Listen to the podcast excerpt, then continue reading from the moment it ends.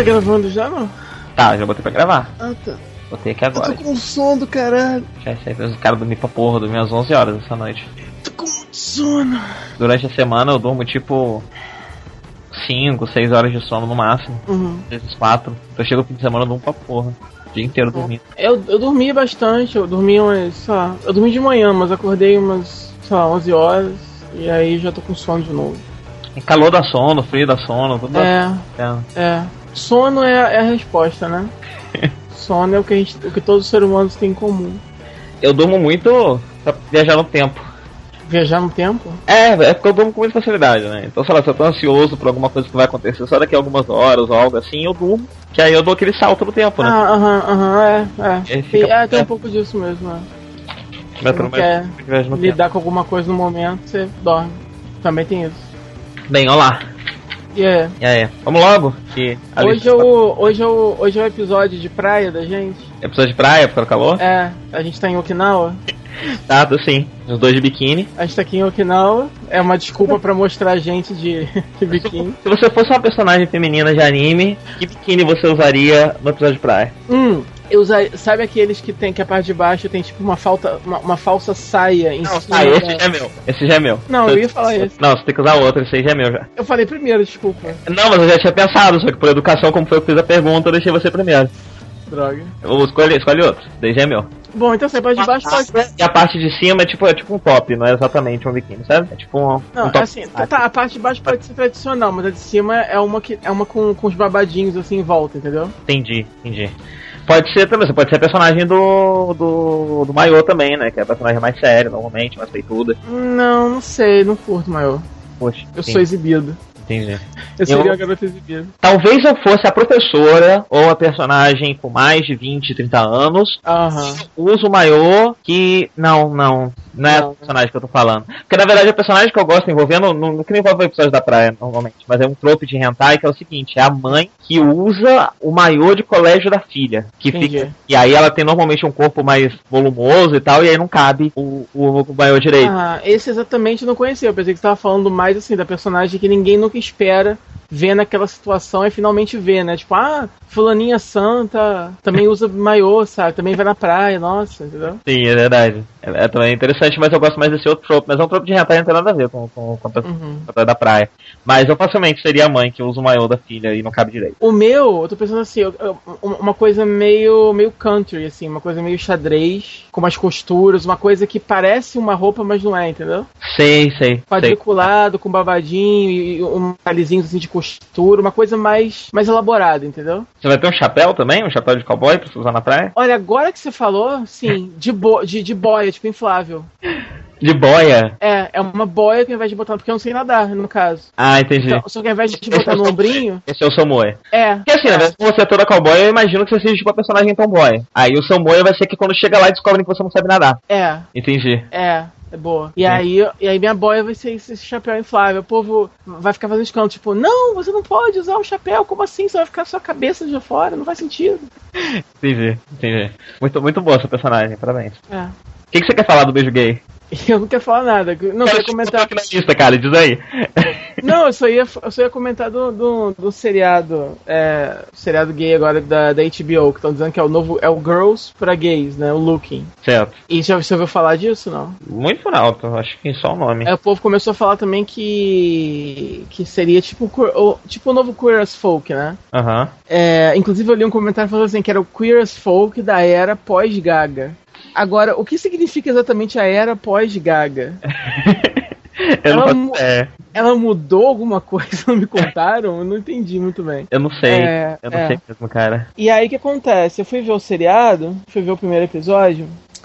E, e assim, o, o seriado tem. Eu fechei a porta aqui, é, piorou a conexão, não? Não, tá, tá, tá perfeito. Só deu pra ouvir você fechar a, porta. Para É porque agora, porque agora, porque agora, agora eu pego Wi-Fi, então eu tem essas merdas agora. Ah, entendi. Porque antes- antes o mas cabo- antes o cabo era direto. Wi-Fi, cara, como assim a porta vai atrapalhar o Wi-Fi? Tudo atrapalha. Eu, eu, eu sou, o eu sou o computador da casa que menos pega o Wi-Fi da casa. Todo mundo tá com internet melhor que eu agora. Mas isso provavelmente é por causa do, do- da tua. Da, da sua, do seu próprio eletromagnetismo. A gente já discutiu que ele destrói tecnologia. Então ele provavelmente te atrapalha e bloqueia também o sinal de Wi-Fi. Tô falando que eu tenho um poder mutante que me faz não ter, ter, ter internet boa, é isso. Isso, exatamente. E é por isso que meu PC vive, vive dando defeito, mais do que Isso. todo mundo na face da Terra. E o que, que você tem que fazer? Você tem que aprender a canalizar isso pra você virar aquele cara que entra, tipo, na base e, e desliga o, o- as câmeras, sabe? Essa é a sua função dentro do time dos X-Men. Tô falando sério, isso tudo não, né? É, não, é sério. Não, tirando a, a parte da X-Men, a, a parte do eletromagnetismo interferindo no meu Wi-Fi, isso é verdade? O que? Que é verdade? O meu eletromagnetismo no Wi-Fi, caralho, isso é verdade? não, claro que não. Soou como verdade, não sei, eu acreditaria, pô. Não sei, cara. Parece uma coisa. Eu aceitaria de boaça isso. Eu falasse que, sei lá, foi no Mythbusters que você viu. Eu, sei lá, aceitaria isso. Aprendemos aqui hoje que é muito fácil de, te enganar. Você me engana, eu confio em você. Você tá se aproveitando da. da, da, da- como é que se diz? Da. Ah, enfim, esqueci o termo. Beleza. da- da credibilidade que você tem comigo, entendeu? Entendi, entendi. Hum. Luke aí que ainda tem muita coisa pra falar.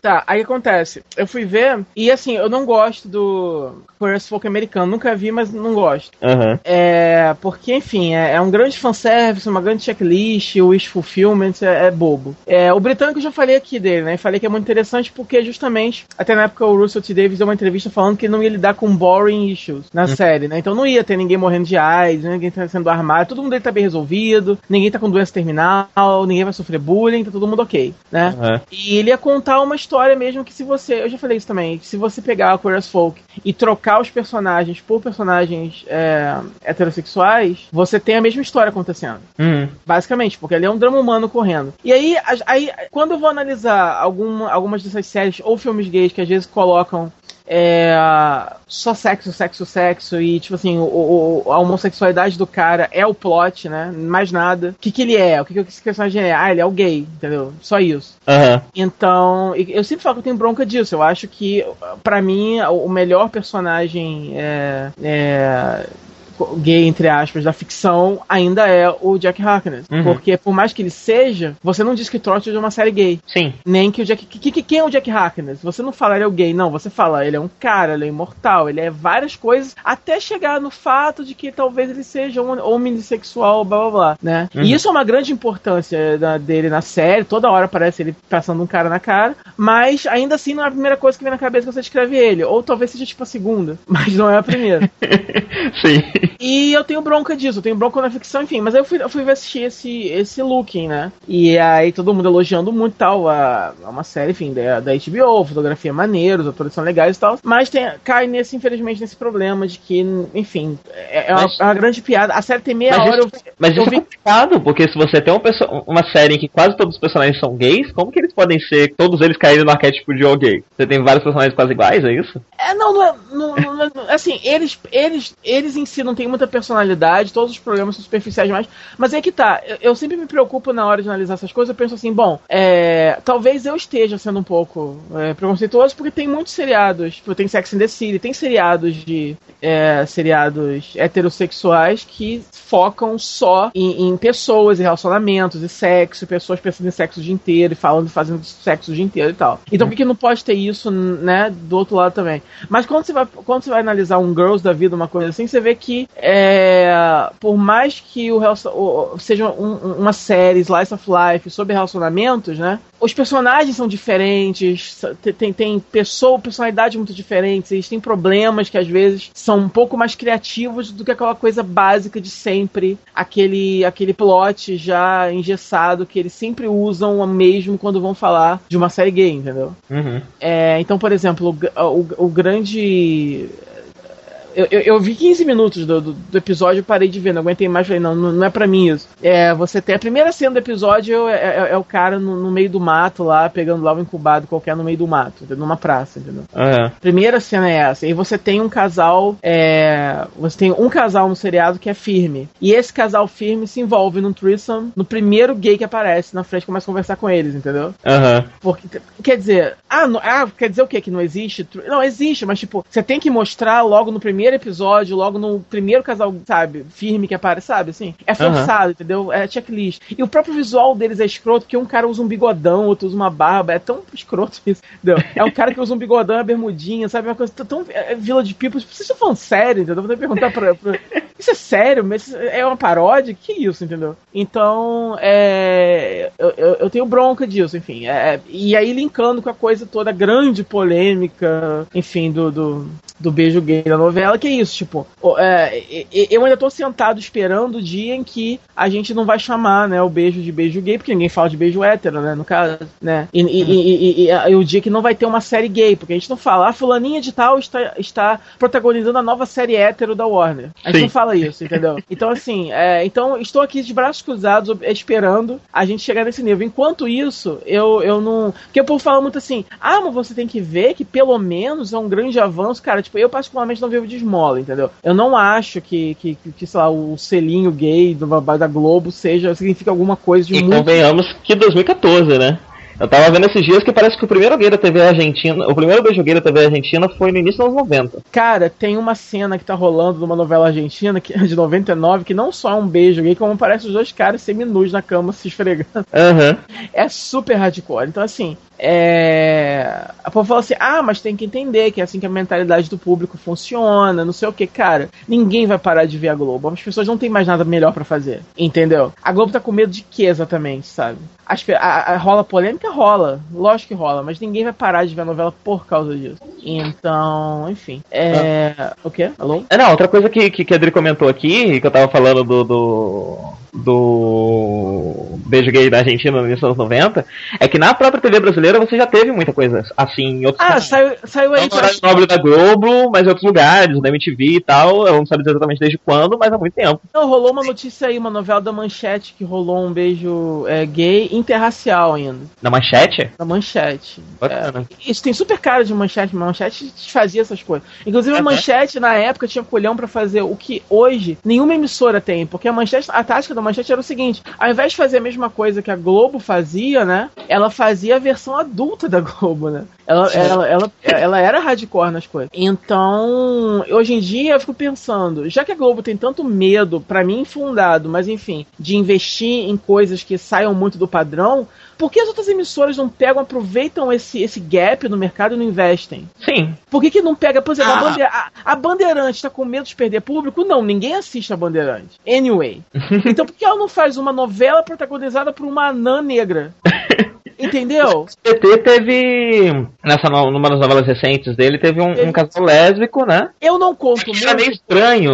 Eu é. não conto muito por, por, por, por, um motivo só. Essa novela do Tiago Santiago, que é o pior escritor. É, é, é, é o escritor é dos Mutantes, né? né? Uhum. É o cara dos Mutantes. É, ele é o pior escritor em exercício no Brasil neste momento, né? Ele trabalha, ele tem emprego ou já passou? Não só trabalha, como é disputadíssimo entre as emissoras. Né? Não, ele ainda tá trabalhando? Achei que tinha morrido depois do Nada a ver o SBT contratou ele a peso de ouro lá da Record, hoje em dia ele tá em outro lugar ganhando muito bem também, obrigado. E eu fico revoltadíssimo, porque eu fico revoltado com pessoas que estão por aí se dando bem nesse meio e que não merecem estar. Né? Oi? Sendo medíocre desse jeito. É, entendeu? Vivendo o meu sonho, entendeu? Não, essa foi a última novela que ele fez. Ele, ele teve esse momento em alta dele, mas ele parou ali. Tomara que morra de fome. Amor e Revolução 2011. Desde lá, aqui, pelo menos na Wikipedia, não lista mais no trabalho dele. Foi em 2011, foi isso tudo, sério? 2011, sim. Pelo amor de Deus. Eu tava vendo aqui pra São Paulo, eu lembro. Nossa, cara. 2011. Assim, é. o, be o beijo foi legal. Assim, você pode dizer que é um pouco muito, Ele trabalhou muito nesse período do, do Caminho do Coração, né? Então, de 2007 a 2011, ele trabalhou pra caralho. Aí ele parou. Provavelmente porque as novelas dele no SBT não deram muito certo e aí passou o fogo de palha com ele. É. Eu só sei isso, que realmente eu não acho que. que aquele negócio é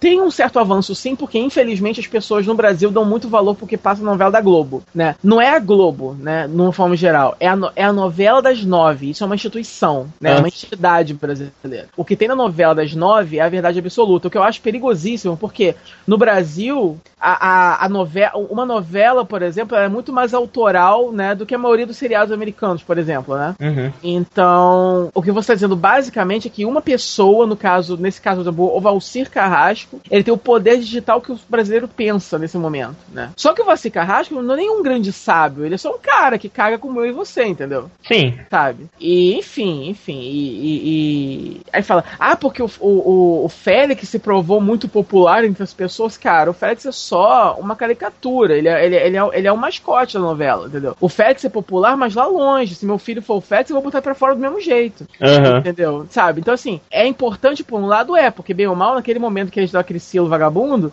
famílias estavam sentadas assistindo e tiveram que ver. Entendeu? Olha, isso existe. Entendeu? Uhum. E beleza. Então, como todo mundo assiste, tem o seu valor sim. Mas é, não se pode também superestimar muito, achar que isso foi um grande passo, sabe? Não foi, entendeu? O grande passo pra mim vai ser quando as pessoas pararem de ter preconceito inter- inter- interno no, no meio, entendeu? Sabe? De gente que diz que, ah, não, não vou andar de mão dada na rua não, porque tem criança, entendeu? Olhando. Sim, sim. Eu ouço gente falando isso. Então, assim, o dia, o dia que isso parar, aí vai começar a melhorar, entendeu? Não, sei lá, o dia que.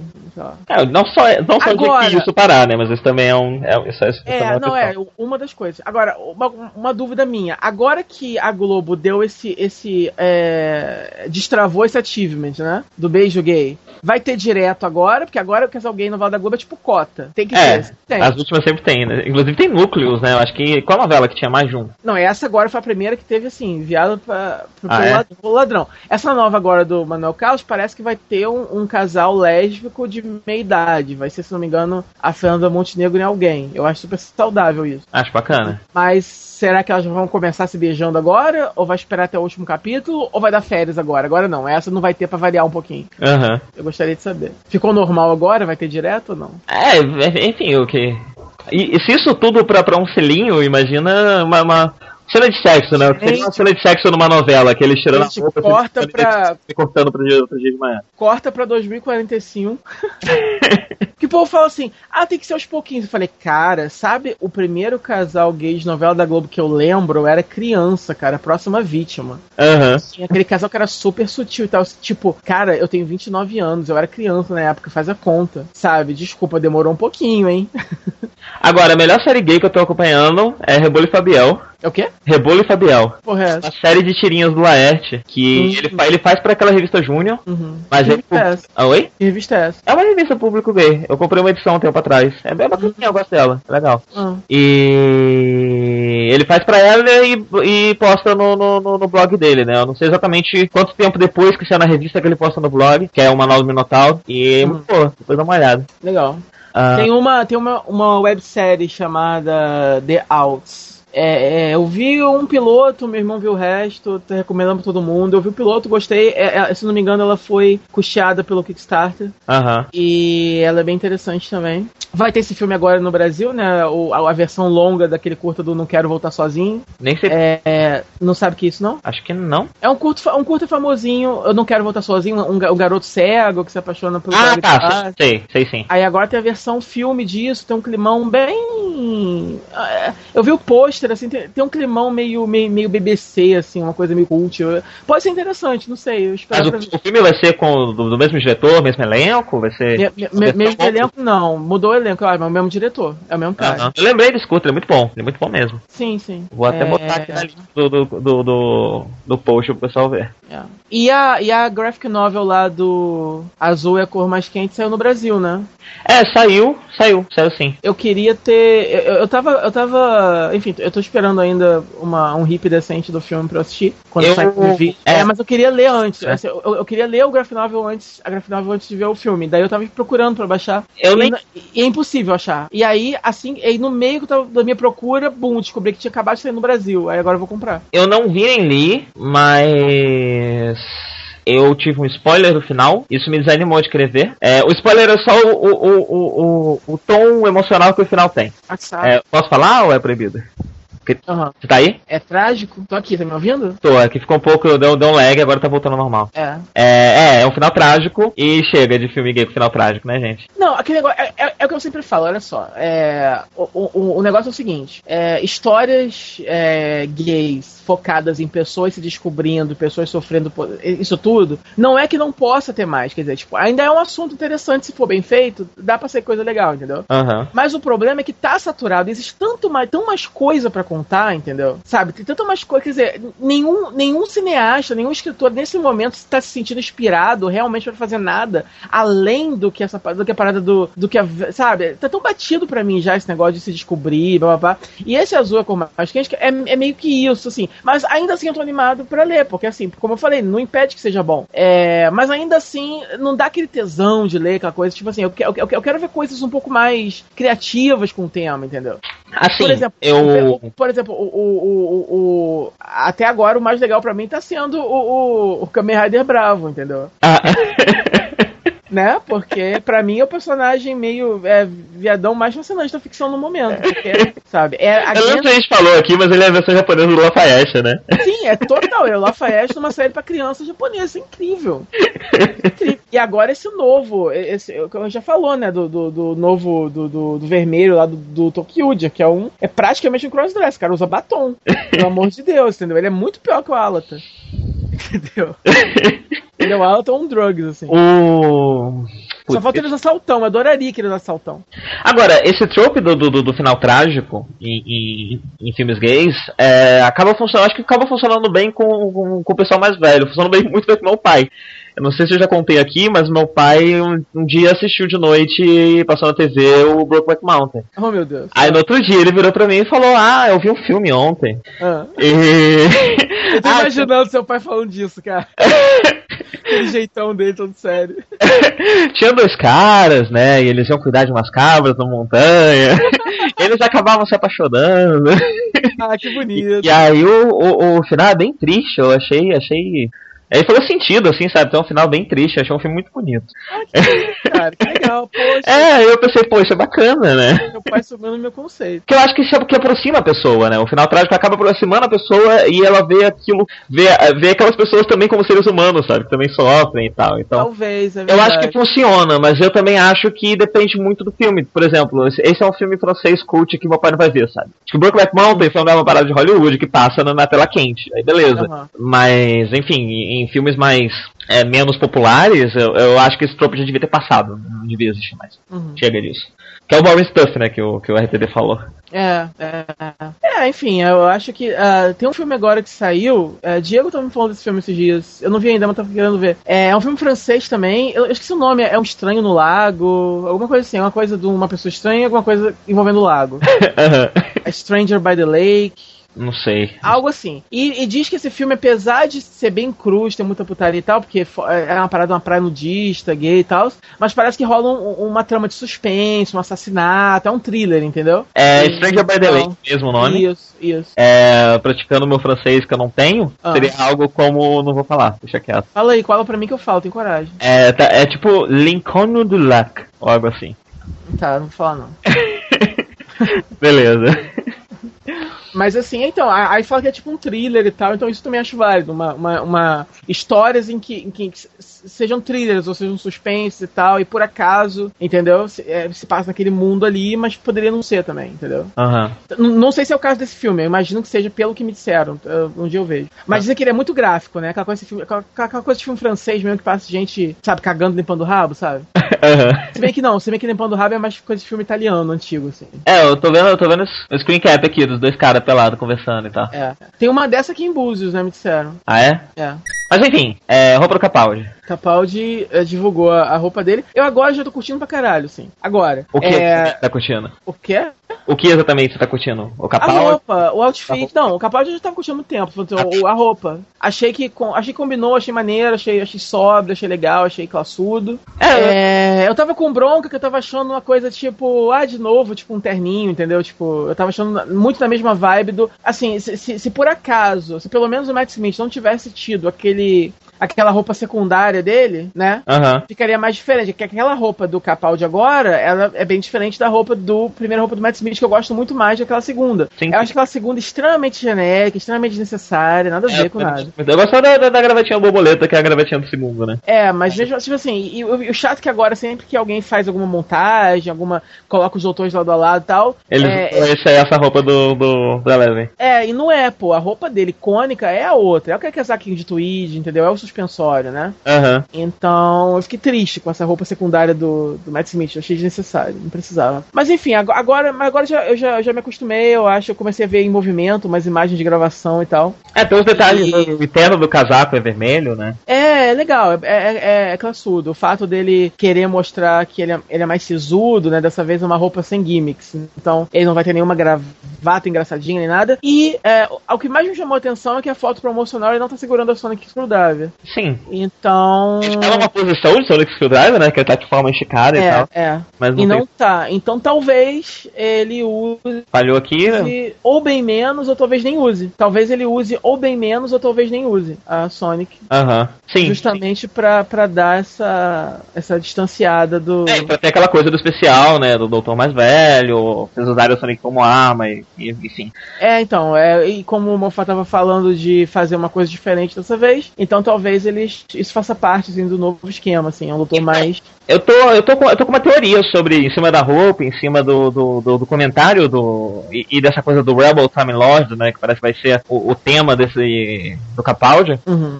Eu tô com uma teoria em cima dele, até pela idade aparente dele, Hum. que é que ele seria esses. Ele seria essas pessoas que hoje são de meia idade, mas que passaram a adolescência nos anos 70 e ainda carregam muito do. do, do, do, do do, do, do, da, ideologia anarquista, sabe? Aham. Que acaba sendo também essas pessoas que hoje em dia é, reclamam do jovem. Que os Entendo. jovens hoje em dia são bunda mole, que os jovens hoje em dia não, não fazem mais nada. Ah, seria ótimo. Você não sei o que. Você tem essa série. Hoje em dia acaba sendo um trope esses caras de meia idade que falam que a juventude de hoje em dia é bunda mole porque não é como a dele, que era a juventude da, da, dos anos 70. É, é um cara que tá velho agora, mas ele foi muito porra louca quando era jovem e acha que hoje em dia o povo é porra, é porra louca de menos. É, e aí ele, ele, ele ainda carrega um pouco disso, né? E ele Aham. junta isso com a questão da idade. Então, eu não sei dar nenhum exemplo de personagem assim, mas é, é um trope que existe na minha cabeça. Eu já vi isso por aí. Não, eu já vi, é, eu conheço. É um personagem classudo, porém meio anarquista, meio impetuoso, meio. Sei, impetuoso, sei. impetuoso, impetuoso, mas eu quero falar, ele é meio. Ele não é ranzinza porque ele é. Ele não é ranzinza porque ele é só antiquado. Ele é ranzinza porque ele é um cara rebelde e acha que hoje em dia. Mas é, mais ou menos, mais ou menos. Ele é, ele é impulsivo. Eu sempre uso Aham. impulsivo. Ele é um cara impulsivo, mas ao mesmo tempo classudo. E eu acho que a impressão que eu tenho é que ele vai ter essa pegada, até pra fazer esse contraste com a volta dos Time Lords. Uhum. E pra quem segue a, a série nova, é, os Time Lords e Gallifrey são basicamente a raça que o Doctor perdeu. Só que a questão de como o Doctor se relaciona com os Time Lords foi algo que ainda não foi muito explorado na, na, na, na série nova, justamente para os Time Lords não existirem. É. Então eu acho que eles vão voltar também pra isso, do- pelo fato do, do, do Doctor ser um rebelde dentro do Time Lord, do Doctor ser um Time Lord. É, por mais que. regras. Por mais que já tenha dito antes que ele fugiu, não sei o que, realmente não passava essa ideia. Passava mais a ideia mesmo, a, a coisa mais do, do luto. Uhum. É, e ele com muita saudade do povo dele, mesmo porque ele fez o que ele fez. Agora, eles talvez consigam resgatar essa sensação de, de antagonismo entre os dois. É, o- o- ele vai poder se sentir livre pra poder ter bronca de novo dos Time Lords, porque eles estão vivos outra vez. Sim, eu acho que eu acho que esse é um bom meio de você inserir essa questão, ao mesmo tempo que você insere um Doctor mais velho, porém com uma pegada que ainda que ele é bastante contemporânea, uma pegada que ainda vai chamar a atenção da- da- das pessoas mais novas. Essa é a impressão que eu tô, talvez eu seja completamente errado, mas essa é a minha Rolou um teoria de personalidade do do do, do Rolou um é o- é que eu chamo ele agora, cara? Do Doctor do Capaldi. Capaldi.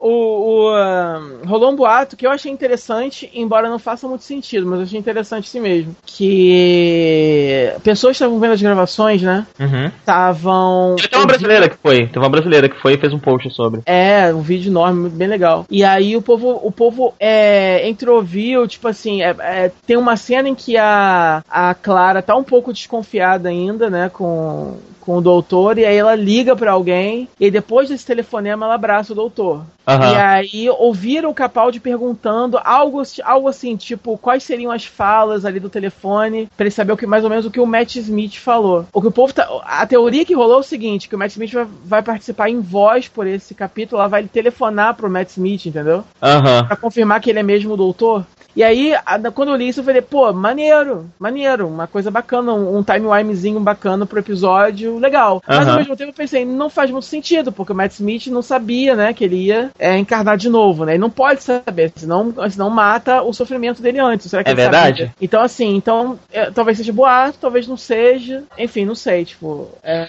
é, eu também não. É, eu, enfim, eu acho que o especial de Natal tá muito recente para já ser desconstruído, né? Espera um pouco, né? É, é. Espera um pouquinho. Dá pra esperar só um pouquinho, não? Dessa vez? Você faz ah. uma vez é legal, você faz duas vezes, ok, mas tá ficando compulsivo. Então agora, calma. Piso no freio. E assim, para as pessoas que não estão muito satisfeitas, né? Eu li uma entrevista do Moffat falando que eventualmente ele vai sair de Doctor Who. É, a gente tava conversando sobre isso, né? Que já, pra mim, pelo menos, já passou da hora. Já, já veio, já fez o que vai, vai, vai, então, vai então, o engraçado é isso. O engraçado é, você tem, é, você tem muito mais broncas com ele do que eu, mas nisso a gente pode concordar. Eu também acho que já tá na hora. Não, eu, eu, eu acho, eu acho que o que, que tá acontecendo é o seguinte, eu acho que já tá na hora, eu acho que a maior prova disso é que pessoas que não gostavam, nunca gostavam do Mofá, odeiam ele hoje de um jeito quase irracional, elas são extremamente agressivas para falar dele. Uma é. coisa que você não via na, te na, temporada anterior, sabe? Você ainda não via as pessoas sendo tão agressivas como elas estão sendo agora. É, as pessoas que estavam no meio do caminho agora já são as pessoas que odiavam, e as pessoas que muitas pessoas que gostavam já estão começando a cansar e já estão começando a odiar também, sabe? Eu acho que essa é uma. Eu não, cara, eu não odeio, mas é mesmo. Por exemplo, quando eu tava assistindo Dr. Who antes, né? Eu tô aqui ainda? Tá, tá sim. Ah, tá. Quando eu tava assistindo é, Dr. Who antes, é, eu não posso falar, por exemplo, que no final do Russell T. Davis eu tava querendo que ele saísse, mesmo porque quando eu comecei a assistir, meio que, já, me, meio que ele já tinha saído, né? Tipo, eu assisti aquelas, aquelas temporadas seguidas, né? Uhum. Então não tinha saído ainda os especiais, mas já, já, já, já era fato sabido que o Russell e o Tennant iam sair. Desde o começo eu já sabia disso, né? Mas uhum. ainda assim, quando foi chegando pro final, né? É, eu sentia já que o Tennant já tinha feito a sua missão, entendeu? Ju, justamente porque chega um ponto que começa as coisas a se repetirem. Né? Uhum. Você vê o Tenant falando da Lonzi demais, e você vê você vê que todo mundo ali já deu o que tinha que dar. O que aconteceu dessa vez foi o seguinte: eu, particularmente, não achei que o Matt Smith ainda tinha dado tudo, né? Mas eu acho sim que o Moffat, sim, ele já deu o que ele tinha, a colaboração dele, e ele já tá sim se repetindo. Ao mesmo tempo, eu, eu ainda dou o benefício da dúvida para ele, porque eu, eu, ainda acho ele um escritor muito talentoso, e, e, e, e eu dou o benefício da dúvida para essa oitava temporada, entendeu? É, uhum. Já que ele ele mesmo. Eu, eu tô curioso para saber, para ver até que ponto ele vai se desafiar enquanto escritor. Né? É, eu, eu, eu já falei isso aqui, eu gosto da sétima temporada. Eu gostei do resultado da sétima temporada. Eu odiei o especial de Natal, mas eu gostei do resultado da sétima temporada. Todo o resto foi bacana, o especial dos 50 anos foi legal. É... Então eu não tô tão preocupado com a temporada em si, porque a não ser que ele resolva repetir a sexta e fazer um troço todo sobre, sobre ele, sobre a trama dele, e não uma coisa mais, mais aberta e mais episódica como foi a sétima temporada, tá tudo bem. Uhum. É, eu só queria mesmo que ele fosse embora para os episódios de abertura e final da temporada ficarem mais interessantes, os especiais de Natal ficarem mais interessantes. Porque uhum. eu, eu, eu, eu entendo o que você falou, eu acho que dá pra perceber quando, quando cansou, mas eu vou falar uma coisa agora que você provavelmente vai discordar. Uhum. Mas o Mofá é um roteirista de poucos recursos.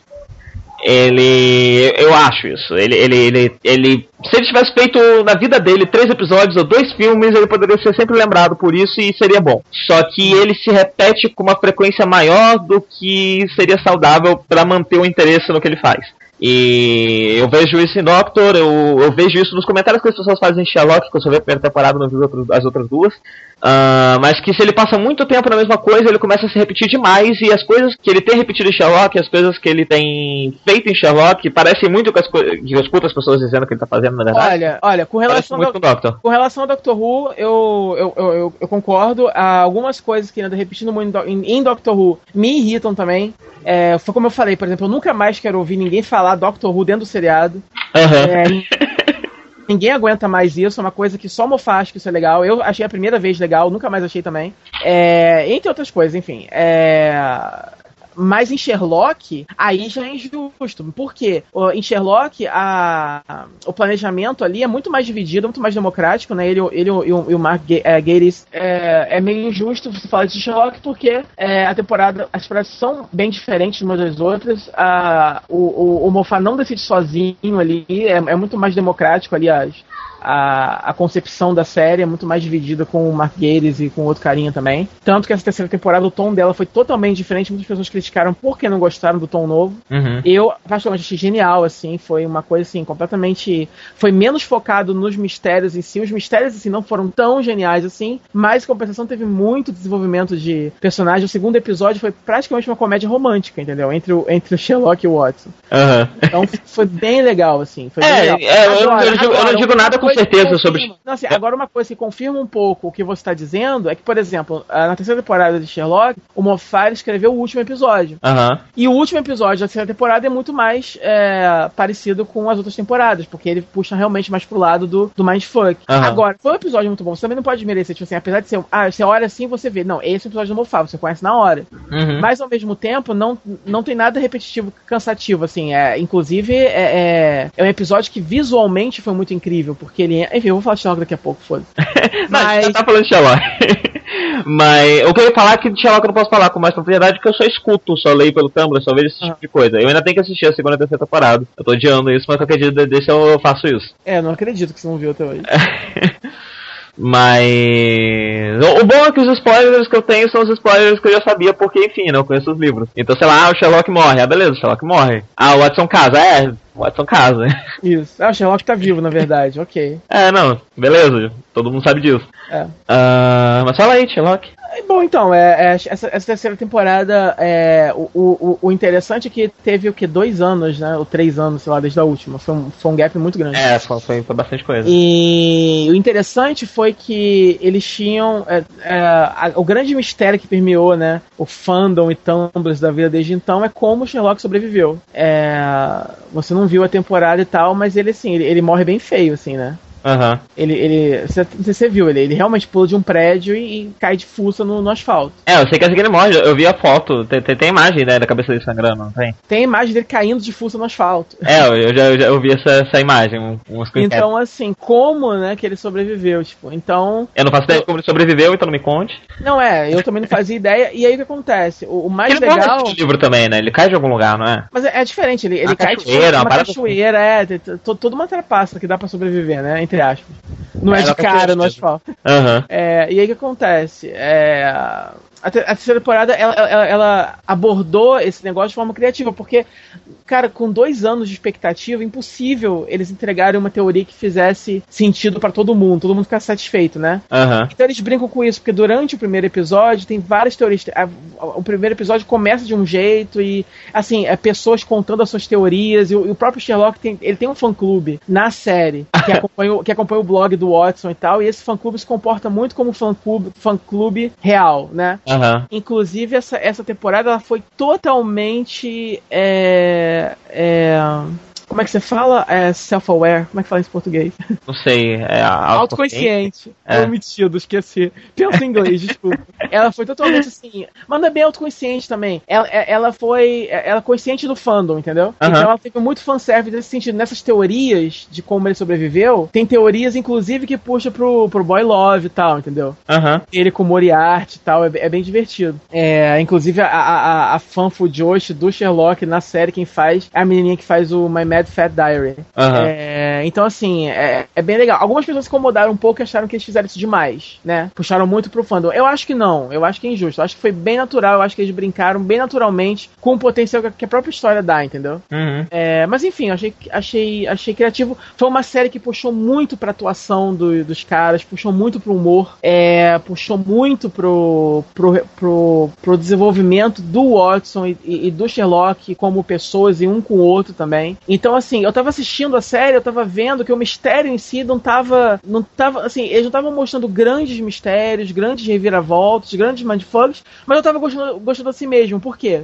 Por causa disso, entendeu? Porque nunca eles aprofundaram tanto nos, nos caras. Então, assim, eu achei que foi uma decisão muito sábia da parte deles. É uma forma deles não repetirem a fórmula e, ao mesmo tempo, é, desenvolverem coisas que estavam pendentes mesmo, né? Eles não forçaram a barra também. Uhum. Eram coisas que a gente queria saber a mais mesmo de todo mundo ali. Então foi interessante. E, e ao mesmo tempo, você. Aí você tem esse primeiro episódio que é assim. Você tem esse segundo episódio que, que foi escrito pelo, pelo Marguerite, que é ótimo, que é o casamento do Watson. E tem. E, e, e o legal é isso, o legal é que o episódio inteiro é basicamente o discurso. Porque o, o Sherlock é o padrinho dele, né? Uhum. E o episódio inteiro é basicamente o discurso do Sherlock, porque ele tá ali falando e lembrando coisas e tal. E cada coisa que ele se refere tem, tem, um, tem, um, tem um flashback para aquela coisa, né? Uhum. E no final tudo aquilo vai se costurar para uma trama que tá, que tá se desenrolando ali no casamento. Enfim, é um episódio que ele é engenhoso, ele é super engraçado, ele é tipo como se fosse uma comédia romântica mesmo. Uhum. É muito divertido, assim, tipo, ele é de dar risada, assim mesmo. E muita gente não gostou. E quem não gostou, desculpa, tem uma pedra no lugar do coração, porque pelo amor de Deus. é, o final dele, aí no final, aí no final tem um mistériozinho, tem uma reviravolta, uma reviravolta, porque assim, que é forçação de barra total, é, mas você perdoa, porque o, o resto do episódio foi bem legal. E aí você tem o terceiro episódio, que ele é o do Mofá, que você, você percebe que ele é do cara desde a primeira cena, mas ao mesmo tempo, ele ele é ótimo, assim, ele é visualmente falando o melhor dos três, assim, eles, eles porque muito do episódio se passa na cabeça do Sherlock e se passa na cabeça do vilão dessa temporada também, e aí a, a, as, as, as soluções visuais que eles arrumam, entendeu? É muito viajante, eu imagino que assistir esse episódio chapado deve ser fascinante, entendeu? Uhum. Porque você tem o castelo mental do Sherlock, você tem várias coisas acontecendo, você tem ótimas reviravoltas e, e, e você também não deixa de lado o desenvolvimento do, dos personagens. O que começou a ser desenvolvido, você tem uma conclusão de uma coisa que o Sherlock faz no final, que é muito polêmico, mas para mim combinou muito, assim. para mim é uma coisa assim, cara, o Sherlock ele é racional, é uma coisa chocante, é, mas para mim ele faria isso, entendeu? Uhum.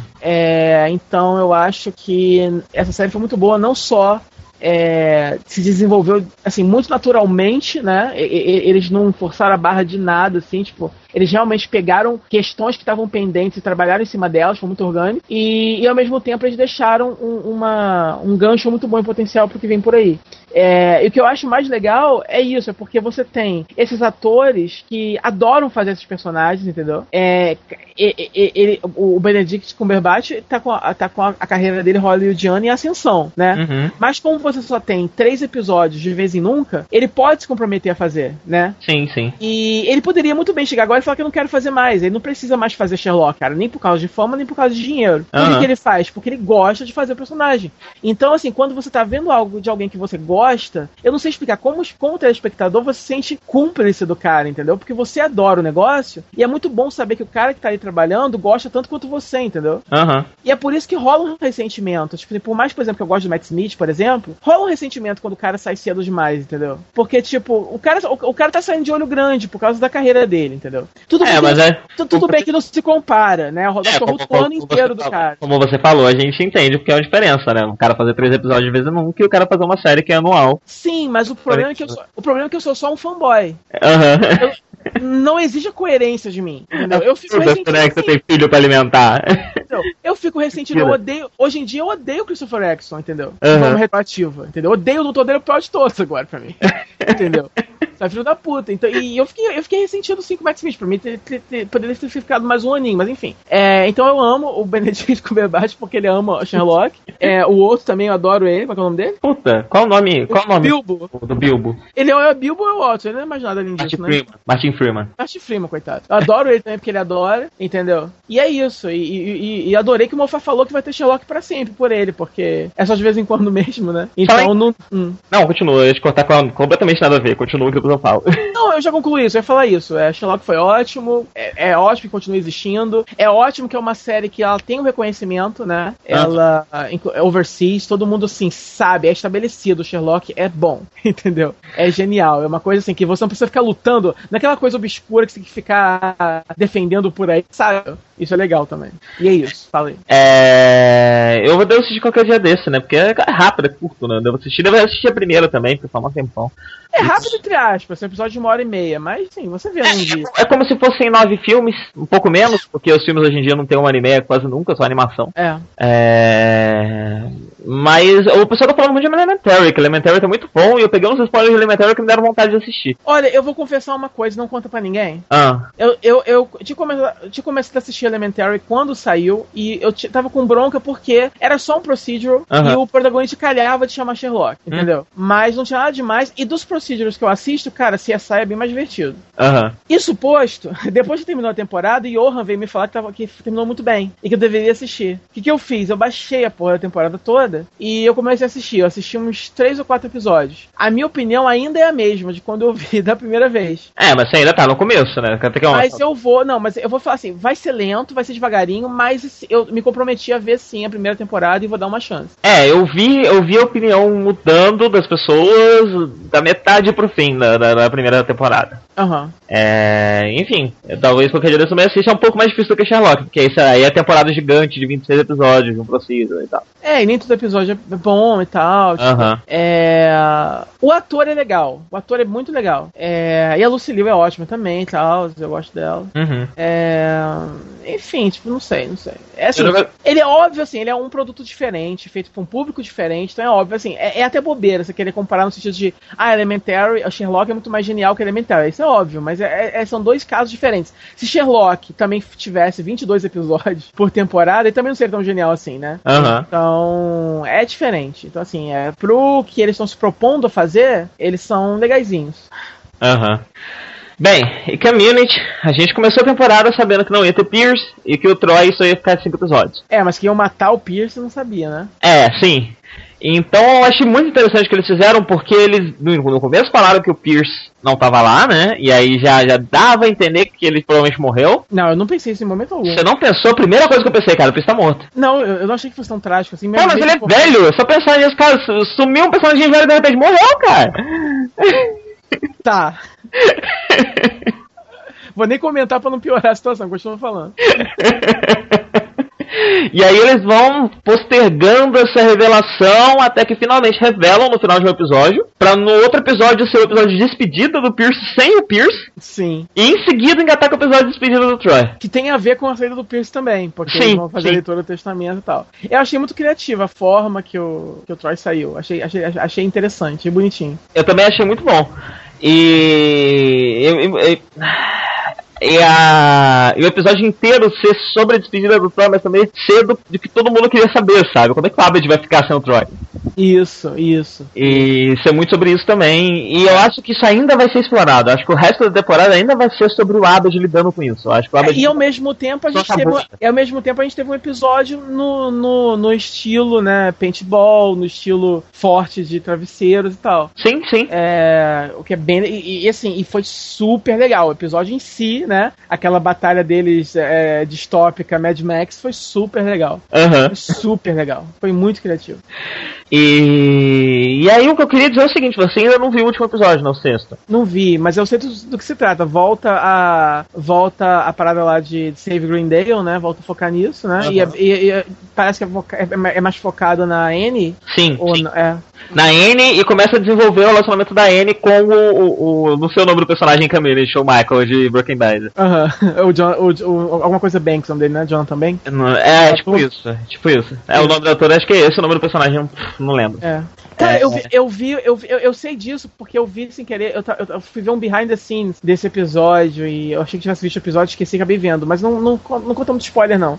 Tem só umas entrevistas com os atores e uns erros de gravação e tal. No, no próprio canal da NBC mesmo, oficial isso. Todo episódio tá tendo, descobri Ah, agora. é? eu, assisti, eu assisti não, eu assisti um desses, eu assisti o da despedida do, do, do, do Troy, eu assisti os outros. É, eu vou ver todos agora, eu só vi desse último agora. E aí aparece eles falando e tal. E o mais engraçado é que aparece o Chang falando que.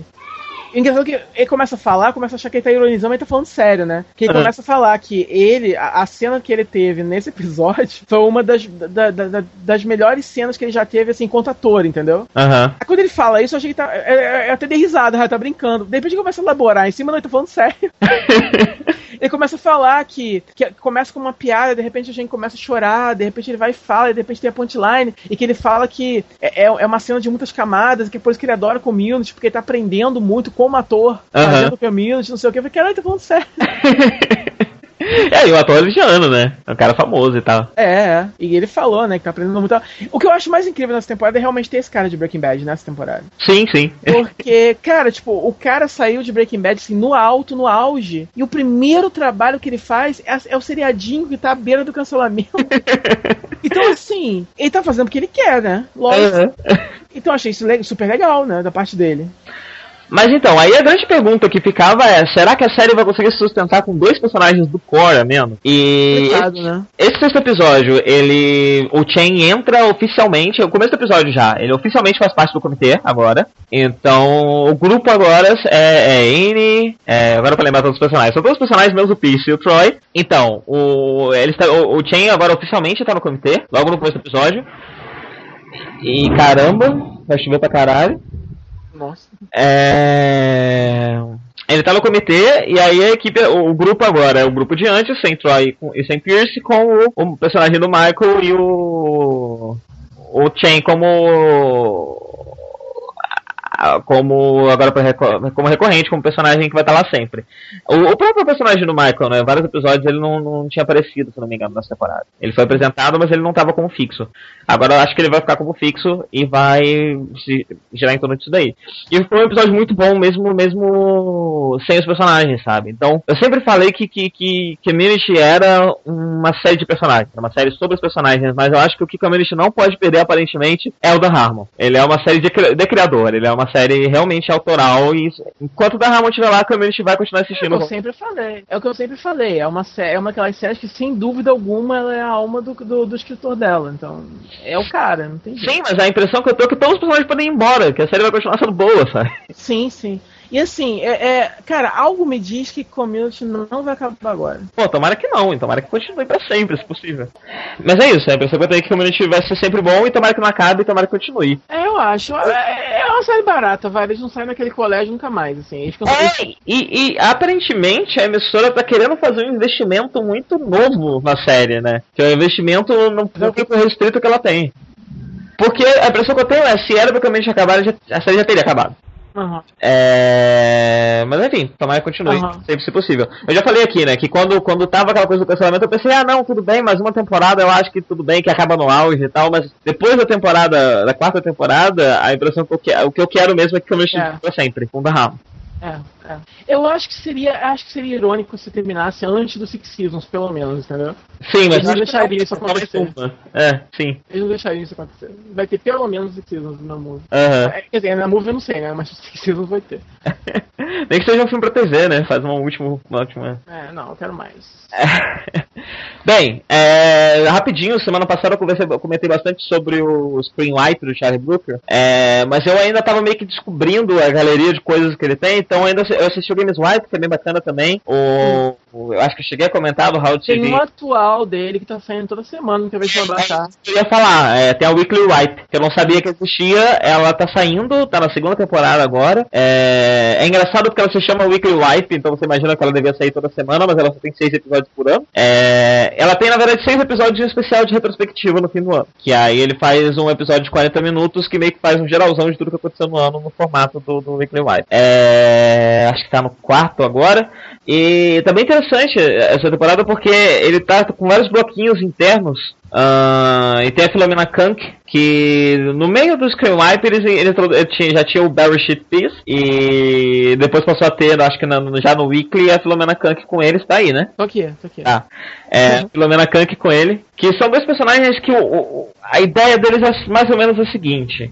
Eles são. Eles seriam o que seria o público médio, mas provavelmente você já, já viu pessoas assim. Eles são pessoas que tentam falar das coisas com propriedade e tentam fazer uma análise profunda das coisas, mas quando você para pra tentar prestar atenção no que ela tá falando, não faz sentido o que ela tá falando. Uhum, uhum. Então ela tá falando com propriedade, mas ela tá falando umas coisas extremamente absurdas. É tipo, é tipo aquela pessoa que começa a fazer um discurso político, e ela tá falando sobre política, e aí você tá ouvindo o que ela tá falando, e o que ela tá falando não faz sentido, sabe? Ela fala com uma certa propriedade, ela parece saber o que ela tá falando, e ela termina com um fim, isso com certeza é culpa dos alienígenas. Uhum. E ela começa a ir pra uma, uma coisa absurda, e aí você percebe que na verdade a pessoa é louca. É, o conceito do personagem é mais ou menos isso, sabe? Essa é a piada. E eles estão cada vez explorando mais, mais, mais e mais sobre eles. Menos na Kanka, Kanka agora tem o Wonders of Life, algo assim. Eu esqueci o nome do bloco. Mas é um bloco que ela tenta explicar alguma coisa. Tipo, no primeiro episódio ela explica o, o tempo, e depois ela explica o crime. E... e são blocos sobre isso. Ela começa a apresentar alguns fatos que são reais, e aí de repente ela começa a surtar em cima daquilo e vai ficando cada vez mais louco aquilo. É, e no final sempre tem uma entrevista com alguém que aparentemente realmente é, é realmente são profissionais, sérios, físicos e historiadores e tal. E ela também com eles começa fazendo perguntas mais sensatas e começa a fazer umas perguntas mais loucas, assim, e eles vão meio que acompanhar a brincadeira. É. Tá bem legal. Então, se você não tá afim de fazer a maluquice que eu fiz, de ir lá caçando todas as coisas do, do Charlie, Charlie Brooker no passado, é, até porque, sei lá, você vai assistir o, o Screen Wipe de 2008, ele vai ficar falando de coisas de 2008, sabe? Isso não é relevante pra todo mundo. Eu achei interessante. É. Todo mundo tá interessado nisso.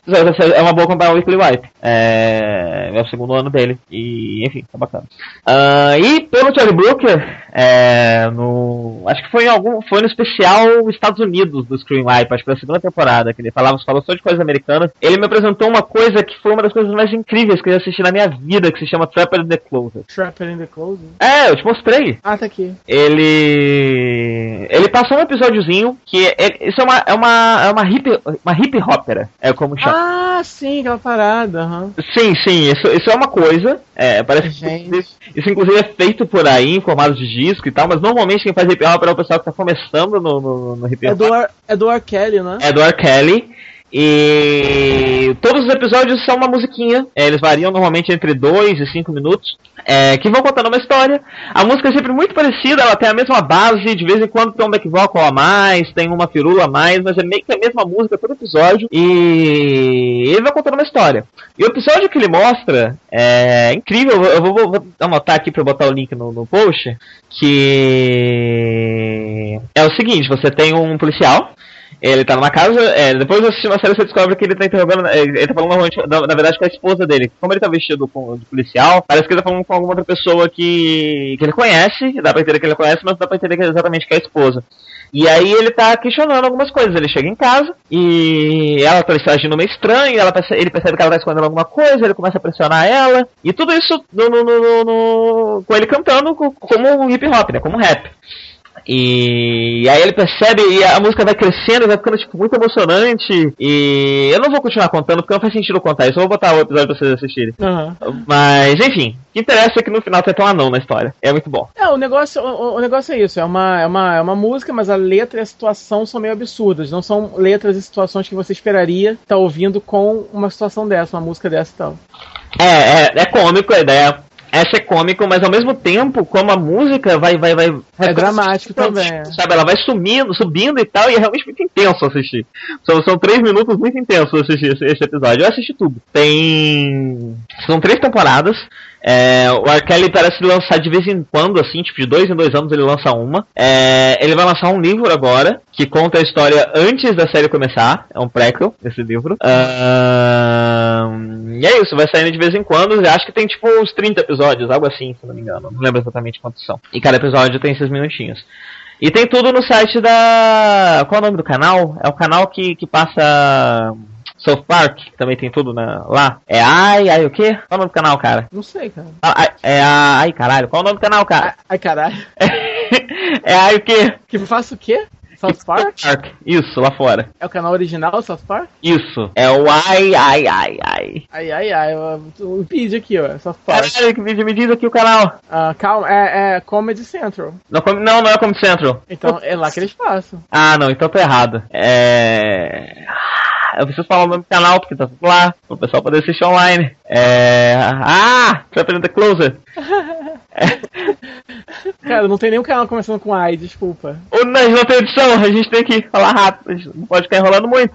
É, é porque South Park teve um episódio especial de Trapper in the Closet. Por isso que eu fiz essa ligação. É, teve um episódio inteiro de South Park que é uma paródia de Trapper in the Closet. Tinha inclusive os personagens de Trapper in the Closet. E. E até agora eu não consegui descobrir o site dessa porra. É... Eu não assisti esse episódio do South Park, inclusive, eu não sei se é bacana. Uh... IFC, IFC, eu não sei nem se é um canal agora, cara. Mas. I, I, o que? É, IFC, IFC. IFC.com. Isso é um canal? Você consegue assistir. Isso, Isso, é, um, não é, isso não é esse negócio de luta? é um canal e ele era. Ele se chamava antigamente o Independent Film Channel. É um canal de filmes independentes. Ah, não é o canal que passa Esse- Portlandia? Faz o quê? Portlandia, não. Portlandia? Não sei. Não, eu acho que passa no outro. Que também é de. Também é coisa independente, alguma coisa indie, alguma coisa aí, né? Sim, sim. Ah, não, é, tem esse Não, é- Sanderson, não é mesmo, Vou ver aqui. É o canal que passa Portlandia mesmo. Ah, tá. IFC, isso aí. Ah, passa a série do, do Mark Maron, Isso. passa a comedy Bang Bang, É isso mesmo. hum, The Greed, que eu não sei o que que é, mas o nome é legal. É o IFC. Ele é. Ele é da, ele é da, da AMC, né? Ah, legal. Ele é da AMC. Maneiro. Maneiro. Bem, e no site da UFC tem todos os episódios. Bem, ah. Ah, aí, Jailers, 24 horas pra assistindo. É, não, então, é, o, o, o- legal, né, de você. o- Uma das maravilhas que o Netflix nos trouxe, né, foi a oportunidade de resgatar né, nossas memórias é, em HD, na verdade. Então, o legal é que eles eu nunca tinha assistido as duas últimas temporadas. Então, eu sempre achei isso um absurdo, porque diabos nunca terminei, né, de ver essa série. Então, agora eu tô assistindo, mas aí eu comecei de novo do começo, né, por- porque já faz muitos anos que eu assisti. E, é legal você, depois de muitos. Mas eu era mais novo, eu não era criança, mas eu era mais novo do que agora. E aí o nosso gosto evolui, a nossa, a nossa, nosso senso crítico vai modificando e tal. E é legal você separar a nostalgia de lado e reanalisar de novo, né, a série. E é maneiro porque você começa a ver, você lembra, você vai vendo e vai lembrando mais ou menos do, do que aconteceu, mas ao mesmo tempo você já vai observando, pô, esse plot aqui não funcionou tão bem, essa parte aqui não foi legal, essa parte foi mais legal, e etc, né? Então, isso que é interessante. A própria primeira eu, eu encerrei a primeira temporada de eles e vi alguns da segunda. E tem inclusive um, um, um, um, um dos, um dos arcos da primeira temporada que não só eu não curti dessa vez, como tipo, eu meio que odiei. E se eu pudesse, eu, eu tirava. Nada a ver, cara. Super nada a ver. Ao mesmo tempo, tem outros episódios que estão mais geniais do que, do que, do que é, eu costumava me lem- me lembrar que, por exemplo, aquele, os dois episódios que o Quentin Tarantino participa, que ele faz um vilão muito pirado e tal. E esses episódios são ótimos. É, então é isso, tipo, e, enfim, eles continuam genial, continuam incrível. Eu queria muito ver a Jennifer Garner de novo é, na televisão, fazendo alguma coisa toda semana, assim, bem legal pra assistir. É, é, mas eu tô ansioso, assim, eu tô curtindo rever e tô ansioso pra ver as temporadas que eu nunca assisti. E 24 Horas é a mesma coisa, só que a 24 Horas eu nunca tinha visto a última temporada, mas eu não parei pra rever as outras. Isso aí eu já não fiz. Mesmo porque a coisa de eles é porque eles têm uma trama recorrente que vai se desenvolver de temporada pra temporada, né? Uhum. Então é importante você ver. 24 horas já é mais fechado, então não tem muito assim. Eu também vi há muitos anos, é, mas além de eu já ter visto mais de uma vez algumas dessas temporadas de 24 horas, que é uma coisa que eu não faço mais hoje em dia, Uhum. é, não preciso ver, né? Então eu tô vendo só a oitava mesmo, que eu nunca tinha visto. E ela é bem interessante, assim, ela não é. A trama dela central, né? Não é tão assim, é, como se diz, é genial, assim como algumas outras, né? é, anteriores. Mas, é, sei lá, tipo, a ação tá legal. Agora, na- da metade pro final da temporada, começou a rolar uma parada de conspiração política bem interessante. Que a, a- minha temporada de 24 horas favorita é a quinta. E a quinta é toda focada em conspirações políticas, né? Uhum. E eles começaram a abordar isso meio que de novo no final. E tá sendo, assim, bem legal. Tá rolando uns conflitos morais, assim, muito interessantes. E tá rolando é ótimo. Tá rolando porque eu não terminei de ver ainda. Mas já rolou há quatro anos atrás. Na verdade. guys. Então é legal que tem uns conflitos morais que, assim, é... pela primeira vez você realmente não não não sabe para quem torcer mais no seriado, porque você tem vários personagens que você gosta. Tem o Jack Bauer, você tem a Chloe, é, Chloe O'Brien, eu ia falar Chloe Sullivan, mas essa é, é, é outra Chloe. É, Chloe você, Sullivan é de Smallville, né? É, é, é outra Chloe que é tão legal quanto a Chloe O'Brien de 24, 24 horas. As duas têm a mesma função na vida, das duas séries, né? As duas são o gênio, informática, os gênios de informática que apoiam o herói principal. Uhum. É, e aí você tem a, a personagem lá da, da, presidente dos Estados Unidos, que é uma personagem bem interessante também. E você tem agora eles meio que. É, a, a, série meio que coloca uns contra os outros ali. E é bem interessante, é super interessante, porque é um conflito moral de verdade, porque você realmente não sabe em que lado você pega, porque todos eles fazem sentido de uma certa forma. E isso eu achei bem legal. Então, assim, você, você tem uma trama ou outra assim, que estão se repetindo um pouco, você tem de novo a trama da a trama do traidor dentro da dentro da, da CTU e coisas assim, que é uma coisa que eu olhei e falei, cara, eles realmente estão se safando com isso, sabe? Eles realmente tiveram coragem de usar de novo esse plot. eu imagino que na época o povo deve ter reclamado muito, mas não sei. Mas, mas compensa por causa disso. Tem outras coisas legais e os personagens são maneiros também. Tem, a, tem a, essa temporada é com aquela moça que que fez a. É, é Battlestar Galactica, como é o nome dela? Kate Sackhoff. É, fez a, a Starbuck. É Starbuck o nome do personagem? É, é. Isso. Ela é ótima, ela é muito boa, adoro essa atriz. E eu não sabia que ela tinha feito essa temporada e não sabia que ela tinha sido um personagem tão importante na temporada. Ela tem uma trama paralela que é chatérrima, que assim, é um filler terrível, mas ela é ótima. Então, e no final da temporada ela ganha uma importância maneira, assim, que, que, que tem mais ligação com o plot principal. É, então é legal também. E é isso. E, e, é, e, é legal porque eu tô assistindo justo. É, eu tô finalmente assistindo a última temporada apenas alguns meses antes de reestrear a porra da série. É, eu, eu, sei, é, eu acho que não, não, não, vão ser 24 episódios, mas vai ser uma minissérie. É, 24 horas mesmo, com todo mundo de volta aí. Quatro anos depois. Eu acho que eu só vi a primeira temporada de 24 horas na época que saiu. Meu Deus. Vira e mexe, eu penso assim, porra, 24 horas, hein? Mas eu não sei. Cara, só senta e assiste, pelo amor de Deus. Cara, é muita coisa. Não, peraí. Cara, só senta e assiste, pelo amor de Deus. Cara, pra você ter uma ideia, sabe o que eu tô fazendo? Faz muito tempo que eu não fazia? Ah. Ler livros. e aí eu tô tendo que montar o meu tempo, porque, tipo, se eu assistir alguma coisa além das coisas que eu assisto semanalmente, eu paro de ter tempo pra ler. É, é, é a vida, problema. Cara. É por isso que eu fiz no Scooby lá, minha meta leitura, um livro por mês em 2013, consegui. É, trapaceei um pouco porque tinha graphic novel no meio. Uhum. É, mas tá valendo. Eu combinei com uma amiga minha, a gente falou, não, tá valendo. Quadrinhos vai desde que seja completo, entendeu? Uhum. Então, por exemplo, eu pego, por exemplo, um mangá que já acabou. Eu leio o mangá inteiro, tá valendo. Entendi. Correto? Então, assim, é... então foi uma trapaceada que foram, foram quadrinhos meio curtos, mas consegui. E esse mês eu também. É, esse ano também tô com essa mesma. Acabou janeiro, eu não li ainda, mas eu, eu vou terminar fevereiro com dois livros, com certeza. Então, aí o que, que que tá acontecendo? Eu tô tendo que, que regular o tempo. Provavelmente, quando parar de ter tantas séries saindo, porque todas, todas as séries semanais estão saindo juntas agora. Então, quando passar essa parte, essa, essa fase do, do, do, do ano, eu vou ter mais tempo, eu começo a assistir as outras paradas. Ou então, quando eu achar que eu já li livro suficiente, que eu posso parar, porque, cara, eu fiquei um ano inteiro sem ler nada. Ano passado eu não li nada. Uhum. Enfim. Uh, mas eu vou falar de livro depois ainda, aqui, inclusive. E Arrow, hein? Pera aí, rapidinho. Vai falar com os outros no meio do Nerd, cara? Não, rapidinho, uma pergunta. Eu vou, vou dar a intro aqui, que é o seguinte.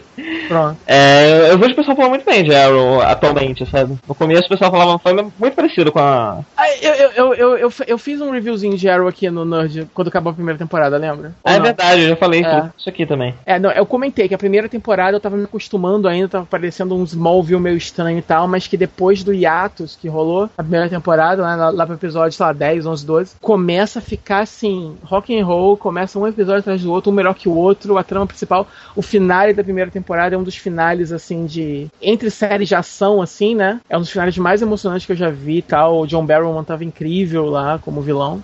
O Malcolm Merlin. E, e minha única. Enfim, a minha, minha, minha única crítica é que as, algumas as cenas de ação eram meio repetitivas, né? Talvez pelo. Talvez por ser uma série da CW, é uma emissora menor, talvez o orçamento não seja muito grande. Assim, não que seja uma série que é cheap looking, não é? Ela é, tipo, mesmo porque nos Estados Unidos não existe isso, né? É, lá nos Estados Unidos, acho que se você não tiver um mínimo de dinheiro, você nem, nem adianta produzir, que ninguém vai assistir. Uhum. Então é por isso que mesmo o CW, que é uma, que é uma emissora que, tipo, sei lá, dá um milhão de espectadores uma série, ainda assim as séries dela são, são, são alto nível, porque eu acho que a, a, partir de um certo ponto, você, cara, nem se preocupe em fazer, porque ninguém vai ver. É, mas mesmo assim, eu acho um pouco repetitivo. É sempre eles num, num, num, num galpão de noite, aí vem o Arrow, a, a, atira uma flash, enfim, eu, eu, queria ver um pouco mais de porrada, entendeu? Umas uhum. coreografias, porque eu já falei isso da outra vez também. Quando você assiste Tokusatsu, né, e você vê que você dá para fazer cenas de ação incríveis com orçamento baixo, eu viro pros Estados Unidos e pergunto qual é a desculpa? Uhum. Sabe, qual é a desculpa? Você é um super-herói, super-herói é porrada. Então por que, que ele tá dando porradas super elaboradas, entendeu? Sabe? Pelo amor de Deus, eu quero ver coreografias, eu quero ver lutas, eu quero ver assim, não precisa ser o Arifu, que não é o estilo da série, mas eu quero ver uma porrada de respeito, não quero ver ele correndo com uma flecha de noite, atirando nas lâmpadas e confundindo os caras sempre, todo episódio, né? Uhum. Mas você tem dia? Você já viu tudo? Então, basicamente é isso. Eu vi até o episódio. Eu, eu tô mais ou menos em dia, faltam uns dois episódios pra eu terminar. Eu, eu fui maratonando outras do outro, parada bem interessante. Eu vi o episódio que é introduzido o Flash, o Barry Allen. É, tá começando a aparecer personagens com poderes, né? Cara, mais ou menos. Foi só o Flash, o Flash não ganhou poder nenhum. E a Canário Negro que entrou, ela não tem poder de verdade. Ela tem um aparelhinho que grita por ela. Ah, é? É, isso eu acho escroto. Não, eu, eu li alguma coisa sobre, que eu não sei se estão aparecendo os personagens com poderes ou estão começando a falar no assunto, tipo, que existe. Não, tá rolando uma, uma subtrama de super soldado, tem um soro aí que o cara fica fodão. Uhum. Mas não é bem superpoderes, vai. É uma coisa meio genética, entendeu? Não é, não é uma coisa mais fantasiosa do, do tipo um raio bateu e ganhou poderes, entendeu? Uhum. É uma coisa mais um soro, é uma coisa mais pseudocientífica. Assim. Entendi. É assim, eu gostei muito do Flash, inclusive, o ator, assim, combinou muito bem, foi bem legal, assim. É, ele faz, um, ele faz uma, uma pegada mais nerd, mais Peter Parker do Amazing Spider-Man, sabe? Uhum. Só que ele não, não que ele seja skatista, mas ele assim, tipo, ele usa All-Star, ele é meio, meio quirky, meio, meio, meio, meio sem jeito tal. É, é legal, assim, eu acho que essa série tem potencial. É, ele só precisa investir mesmo, nessa série do Flash, ele só precisa investir no efeito especial dele correndo, entendeu? Porque, é, é assim, o que, o que eles faziam em Smallville era meio feio. Uhum. Então, eu, eu quero muito que que, que, que eles deem um, um, up aí, invistam uma grana fodida nisso, entendeu? Pra ficar legal. Porque, cara, é uma série toda envolvendo isso. A única coisa que o cara faz é correr. Então, então se a corrida não for legal, vai ser complicado acompanhar, entendeu? Uhum. É, mas enfim, Arrow tá, tá interessante, tá legal, tá é, introduziram a, a Canário Negro agora, estão começando a falar do Hazal Ghul é, como um, um, uma grande, assim, um, um, tipo de um mastermind por trás de tudo. E, eles já falaram de Nanda Parbat desde o final da, da, da outra temporada, o próprio okay. Nanda Parbat. Uhum. É, já é um local que faz parte da, da, da, história. Apareceu agora na série, eu não vi ainda, mas a, acabou de aparecer uma filha do Hazal Ghul, que não é a Talia, é outra. É, então, assim, a série tá interessante, tá maneira enfim, tá valendo a pena. A única coisa é o seguinte: é, esse cara que faz o Arqueiro Verde, ele é muito legal. Se eu pudesse escolher o Arqueiro Verde do Sam, pra mim seria ele, entendeu? Uhum. Tanto que rolou aquele boato que a gente já falou sobre isso, sobre é, a série de TV fazer parte do universo do cinema. Mas, enfim, a única coisa realmente que eu acho que eu, eu acho que eu falei isso outra vez também, mas agora eu, eu, eu reitero: é que o que estraga para mim, o que para mim passa a, ser, a não ser uma boa ideia essa série fazer parte do universo cinematográfico, é justamente que a interpretação que eles dão para alguns personagens, para mim, não é tão legal como a que eles podem vir a ter no cinema, entendeu? Então, por exemplo, eu não quero que a Canário Negro seja aquilo só. Ela é legal na série, mas eu não quero que futuramente ela pintar no filme seja aquela. Uhum. Entendeu? É uma garota qualquer que usa um aparelhinho. Não, não quero isso, entendeu? Então, eu acho que a série, infelizmente, ela tem que ser separada mesmo. Até pra própria série ter uma liberdade de fazer o que ela quiser com os personagens, né? Porque o problema é que não é como a Marvel, né? Não tem uma, não tem uma mente só é, tomando conta de tudo, né? Então, se você disser que, que os universos estão juntos, você vai estar tá tolhendo a criatividade da equipe da série e da galera do filme, entendeu? Não vai ser bom para nenhuma pra, pras partes. A não ser que eles pegassem o ator que faz o Arqueiro Verde, entendeu? E pusessem uhum. ele para fazer outro Arqueiro Verde. Não é o mesmo, mas é o mesmo cara, porque a gente já conhece, é legal, já foi testado. Ah, o pessoal não vai fazer isso não, cara. É, eu faria de boa, mas ninguém vai fazer. O pessoal não vai fazer, não. É. Mas e as notícias do, do, do Batman vs Superman que tá bagunça, hein? Não sei de mais nada que tá acontecendo nessa porra. Falaram que o Affleck tinha saído, né? Quem, então, na verdade falaram foi o seguinte que o com o adiamento, porque o filme foi adiado, uh, talvez as gravações conflitassem com outro filme aí que o Ben Affleck vai fazer, vai dirigir, sei lá, e talvez ele sairia. Aí ficou isso daí e sei lá, ninguém confirmou nem desconfirmou se vai ser mesmo Ben Affleck ou se não vai ser o Ben Affleck. É, não sei. Uhum. Eu não sei. e. Mas tava salada, sabe? Eu não sei mais o que vai acontecer no fim das contas.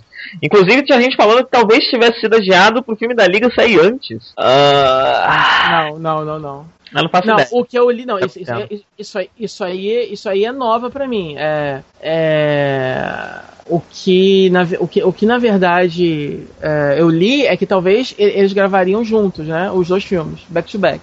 É, o problema pra mim. Assim, eu li algumas notícias, eu comecei a achar interessante. é, tinha um boato de que realmente o, o foco do filme ia ser o Bruce Wayne se envolvendo com o Lex Luthor para os dois, os dois como grandes empresários estão envolvidos na reconstrução de Metrópolis depois da merda que deu, quer dizer, vai ter uma repercussão aquela merda toda e que e- e que vai ser por isso, essa vai ser a motivação pro Lex Luthor tentar vender o Super-Homem como uma ameaça pública e o Batman não vai gostar dele por causa disso também, porque ele chegou, quebrou tudo e foi embora. É, então, assim, é, mais de uma vez eu já ouvi que a história vai ser mais ou menos essa, então eu tô achando que é capaz de ser isso mesmo. É, mas o curioso, o que tá sendo curioso pra mim é o casting. Todo mundo que eles estão arrumando pro casting é polêmico, tipo, não para, assim. É, eu, o Lex Luthor, que é o Mark Zuckerberg. É. Qual o nome do ator? O Jesse Eisenberg. E aí, a, a grande piada que estão fazendo é o seguinte: é que, vi- que veio o executivo e gritou assim pro, pro Zack Snyder: Cara, chama aquele, ch- chama aquele, aquele Heisenberg guy, né? É o Uhum. E aí ele entendeu errado e contratou o Jesse Eisenberg. Aham. E aí tá toda a piada. Mas assim, o, mas o interessante é o Você seguinte: viu, você viu uma, uma, uma suposta sinopse do que seria o Lex Luthor no filme? Eu vi, eu achei interessante, assim, é, é, é, eu achei intrigante, cara, porque é, seria uma interpretação do Lex Luthor completamente diferente de todas as outras até hoje, Uhum. mas não deixa de ser interessante, quer dizer, eles vão transformar, na verdade, o Lex Luthor no Mark Zuckerberg mesmo. Ele, Aham. e- e- ele, ele vai ser aquele cara jovenzinho, sociopata, que fez fortuna muito jovem, né? E ao invés dele ser um, um- um, tipo um coroa, ele vai ser esse jovem gênio, maluco, visionário, né? É, sociopata, estranho, ele provavelmente vai, vai, vai ser cheio de tique nervoso, diz que ele vai ter tatuagens e tal, então é capaz é capaz dele, ser, dele ter vários, assim, várias características peculiares, entendeu? É, eu não sei, eu acho que pode ser legal, cara. Eu acho que pode ser legal. Não, não, não te animou? Não te empolgou? Eu não sei porque eu não gosto do filme Superman. Eu, Entendi. eu, meu é uma bosta. E aí, ah, eu, eu já, eu, eu já enchi o saco dessa porra. Porque, É. cara, são, são, são 5, 6, 7 anos da Warner falando coisas e falando coisas. e E, cara, continua falando, foda-se, quando sair eu provavelmente vou assistir, provavelmente vou achar uma bosta, talvez eu goste, mas eu não quero ter qualquer espécie de Olha, expectativa. eu sei o seguinte, quando eu assistir um trailer, eu vou me mijar de felicidade. quando eu vi o trailer de Man of Steel, eu me mijei de felicidade. Aí depois quando eu vi o filme, eu vou achar assim, olha, o filme foi bom, mas aí vai ter uma, uma lista de mais. Porque, é, é- é- enfim, f- acho que vai ser a mesma vibe do Man of Steel, né? É, e aquele negócio, é, é o que eu sempre falo, eu não tenho... ah, por, exemplo, todo mundo ama o Wolverine e eu não vejo tanto apelo assim, porque pra mim o Wolverine é só um brutamonte que dá porrada, entendeu? Uhum, E pra mim, personagem que dá porrada, pra mim isso não é interessante. uhum. Eu adoro personagem dar porrada, mas se, se, se a única coisa que o cara faz é dar porrada, né? Entendeu? Sim. Então, assim, pra mim, um Batman com uma armadura dando porrada no super-homem não é o melhor uso do Batman que existe. Definitivamente. Eu não acho isso legal. Eu não acho legal nem o Lex Luthor na armadura.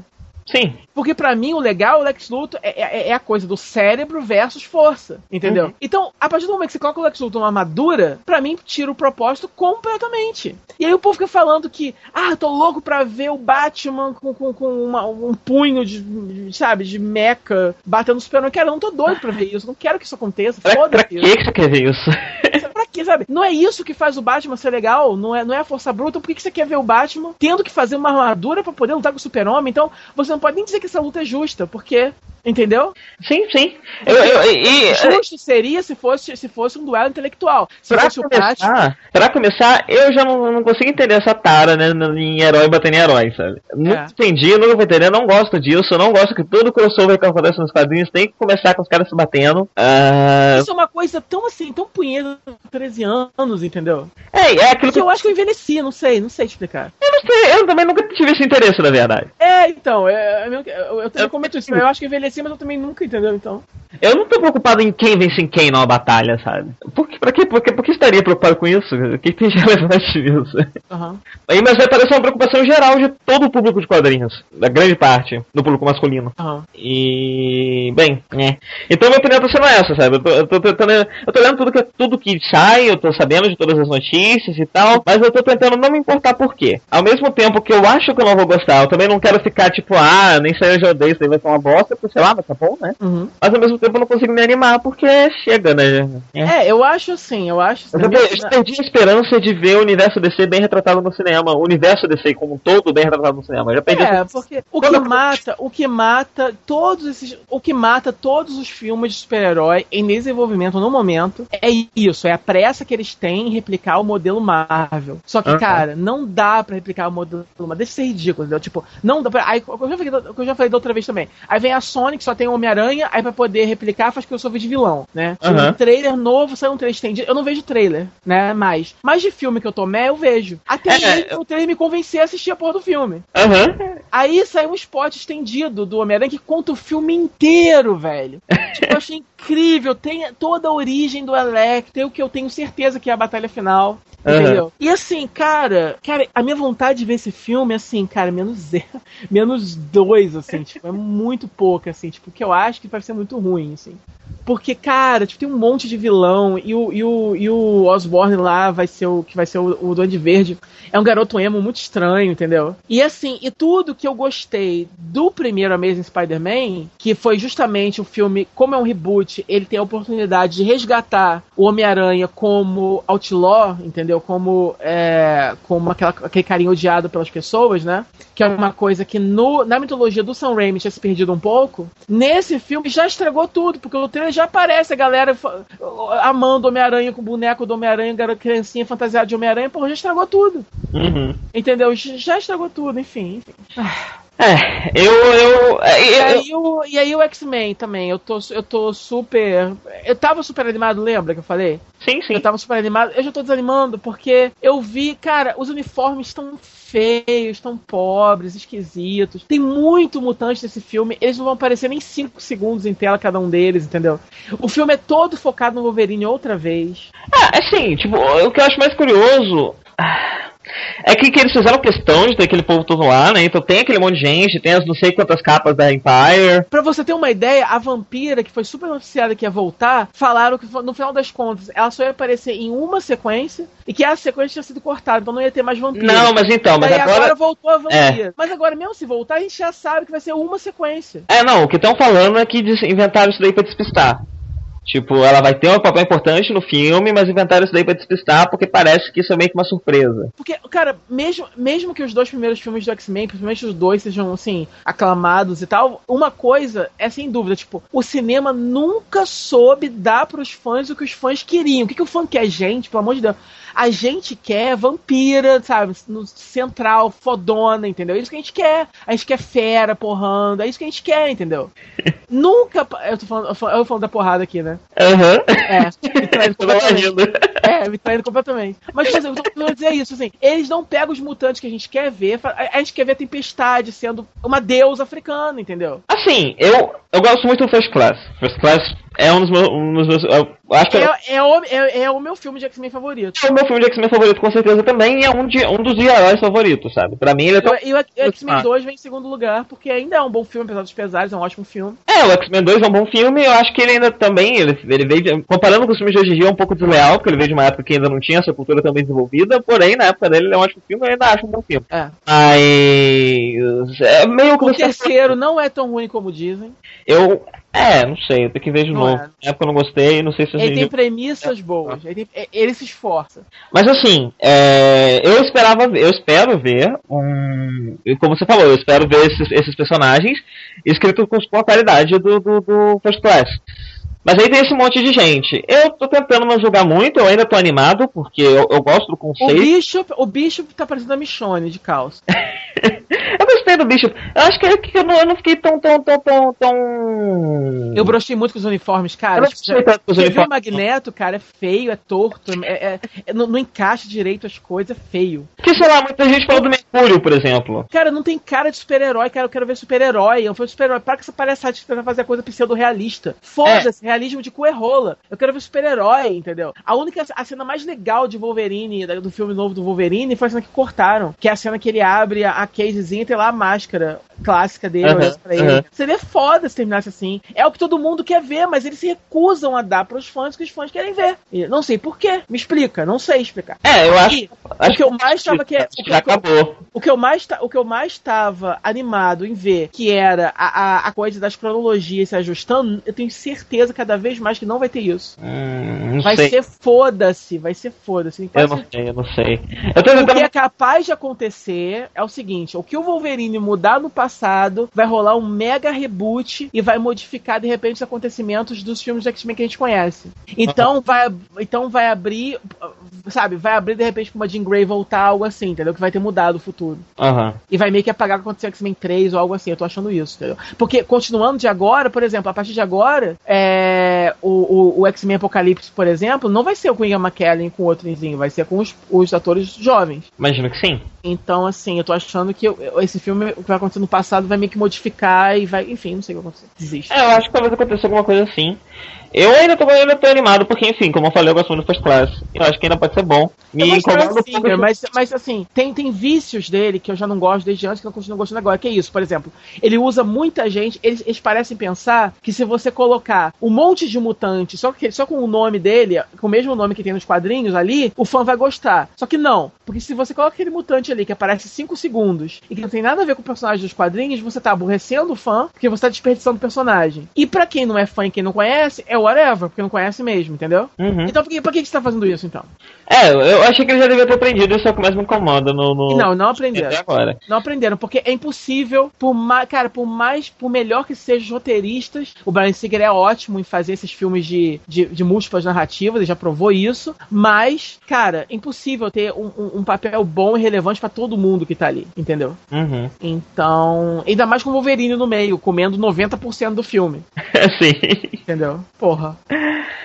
É, eu não sei, eu não sei. Deixa eu. Assim, a desculpa que eles deram pra ser o Wolverine é porque eu não li, porque nos quadrinhos é a Kitty Pride que volta, né? Sim. Eu não sei como é que funciona isso nos quadrinhos. É porque na série, na verdade, o que vai acontecer é que o- é Xavier vai, vai transportar a mente do Wolverine do presente para pro passado. Pro corpo dele do passado. Então, teria que ser o Wolverine, por quê? Porque ele é o único, né, que no passado tá vivo e comeu E- uma, comeu uma cara. Igualzinho, sim. É, faz sentido? Faz, mas bullshit. É porque tem que ser o Wolverine. Agora, como é que é nos quadrinhos? Como é que a Kit volta nos quadrinhos? É viagem no tempo mesmo? No Eu não caso? sei, eu não li, eu nunca li o Dia do Futuro Esquecido. Ah, tá. Dia do Futuro Esquecido, não é isso? Dia do Futuro... Eu não É. sei como é em português. Dia do Futuro Passado. Dia, dias de um futuro esqueci- Futuro esquecido. Esquecido, ele corrigiu aqui. Futuro É. Esquecido.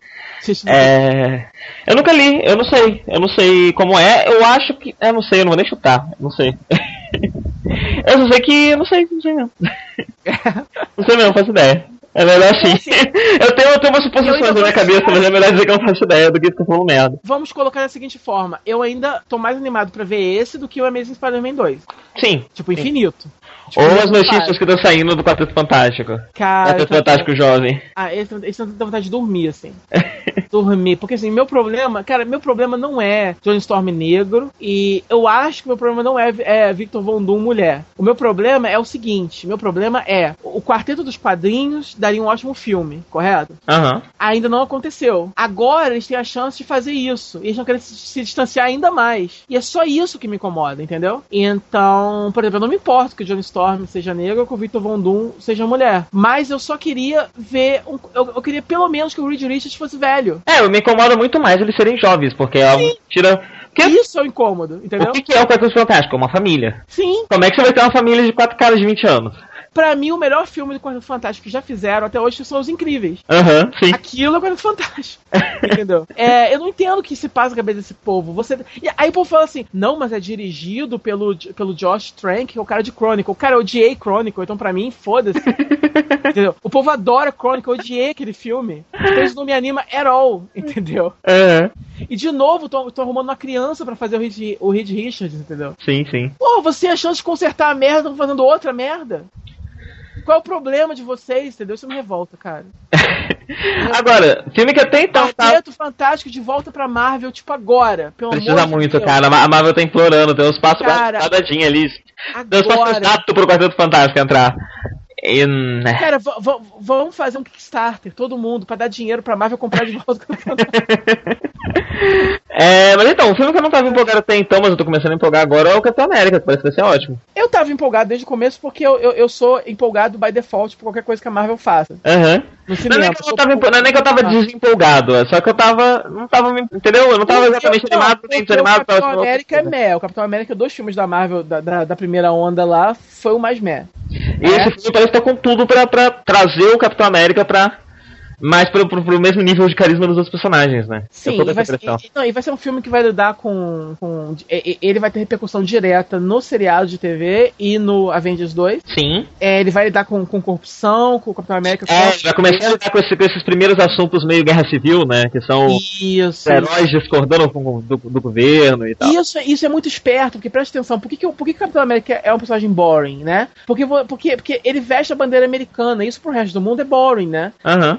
Então, então quanto que o Capitão América é mais legal? Sempre que ele vai contra o governo. Sim. Dan. Isso já foi estabelecido no- no- nos quadrinhos Quadrinho, sim. desde que ele foi desde que ele foi repaginado mais recentemente, né? O Capitão mostrar América não está com a América, o Capitão América está com o povo. É, então, é, é mostrar que o Capitão América, é- é- ele, ele é o defensor dos ideais americanos, mas os filme, o filme não está nos dizendo que os ideais americanos sejam necessariamente postos em prática todo dia por lá. Uhum. Mas ele é um cara que busca esses, esses ideais. Aí automaticamente você já tira esse, esse é- é- é- essa antipatia anti-americana que rola, entendeu? Sim, sim. É, isso eu acho genial. E assim, eu tô animado. O Soldado Invernal também é legal. É, dizem que a Viúva Negra vai ter um plot interessante no filme também. É, aparentemente ela vai ter um papel grande. Eu É. acho que talvez eles comecem até a desenvolver um romance entre ela e o Capitão, Seria legal. que é algo que existe nos quadrinhos. É a menininha que faz Revenge. Ela tá no filme, ela é a descendente lá da, da mulher do, do Capitão América, lá que morreu já. Como é o nome dela? Ah, não esqueci o nome dela, mas A gente falando Carter. da série dela, A né? gente Peggy, Peggy Carter, é isso? Peggy Carter, isso mesmo. Fazia a filha dela, neta dela, sobrinha dela, sei lá. E eu imaginava que era ela que ia ser o par romântico dele, no caso. Mas de repente vai rolar um triângulo. Ser meio creepy, né? Con- con- Convenhamos que. Você não acha?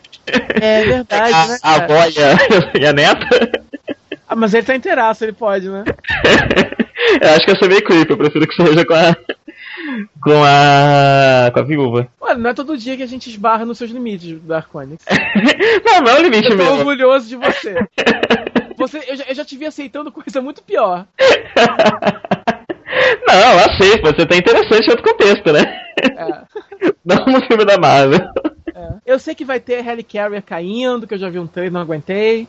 Então, o que, eu faço? Eu ainda vejo trailers, mas eu vejo. teaser. Eu, ve- eu, Eu ve- aquele primeirão que sai, né? O primeirão que sai dá pra ver. o o Capitão América chegou no meu limite agora. O último trailer que saiu eu vi, eu não vejo mais nada. É, agora, chega, né? Spot TV eu não vejo. Apesar- Até porque se eu começar a assistir tudo que sai a partir de agora, eu vou chegar no filme já o filme inteiro. Porque É. depois o Robocop já tem o filme inteiro na internet. É só Eu só vi um trailer, só vi um trailer, não vi tudo. É, eu também só vi o, o- o- acho que o primeiro e o segundo, se não me engano. É, algo assim.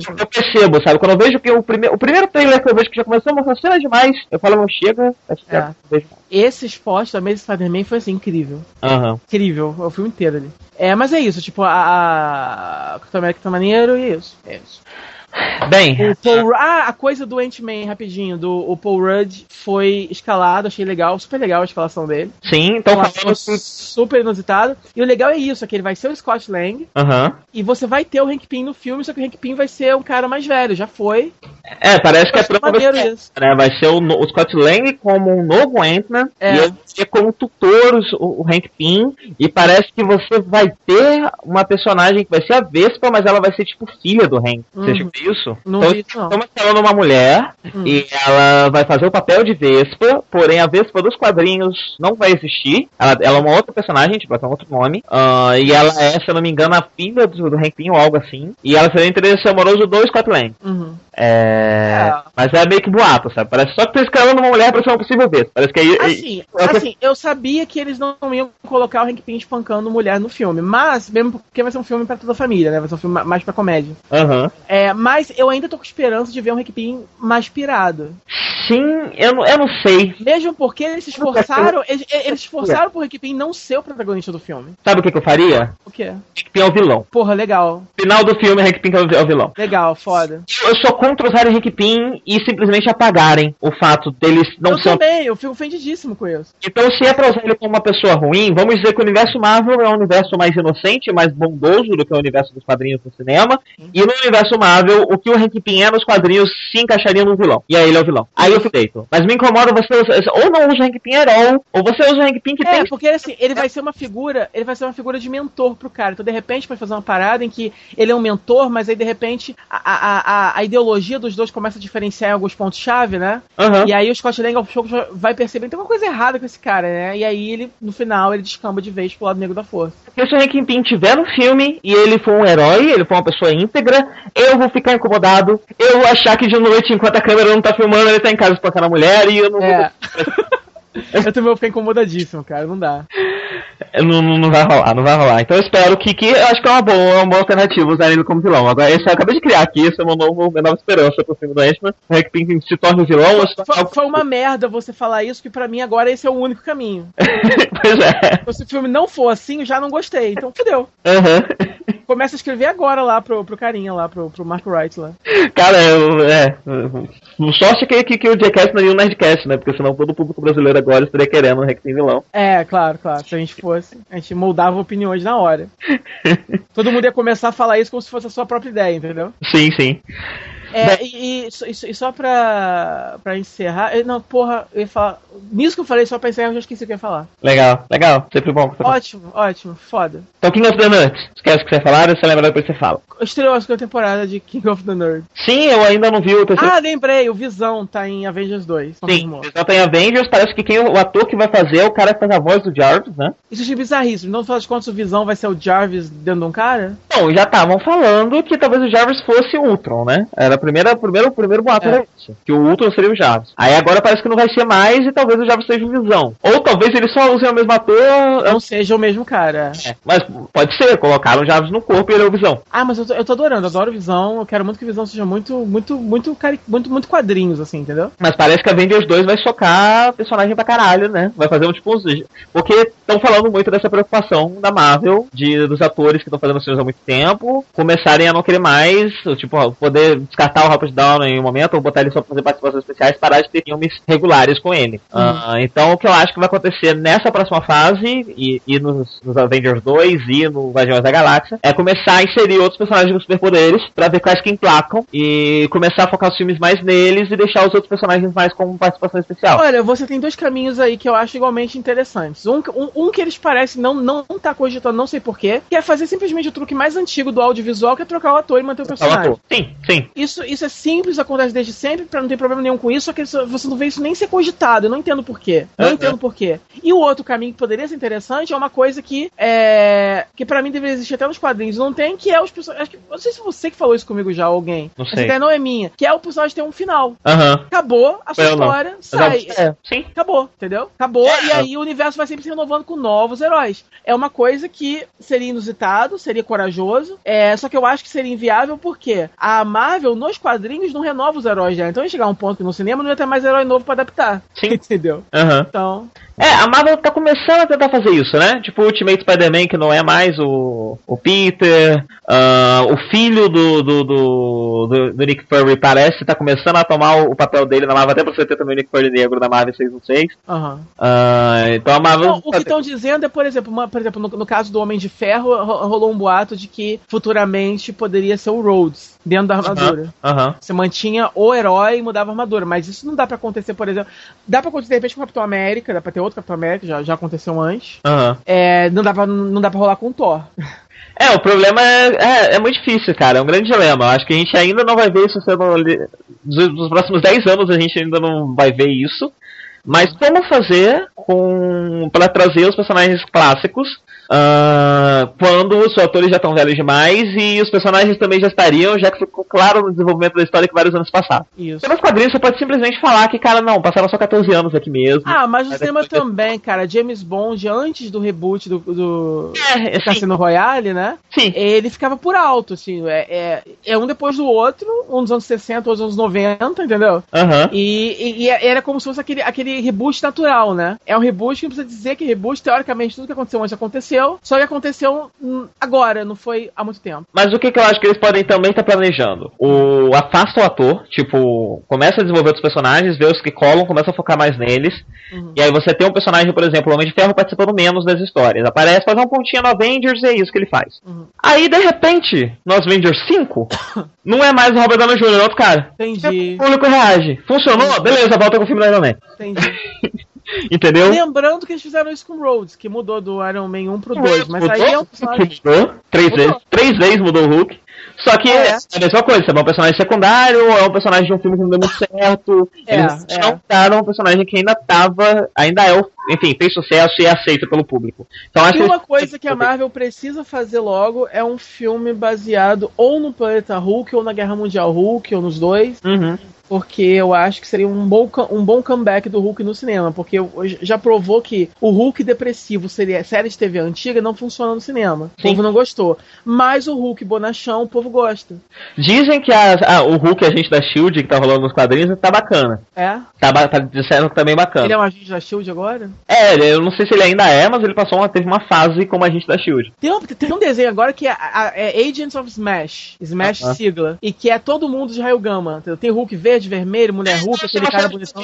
Chama uma série de quadrinhos. Inclusive tem aquele pessoal que eu gosto muito. Tem uma outra equipe, que é uma equipe de pessoas com, com, com raio gama também, que tem um poderes, mas são mais controlados. Ah. Que a função deles é consertar as merdas que o Hulk faz. Ah, então depois que o Hulk passa e destrói a cidade inteira, são eles que vão lá e reconstroem a cidade. Ah, parecido com, com, com aquela empresazinha que tinha, que fazia damage control? É deles que eu tô falando, não é? Mas eles é deles? Eles, eles têm poderes? Não, eles, eles são uma firma, não são burocrática? Não, mas acho que eles têm poderes também, não tem não, cara? É, não. Eu já, já, já, eu já cansei de falar deles aqui, inclusive eu já falei que é isso, é uma pegada dessa que eu queria ter visto em Agents of Shield na televisão e tal.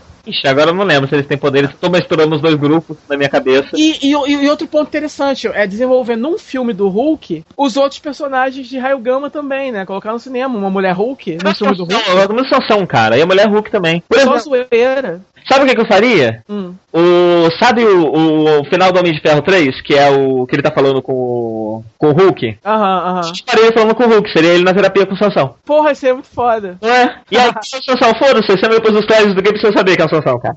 Uhum. Só a gente sabe da aí lá pra frente explica que é o Sansão, sabe? Bota ele no Avengers 2 e é o Sansão. É, eu acho que o caminho é esse, fazer um filme do Hulk bem zoeira, né? E com todos esses absurdos, entendeu? Aham. Uhum. E é isso. Eu acho que eles não fariam o Planeta Hulk, porque o Planeta Hulk nada mais é do que o John Carter lá, de Marte. É isso, nada mais é do que isso. Sim. É, é ele em outro planeta dando uma de gladiador de Marte, mesma coisa. Sim, sim, então sim. eu acho que acabou de ser testado o formato, não deu certo, eles não fariam isso de novo. Sim. Então, mas a Guerra Mundial dava para fazer, era só arrumar um outro motivo para começar. E eu nesse acho... filme podiam introduzir o Sentinela, que é um personagem que precisa muito estar no cinema. Uhum, sim.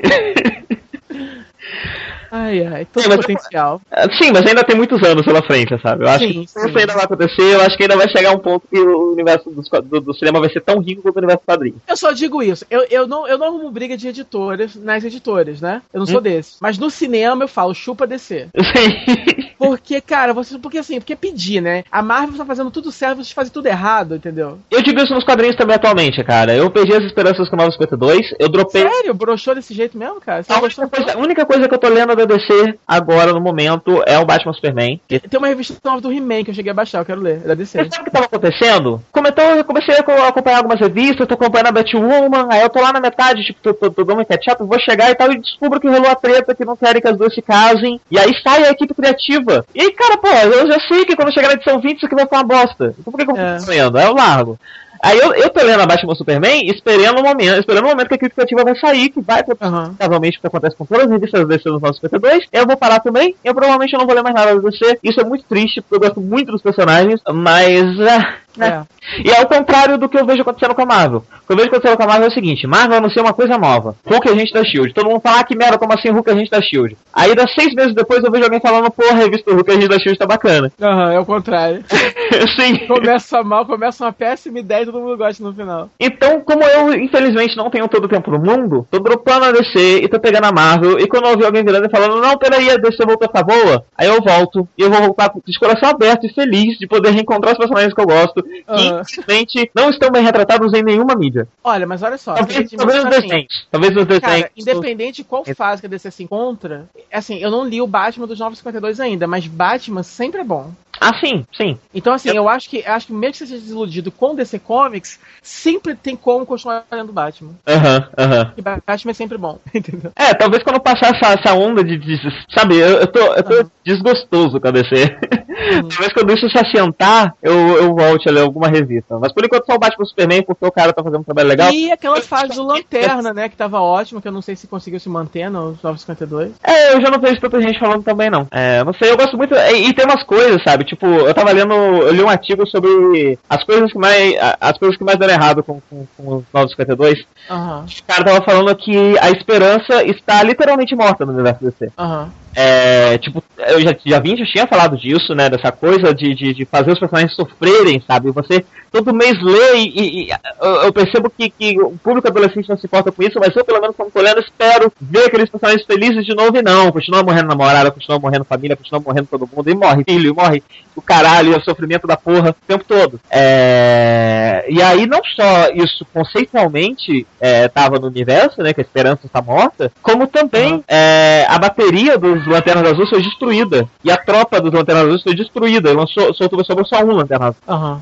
Então, também na trama, a esperança foi morta. Também foi um, eu não sei se proposital, mas uma quebra da quarta parede de no universo DC não há mais esperança. A esperança morreu. Uhum. É... enfim, eu tô, tô muito desgostoso com a DC, cara. Eu queria muito que no cinema fosse bom, cara. Eu queria muito que nos quadrinhos fosse bom, mas não é. E eu não vou ficar aqui arrastando defunto, cara. Eu não vou. As anima... é, é clichê falar isso, mas as, anim... as animações de DC são legais. Algumas mais do que outras. É, então, eu não sei, mas é... os 952 acabaram de começar, né? Vai rolar agora. Na, Teve a Liga da Justiça War agora, que é a saga da Justiça War. Será que é legal? Não sei. Eu vi só uma cena que tem nos quadrinhos também, que no, no desenho ficou bem bacana, nos quadrinhos não tão legal, que é quando a Mulher Maravilha é introduzida na, na revista da Liga da Justiça. Uhum. Que a primeira cena dela, ela, ela, ajuda uma menininha, e a menininha tá tomando um sorvete, e ela pergunta pra menina, menina, o que que é isso? É. E a menina fala, um sorvete, você leu isso? Eu li, não, inclusive, a, a, eu, eu, não gosto tanto assim desse arco introdutório da Liga, eu li um pedaço assim, acho bom, é bom mais ou menos assim, mas uma das coisas que eu gosto é isso, é esse clima é, da Mulher Maravilha meio Thor. Uhum. Marvel no cinema, que eu digo e repito, a, a, forma de você fazer a Mulher Maravilha no cinema é isso, pega Thor e faz igual. Uhum. Aquilo, acabou. É o mesmo tom, é a mesma coisa. Sim. É a mesma, assim vai, vai, ficar perfeito. E dá raiva porque eles não vão fazer assim. Sabe o que eles vão fazer? O Zack Snyder, ao invés de fazer um filme que é cool, que é divertido, ele faz um filme que é solene demais. Uhum. Você pega o trailer do Capitão América, entendeu? Ou algo assim, é uma coisa cool, é descolado, é moderno. Você pega o trailer do Man of Steel, é aquela música, aquela, aquele canto gregoriano no fundo, aquela coisa de Deus, entendeu? Uhum. Cara, tipo, para de fazer essa coisa solene, chata, e faz é uma chato, coisa cara. Você, você, sabe, você sabe que todo mundo quer se divertir com o seu filme, seu filme é uma obra de entretenimento. Por que, Isso! Por que, que você tá fazendo bocejar enquanto eu tô vendo esse trailer? É, por que, que isso aconteceu? Não, porque todo mundo fala, não é isso? Que os heróis da Marvel são mais legais, são mais gente como a gente, os da DC são mais deuses intocáveis, que não é legal. E a DC uhum. não vem tentando, é, é, nos últimos anos, humanizar cada vez mais os personagens justamente por causa disso, pra tirar esse estigma de que são deuses. Uhum. Então por que diabos no cinema tem essa, essa, essa, totalidade grandiosa de Deus tão grande, entendeu? Sim. Sabe? Para de fazer analogia boba de Superman com Jesus Cristo. Ele não é Jesus Cristo, tem nada a ver com Jesus Cristo. tem nada a ver. Ele não tem barba, ele não tem discípulo, ele não morreu. Sabe? Se não voltando teologia, não tem a igreja do Superman. Eu leio, eu leio Saints Onissan, não tem nada a ver com Jesus Cristo.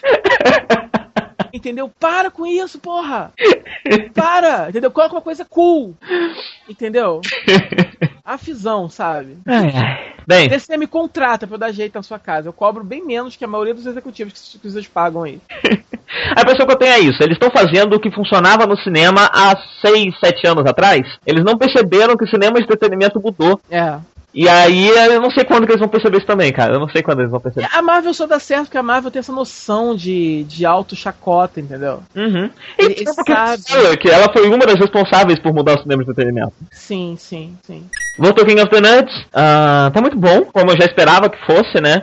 É, por sorte, ele continua com a mesma pegada da primeira temporada. Eu não vi o terceiro episódio, que saiu quinta-feira agora. Mas ele continua com a mesma pegada de. Ser, você percebe que eles respeitam mais a gente e eles estão querendo ridicularizar menos, a gente um pouco menos. Sim. Uh, e King of the Nerds é uma da. Eu acho que é o único reality show que, sei lá, em Survivor eu tenho favoritos, eu tenho pessoas que eu detesto, eu tenho tudo isso. Mas em King of the Nerds eu sinto que. a identificação, entendeu? Quem Survivor eles ainda não são igual a mim. É. Eles são aquele cara do trabalho, eles são aquele Não, e mesmo quando tem um, um cara mais nerd, tipo o Cochran, mas o Cochran é tão babaca, entendeu? Sim, sim. Não dá pra. Porque só tem ele, aquele negócio. No meio dos nerds tem um nerd mais babaca e outros menos babacas. Aham. Mas quando você pega um, um nerd só, a possibilidade dele ser babaca é muito maior Sim. do que um grupo de nerds, entendeu? Sim. Porque a maioria dos nerds são babacas. Ele é tipo excluído, né? Ele é sempre o. Não, E aí não, isso né? sempre vai causar, por ele se sentir excluído naquele grupo, ele vai sempre, vai sempre causar alguma reação, que ele vai agir de uma forma que não tem como ele no dia. Ele vai chegar já na defensiva e vai ser um saco de acompanhar Aham. isso. É, então- pelo menos Ele vai, um grupo de. ele vai se achar um merda, ou ele vai se achar bom demais, o melhor de todo mundo, vai ser sempre É, é. E vai ser ruim do mesmo jeito. Então, assim, pelo menos num grupo de nerds, você tem mais chance de ter mais ma- ma- diferentes personalidades ali. Todo mundo é inseguro, de merda. Aham. Mas você vai ter, assim, uma maior chance de gostar mais de um de outro. E é engraçado porque, tipo, eu co- eu conheço essa gente. Então, quando eu vejo É. uma jogada, eu sei virar e dizer um, isso aí não vai dar certo, hein? É. Então, por exemplo, no primeiro episódio tem a química que resolve omitir aquela química. Eu vou te falar uma coisa. Ah, Se um produtor pegasse e fizesse uma versão brasileira de King of the Nerd, correto? aham. Como o brasileiro é meio limitado, é meio limita, é, é meio os produtores assim, que o produtor que tiver que estiver mexendo com isso é meio é meio vai querer seguir pelo óbvio, eles iam chamar o Azagal, o Alotone para seus apresentadores.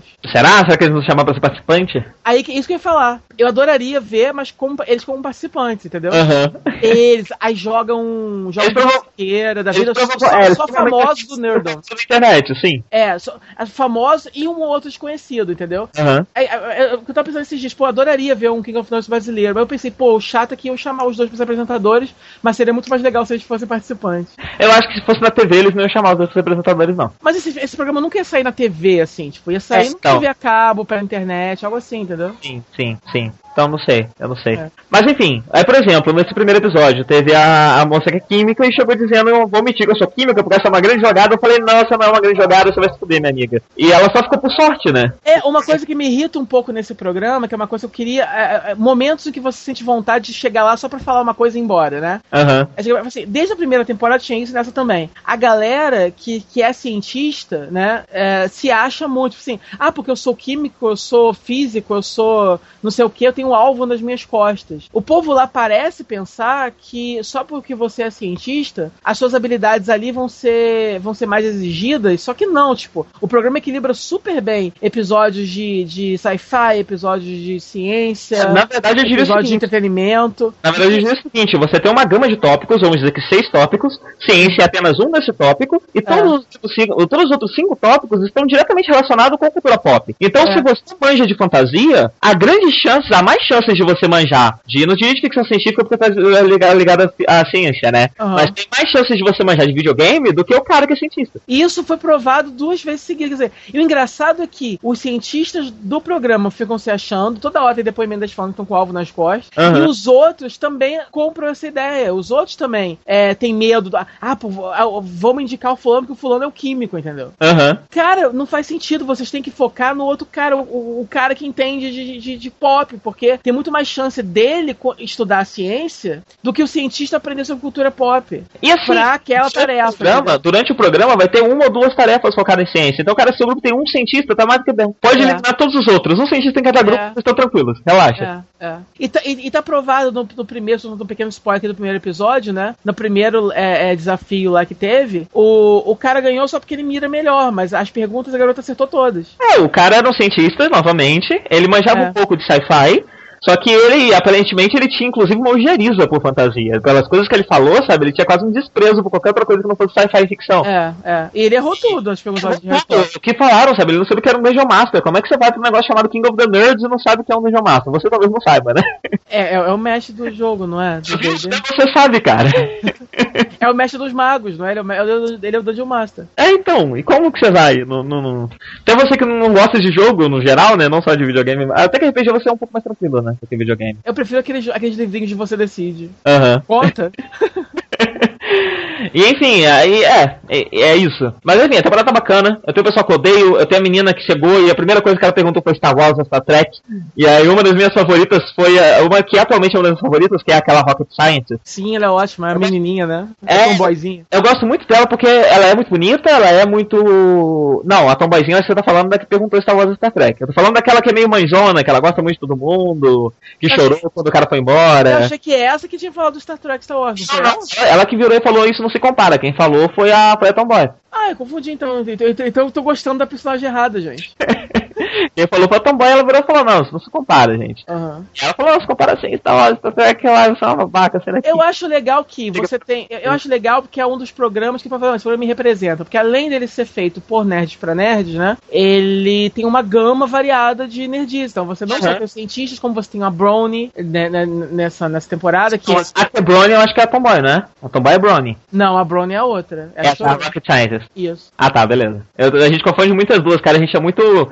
Eu tava discutindo isso hoje em dia. No, no, Preconceituoso, só porque as duas são gordinhas, né? Então, eu tava. Eu, eu comecei um outro assunto aqui. Eu tava falando disso no Twitter hoje em dia. Chamou isso de gordofóbico. Eu acho gordofóbico uma palavra ridícula. Eu vi você falando, procurando como é que era um termo para Um termo em latim pra gordofóbico. Aí você falou que, que descobriu que era, que era gordo mesmo, né? Não, mas é burdo. Seria é burdo. E, cara, eu prefiro gordofóbico. Vamos chamar. A partir de agora eu só vou chamar de gordofóbico. A gente tá sendo muito gordofóbico porque as duas são gordinhas e pra gente elas são a mesma pessoa. O que é incrível, porque pra elas não são. Inclusive elas nem se parecem. Mas a gente fica confundindo elas, porque num primeiro momento, quando a gente ainda não tinha fixado o personagem, a gente é, trocou o que uma ou outra falou. Mas. Você tá ainda? Tô aqui. Ah tá, beleza. Eu percebi que você tava indo pro o teclado e eu vi que você tava conversando com alguém no meio do Nudge novamente. Parei de novo, agora não. É... Mas enfim, é. Você, você, tem, você tem o, não, você tem o novo Nerdvana, essa temporada, uma nova casa lá, e o Radio Shack Lab agora, o, o, é em forma de tardes. Um conceito muito legal, né? Que a porta é a tarde, né? Quando você entra tem uma sala. Não, e, e tem o um console no meio da tarde também. Sim, sim, que também é baseado na série clássica, né? E, na, e, no, é. na, na tarde e você tem o Gamer, que é legal, o Gamer G-A-Y, né? É, ah, uh -huh. Eu acho maneiro porque, eu não sei, né, de uma forma geral, é, quando você vê coisas focadas em nerd, você não vê muito isso, a parte do gay nerd, né? Uhum. Nos, nos programas de as pessoas não falam muito isso. Quando vai discutir, todo mundo fica, sabe? É, e aí, e aí você tem. Mais grosso. Você tem aquele tipo de nerd que é extremamente é, preconceituoso, mas você também tem, e eu vejo isso muito no, no, no pessoal que tem os gostos mais excêntricos, é uma abertura muito maior pra, pra, pra todo tipo de gente. Eu vejo isso também, curiosamente, dos grupos de Asperger que eu participo. Uhum. É, justamente por, por, por, todo mundo ter um. um por estar tá por, por tá na base da pirâmide na cadeia alimentar, né, cara? Você tem preconceito de quem? É, e você, e você tem um defeito social. Você não uhum. sabe se portar socialmente. É. Então, de certa forma, você está excluído, removido da, da sociedade. Você uhum. é uma pessoa que está tentando fazer parte daquilo porque você precisa para conseguir coisas, mas a sua cabeça, a sua, a, o seu crescimento, você cresceu removido disso. E isso te dá uma abertura maior para você aceitar coisas que a sociedade condena, que a maioria da sociedade condena. Eu não tirei nem a maioria, né? Que, que, que, que o, o status quo, que quem, quem, enfim, quem manda na sociedade, e depois não tá falando do governo, eu não sei muito bem como explicar isso. Mas enfim, acha que você entendeu o que eu quis dizer, você entendeu? Uhum, entendi, mais ou menos. É, você é o único parâmetro que eu tenho aqui, eu não sei se os ouvintes entenderam, mas. É. é você é o único parâmetro que eu tenho, então eu não vou parar de explicar, porque eu acho que eu sou é. muito mais pra continuar falando. É. Uh... Mas é isso, eu, eu acho legal que o programa continua inteligente, as, as perguntas, as coisas realmente. Não é aquela coisa boba, aquela coisa poser esquisita, entendeu? Uh, então, é uma coisa realmente que respeita, é um reality show de qualidade. É um daqueles reality shows que você recomenda como uma série mesmo, né? Eu, eu acho legal é... que o cast, como a gente tá falando, é um cast bem escolhido que mostra o lado saudável desse tipo de. E eu gostei, é, eu, eu gostei do, do primeiro episódio de, de ter, uma, ter um plot envolvendo, um, um microplot envolvendo os participantes passados, né? Aham, uhum, sim. sim. Que a, a rainha lá. É eu ainda mesmo? acho, eu ainda acho que eles, eles, falaram que o final vai ser diferente. A Celeste, não era? Isso, a Celeste, ela cai, aí eles se unem para arrumar um novo rei, não sei o quê. Eu ainda acho que eles vão aparecer, né? Em algum papel. O que eu acho? Eles falaram que o final vai ser diferente. Eu acho que os participantes da temporada passada vão escolher o vencedor dessa temporada. Seria legal, porque eu acho, eu acho maneiro, porque como foi a primeira edição e foi um elenco muito bom, e a gente desenvolveu um carinho muito grande, uma conexão muito grande por eles, né? Uhum. É, eu acho legal que esse negócio da, da, segunda geração ter essa, essa, essa deferência com a primeira, entendeu? Uhum. Estar essa reverência e tal. Tipo assim, acho legal dessa ideia de família, assim, acho legal que se isso realmente for assim, tô torcendo para que seja, e tô torcendo para que isso vá para frente, para que, para que esses personagens fiquem sempre voltando, não como participantes, mas sempre como nessa função assim de mentores ou de alguma coisa assim, entendeu? Uhum, Assim, eu uhum. graduei daqui agora, mas agora eu fico voltando que eu faço parte dessa história aqui, entendeu? Aham, é, e depois alguns deles voltar como juízes, né? Seria legal. seria Interessante. legal. Mas então, o que, que, que- o que, que eu acho? Eu não sabia que a, que a. Ou se eu sabia, eu já tinha esquecido. Que a, que a Blossom tinha um diploma, um PhD em neuroscience. É, então, eu também. Se eu sabia, eu tinha esquecido, eu não sabia. Eu também não Achei o sabia. máximo, ela, ela, ela é o real deal, assim. E, e eu, eu tô falando isso agora porque eu tenho quase certeza que alguém já me contou isso algum dia. Eu acho que é a primeira vez que eu vejo ela fora da personagem, de qualquer personagem. E eu gosto bastante dela, porque eu gosto da personagem dela no, no, no- no Big Bang Theory. Eu gosto Aham. das femininas do Big Bang Theory. Eu acho que se a série fosse sobre elas, escrita por pessoas mais competentes, a série ia ser muito boa. Eu vi, uma piada ótima de. Eu vi uma piada ótima de Big Bang esses dias, uma piada da série mesmo, muito, muito boa. Mas eu não vi a cena, eu vi em forma de meme, assim, né? Aham. Só a cena com legenda. Tipo, é, é, é como se fosse um flashback do Sheldon com outro carinha, com. Como é o nome dele? O... Leonard? Isso, é que eu não vejo a série há muito tempo, então eu não sei que temporada foi essa. Mas Ah. eles mais jovens, aí falando, né, que eles têm que separar todas as noites de sexta-feira pra poder assistir essa nova série incrível do Joss Whedon, que é o Firefly, Aham. e que eles podem já, já setar isso pra sempre, porque provavelmente essa série vai durar muito. Sim, eu, eu tava assistindo ainda quando passou isso daí. É, achei, achei legal, achei maneiro. Eu, eu ri. Sim, sim. Mas então, eu, se- eu- é, esquece tudo que eu ia falar, não tem nada a ver. É, o que eu tava querendo dizer é uma outra, uma outra coisa. É, a gente pode dizer que um reality show é uma, uma, é uma fatia, é tipo é um micro ecossistema do que é a sociedade. Eu- acho que você vai entender melhor o que eu tô querendo dizer se eu, for, se eu for dizer um pouco mais. Ele é, enfim, ele é feito para que funcione na TV, Uhum. mas normalmente quem acaba virando um vilão ali dentro é alguém que talvez também fosse visto como uma pessoa ruim ou vilanesca dentro de alguns grupos sociais. Uhum. Então é interessante, é, é- e é uma prova de que em King of the Nerds você tem uma fatia do que são os nerds saudável, Uhum. ah, e que dá uma boa visão e que mostra o lado bom, as pessoas realmente bacanas que você tem dentro desse, desse grupo, e não as pessoas babacas. Quando vira um vilão lá dentro, o cara É. é a representação do gamer maluco que fica gritando no ouvido dos outros, xingando a mãe, dizendo pra comer a avó da pessoa porque a pessoa perdeu no jogo. Aham. O gamer descontrolado, ele Eu é Aquele cara tá me dando medo, cara. Cara, ele é, ele é um sociopata, ele é, ele é assustador. Ele é assustador, tem muito medo pior, e não, ele que é um escritor de fantasia, não é isso? Ele descreve, né? Ele É, descreve. eu não sei o que ele já escreveu na vida, só que agora a carreira dele vai ser complicada, porque Eu acho que ele, ele. né? ele não escreve profissionalmente. Ah, tá. Ele só escreve. Ele fica dizendo o tempo todo que ele escreve, ele escreve, ele é muito criativo e tal, mas eu acho que ele não escreve profissionalmente, não. Cara, tipo assim, foi tão vergonha ler tudo que aconteceu, assim, sabe? Ele abraçando os caras, tão awkward, sabe? a risada dele. Sim, sim. E, e ele é, é muito caricato, sabe? Mas é, é interessante ver isso. É interessante ver que dentro, dentro dessa fatia do que é, digamos que é a sociedade nerd, do que são os nerds na sociedade, é, eles pegaram uma fatia saudável o suficiente para que quem virou o vilão ali dentro seja realmente alguém que deve ser mal visto. É. Que é realmente uma pessoa ruim, uma pessoa que carrega um estigma ruim pra quem é nerd, uma pessoa que tem, tem princípios ruins pra toda a sociedade, que é uma pessoa descontrolada, é uma pessoa provavelmente misógina, uma pessoa com sérios problemas, ah, com um ego gigantesco e tal. E é interessante ver que ali dentro ela também virou vilão, e, e isso, isso é muito curioso, e isso também mostra como que o programa é saudável, como o programa é. é- o que É. no programa. Isso é um exemplo. Isso é uma prova de que o que eu realmente gosto no, no- no programa é uma verdade. Pelo menos pra mim. Aham, aham. É. Ah, mas é isso. Friday Night Tykes. O que, que é isso, Friday Night Tykes? Não vou falar. Não, eu, eu- enfim, tem, tem esses dois reality shows, assim, que eu tava viajando, quando eu cheguei em casa, eu descobri eles assim, pá, tava assim pra baixar já alguns episódios de ambos, né? Aham. E aí eu fui baixar, então eu achei interessante. Pa- Parece que a Squire tem uma rede TV, rede TV agora. Não sei se é agora ou sempre teve, mas eu acho que é só agora. Hum. E ela tá fazendo algumas programações legais. Esse Friday Night Tykes, ele foca no em vários times de futebol americano infantil, uma liga infantil de futebol americano. Aham. E ele não é bem aquele reality show com depoimento e coisas assim, não. Tipo, ele é. Ele tem um clima mais documentário mesmo, né? Na fotografia dele e tal. É só mesmo as pessoas. É, é, movimentando a história.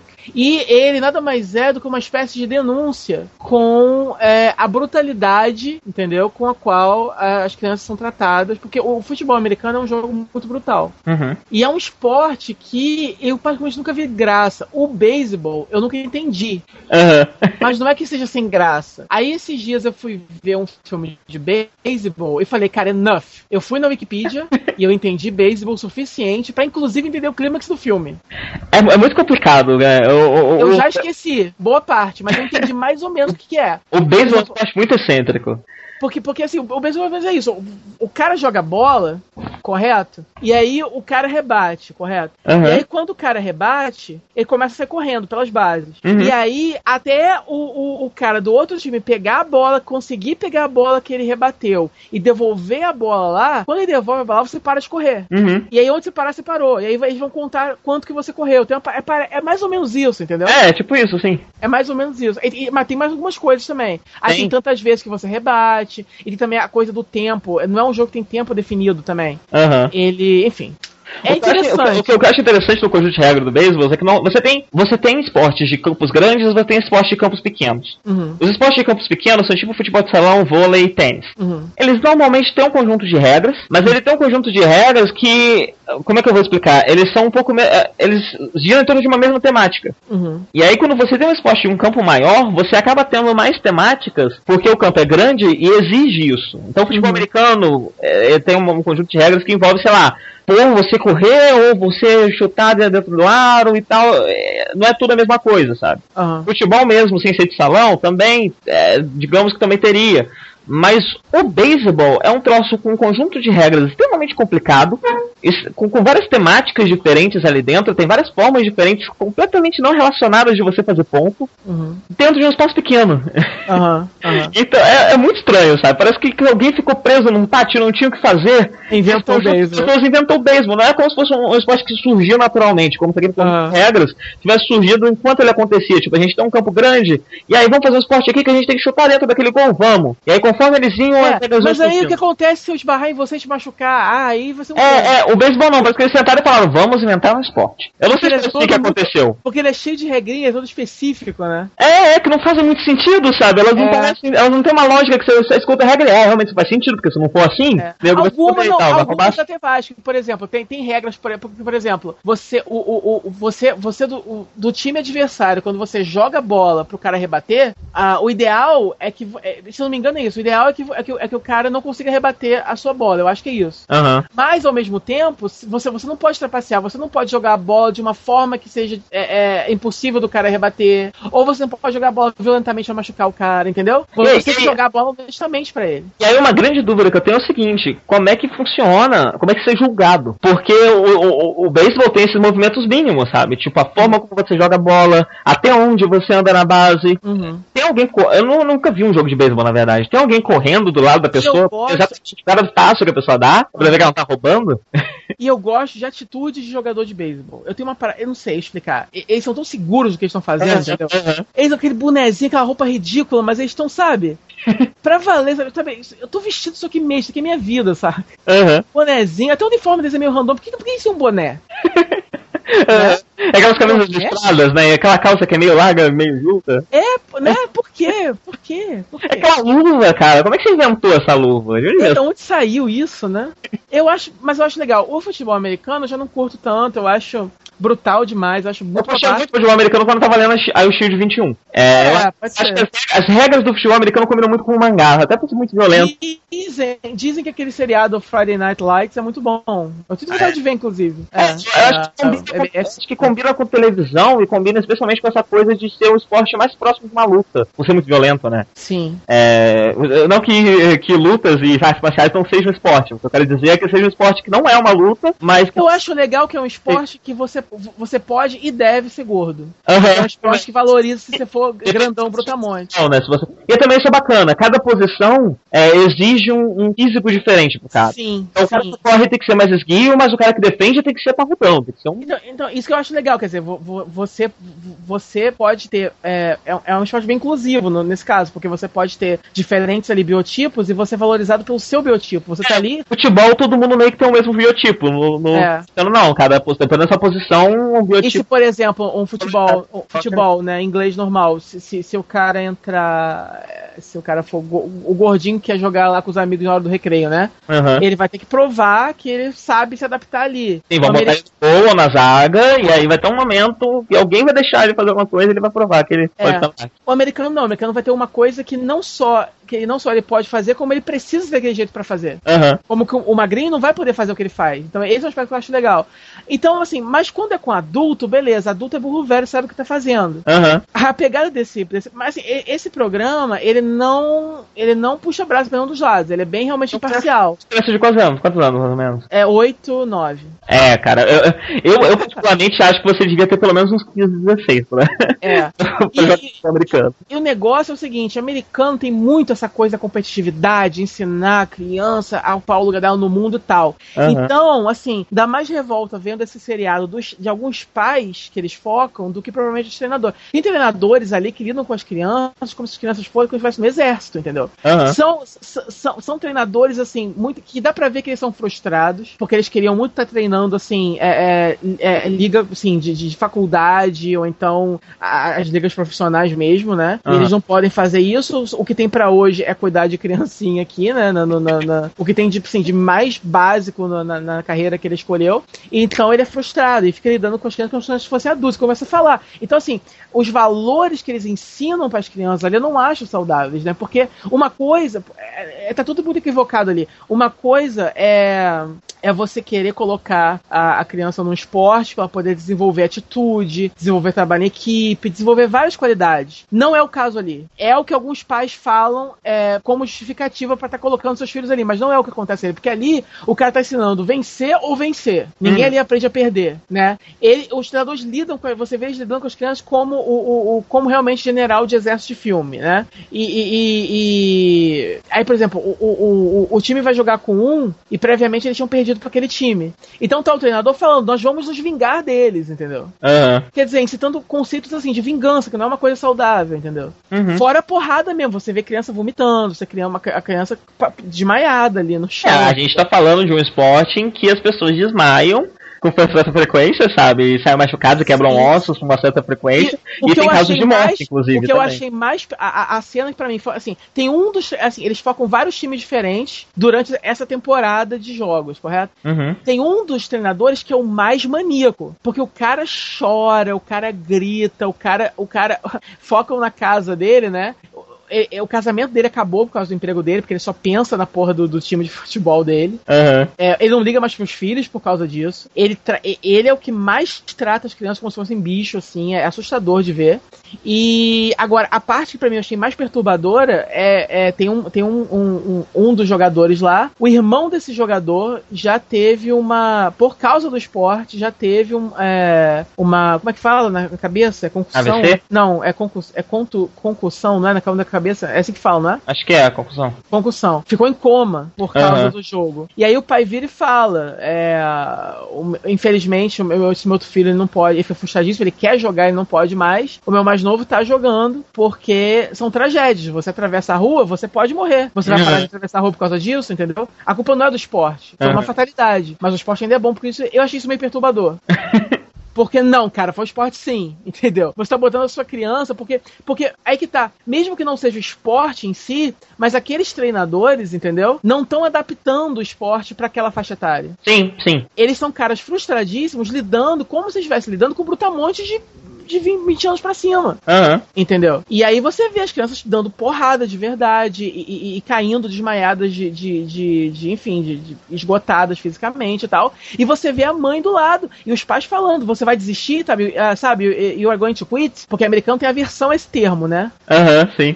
Ao, ao, ao loser desistente. Só que, cara, vocês estão levando isso a um extremo muito grande, né? É, é melhor ser o burro que socando a cabeça na parede, né? Até morrer. É, tipo assim, é, é- é- é melhor o garoto que foi em coma, mas pelo menos ele não desistiu. A filosofia Uhum. é essa. Então, assim, é um programa que tá, que tá causando uma repercussão muito grande, tá trazendo, assim, à tona essas discussões por lá, né? Eu, eu já li algumas reportagens a respeito. E é isso, é bem interessante, assim, pela qualidade técnica dele, é um, é um documentário bem produzido, e, e- e pelo tema que ele escolheu abordar, que é um tema que é completamente alien pra gente aqui. Sim, sim. É, é um tema que eu nunca pensei que isso fosse um problema, entendeu? Talvez É, lá é, Eu pensei, né? Realmente as pessoas jogam. A maioria dos esportes tem uma liga infantil. Será que isso existe também no futebol É, americano? é. A Porque, você- né? porque- porque o que mais tem por aí é filme de turminha de beisebol, né? A gente sabe existir isso, mas beisebol é tranquilaço, né? É, beisebol, beleza. Aí dá vontade de virar pra esse cara e falar, cara, por que você coloca seu filho no beisebol, então? Sei lá, hockey, futebol americano, são, são jogos violentos, mais complicados. basquete, sei lá.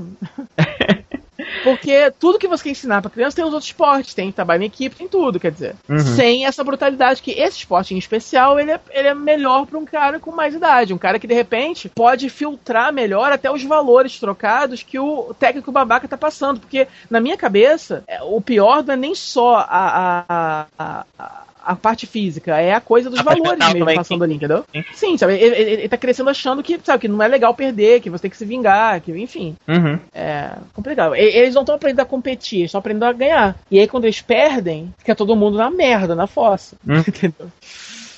E o Opposite Words? É falou comigo, eu fiquei com vontade de ver o Opposite Words, mas eu tô com muita coisa. É aquilo que eu falei, né? Eu tô tendo que, que cronometrar a minha vida. Então, se boto uma coisa nova, alguma coisa vai ter que ir pro saco. Né? Eu cheguei num ponto que eu acho que se eu botar alguma coisa, eu tenho que tirar alguma coisa. Aham. É, então, é, é, como eu falei, a, o, outro reality show que eu, que eu achei que foi interessante foi esse, Opposite Worlds, que ele é do sci-fi, maybe, eu acho. É, você falou comigo que era o Sci-Fi. Você- Não é, eu falei aquele dia, aquele dia eu tava mais lúcido do que eu tô hoje.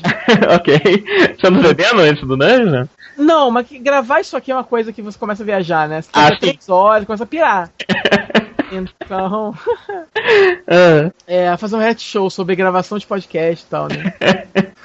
É, então, assim, é, eu li a premissa, achei legal, a premissa me entregou, não sabia exatamente como aquilo, como que aquilo ia funcionar na prática. E aí eu vi até agora os quatro primeiros episódios. Já teve cinco e seis, são dois por semana, né? Uhum. Aí os cinco seis semana eu não vi ainda. Então, assim, aquele dia eu não tinha visto ainda o, a segunda semana da série, né? Então até a minha opinião mudou ligeiramente do que mudou, do que tava. Eu tava curtindo mais na primeira semana do que eu tô agora. Aham. Mas tá boa ainda. Mas assim, a premissa é a seguinte: é basicamente um Big Brother. É, só que tem a casa, a casa dividida ao- ao meio. Metade dela é a casa do futuro, metade dela é a casa do, do passado. Então, metade dos participantes são, são designados pela própria produção. Não sei baseado em qual critério, se, se é randômico ou não, mas é, foram colocados na casa do futuro. E aí é uma casa, assim, completamente cheia de frescuras. E, e- eles vestem umas roupas futuristas e tem vários equipamentos na casa de de desses protótipos de, de, sabe, casa modelo mesmo do futuro, né? Que a gente vê por Aham. aí. E a casa do passado é o extremo passado pré-histórico mesmo, eles não tem nem privada pra cagar. É tipo, é um tipo, buraco. é tipo aquela teoria, né? Que os Jetsons estão suspensos e lá e que na verdade o que tá na Terra, na superfície, são os Flintstones. Nu- Nunca tinha ouvido essa teoria, mas, mas o engraçado é que um dos caras falou isso, falou, não, nós somos os Jetsons, eles são os Flintstones. Aham. Tem Mas essa é teoria essa e que inclusive essa teoria explica por que que os Flintstones têm coisas que imitam objetos modernos. Não só porque eles um dia já foram, já tiveram esses objetos modernos, que seria na nossa época, como eles também replicam do, do, do, do mundo dos Jetsons, do mundo superior. Que legal, ma- mas cadê as hastes daquelas casas? É, então. Tá aí. Aí matou, né? Matou. Mas aí a gente pode Pelo assistir todos os episódios. só, pelo menos as casas só voassem, né? não tivesse A gente, a né? pode assistir todos os episódios dos Flintstones, pra ver se a gente acha algum episódio. Uma haste. Ou a gente pode inventar alguma outra teoria. Tipo, na verdade, tem uma redoma. Boa. E aí as hastes estão presas na redoma. Na redoma. Estão, né? Boa. Eu- Isso daria um bom live action.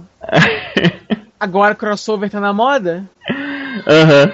É, mas então, aí, os participantes ficam lá na merda, sem comida, sem nada, passando frio. Eles estão num local que é frio pra caralho, que no alguns episódios tá saindo fumacinha da boca deles. Então, assim, eles realmente estão na merda ali. E eu acho interessante esse conceito. A- a- a- os dois lados da casa podem se observar, são divididos por uma parede de vidro. Então é legal que fica todo o povo da, o povo da pré-história lá recalcado com o povo do futuro, né? E é interessante porque existe o elemento de voto público. Por quê? Todo, é, nesse primeiro episódio da semana, no final, tem um desafio o time, de times. O, o time que ganha o desafio tem o direito de escolher se vai, se vai ficar na sua época ou se vai trocar. Então é óbvio que se o futuro ganhar, vai querer ficar no futuro. Aham. Então aqui o que está em jogo mesmo é o passado. Que se o passado ganhar, vai poder ir pro futuro, vai poder comer, tomar banho e tal. Uhum. É... E aí o time perdedor, isso, aí escolhe, beleza. Aí cada time elege uma pessoa para ser a protegida, que não vai poder ser eliminado, uhum. e uma pessoa para ser o decider. Certo. Ok? E aí o público de casa vota no decider que ele quer. No outro dia, no segundo episódio da semana, tá acompanhando? Tô. No episódio da semana, o decider que recebeu o maior voto do público é o cara que vai escolher uma pessoa do seu time e uma pessoa do, do outro time para poder competir no desafio de eliminação. Certo. É o cara vai eliminado. Uhum. O interessante disso tudo, que eu achei, é o seguinte: é... eu vou ter que soltar um pequeno spoiler. Assim, Peraí, eu fiquei um pouco confuso. Tem dois deciders? Cada time escolhe um decider de, do seu time para poder concorrer para ver qual público vai votar para ser o decider. Ah, entendi. O público escolhe. Entendi, agora entendi. É. Então esse programa também tem o um elemento de votação de público, também tem o um elemento ao vivo. Uhum. Eu não tinha visto ainda um, um reality show americano com esse elemento. Uhum. Porque eu nunca vi Big Brother estrangeiro, né? O, uhum. o, o, o, episódio ele é ao vivo e tem votação de público. Eu não tinha visto ainda isso funcionando. E o interessante, eu vou ser obrigado a soltar esse spoiler, uhum. mas é, é, básico, eu não vou falar quem foi eliminado e quem não foi. Mas é óbvio que o decider escolhido, né, inicialmente, foi o do passado por mais de 90% dos votos. Uhum. Por quê? Porque todo mundo tá com, tá com pena deles. Pena deles, né? Uhum. Então, isso, isso tá gerando uma parada nessa série que, que o povo do futuro não percebeu ainda. Que é o seguinte, cara, vocês estão lutando para ficar no futuro, mas, mas tá todo. passado te, te dá mais chance de ser é, A América tá antipatizando com vocês. e é por isso que o programa te dá a opção de escolher ficar se você quiser. Isso. E essa é a grande, a grande sacada de estratégia que só um deles está percebendo. Tem um Cara, deles lá. Tem que você tem que ser uma porta. Porque assim que você virou e falou que você pode escolher e eu ficar, a primeira coisa que eu pensei é por que, que essa regra tá aqui? Né? que eu posso é lógico que se a pessoa escolher, é o público de repente pode achar que você tá sendo meio hipócrita, mas ainda assim você vai ganhar mais likes do que se você ficar só no futuro, entendeu? E, e, e, e o. Você tá aí? Tô. Ah, tá, que seu sofá ficou muito baixo de repente. E aí o que acontece? Eu, eu, falei que eu não sabia se era randômico ou não a escolha dos grupos, né? Mas Uhum. eu, acho, eu acho que tem um padrão. O povo do futuro é a galera mais atlética, mais, igual aquele povo de survival que é mais antipático. Aham. Então, eles propositalmente são caras que já tem mais propensão a se achar. Uhum. Entendeu? Então, é... são caras que ficam lá, eles ficam o dia inteiro assim, se achando, falando como eles são bons, como eles são ótimos, como eles são guerreiros, os outros são babacas que eles vão ganhar. E eles estão esquecendo que eles precisam do voto do público. Uhum. Entendeu? Então tem um deles que já percebeu isso, só um. E esse um tá fazendo uma aliança secreta com o cara do outro lado, e os dois estão começando a trocar informação, e esse cara do futuro virou e falou: esse povo daqui tá me fazendo ficar mal na fita, entendeu? E como é que fazem pros caras conversarem? Porque tem uma parede de vidro só que separa os Ah, dois. Se você entendi. falar pertinho, dá pra ouvir. Aham, entendi. Então, quer dizer, o programa tá começando a, a, a mostrar que ele tem muito potencial, desde que os jogadores percebam esse potencial e queiram jogar. Porque, é porque por exemplo, é igual o Survival. O Survival pode ter. O Survival pode ter uma temporada ótima e uma meia boca. Tá, tá na mão dos jogadores, entendeu? Aham. Se o jogador quiser jogar, vai ser uma ótima temporada. Se o jogador não quiser jogar, a temporada vai ser ruim. O jogo é bom, mas depende de quem tá jogando. É a mesma coisa aqui. Então eu espero que os caras comecem a perceber logo que eles estão mal na fita, entendeu? Uhum. Agora, e o, agora o, o, o, de- o detalhe assim que eu, que eu mais achei legal, mas infelizmente isso não se repetiu na segunda semana, foi que o desafio da primeira semana foi super extremo, né? Uhum. Eu fiquei puta que pariu quando eu vi, porque, nossa, isso é incrível, porque sempre que você vê desafio na televisão, até em Survivor, mesmo quando o desafio é meio extremo, nunca ninguém tá correndo perigo de vida de verdade, vai, sabe? Aham. Só que aí, nesse caso, foi muito engraçado, que tinha que, que- o- a prova era, tinha um- um- uma, uma plataforma, você tinha que, que subir na plataforma e derrubar a pessoa lá de cima. Survival já fez isso várias vezes, inclusive. Aham. Então, o cara vira, o apresentador vira e fala assim: vocês vão ter uma arma. Aí o cara pega um, um pedaço de pau enorme e aperta um botão e tem dois tasers, cara, um em cada ponta. Cara, na hora que ele fez isso, cortou pra uma personagem botando a mão na boca e eu aqui em casa botei a mão na minha também. Eu falei, o quê? What the fuck? Aí eles vão lutar lá em cima, cara, com uma armadura no peito pra evitar levar choque no coração. Caralho, é pra valer isso, sabe? Mas infelizmente eles. Aí, como o resultado dessa, dessa prova foi um participante com a perna quebrada em, sei lá, quatro lugares evacuado do jogo, e a outra com o dedo quebrado, que tá com o dedo engessado até agora. Eles viram que ia ficar sem participantes, até metade do programa não tem mais ninguém, né? É. E aí, como ele tá sendo ao vivo, sendo gravado enquanto, enquanto tá acontecendo, né? O É. segundo desafio já foi, já foi da- da- daquele tipo legal, mas ninguém ia morrer, sabe? Ah, que pena, né? Ninguém Eu acho, não, desculpa, eu tava animado achando que esse ia ser o grande diferencial do programa. Uhum. Entendeu? Eu achava que no próximo capítulo ia ser ele, sei lá, pulando de um helicóptero, alguma coisa assim. Pulando de uma. De uma pulando de um, de um trampolim num, num copo d'água. Ai, ai, cara. Muito bom. E outro reality show, assim, 5 segundos, American Idol voltou, Jennifer Lopes Não, voltou. inteiro, né? Não, só a J-Lo, né? A J-Lo voltou, só queria informar o seguinte: eu, Ah. a American Idol, eu sempre dou o benefício da dúvida pra ele. Sempre, sempre dou, dou- vou assistir um pedacinho, né? Uhum. Eu vou dizer o seguinte: o programa realmente, o formato cansou. É, os participantes não estão mais geniais. Assim, a fonte secou. Tem tanto programa de calor lá nos Estados Unidos que já acabou. O povo que canta bem. Então não tem ninguém. Assim, tipo assim. Então, assim, aquele programa que eu não digo pra você que você deve assistir, que você tá perdendo muito não assistindo. Mas eu devo dizer que é, eles conseguiram, assim, se renovar. Pelo menos, assim, no- os jurados estão muito legais. O, a Jennifer Lopes, eu já gostava dela antes, ela tá legalzinha.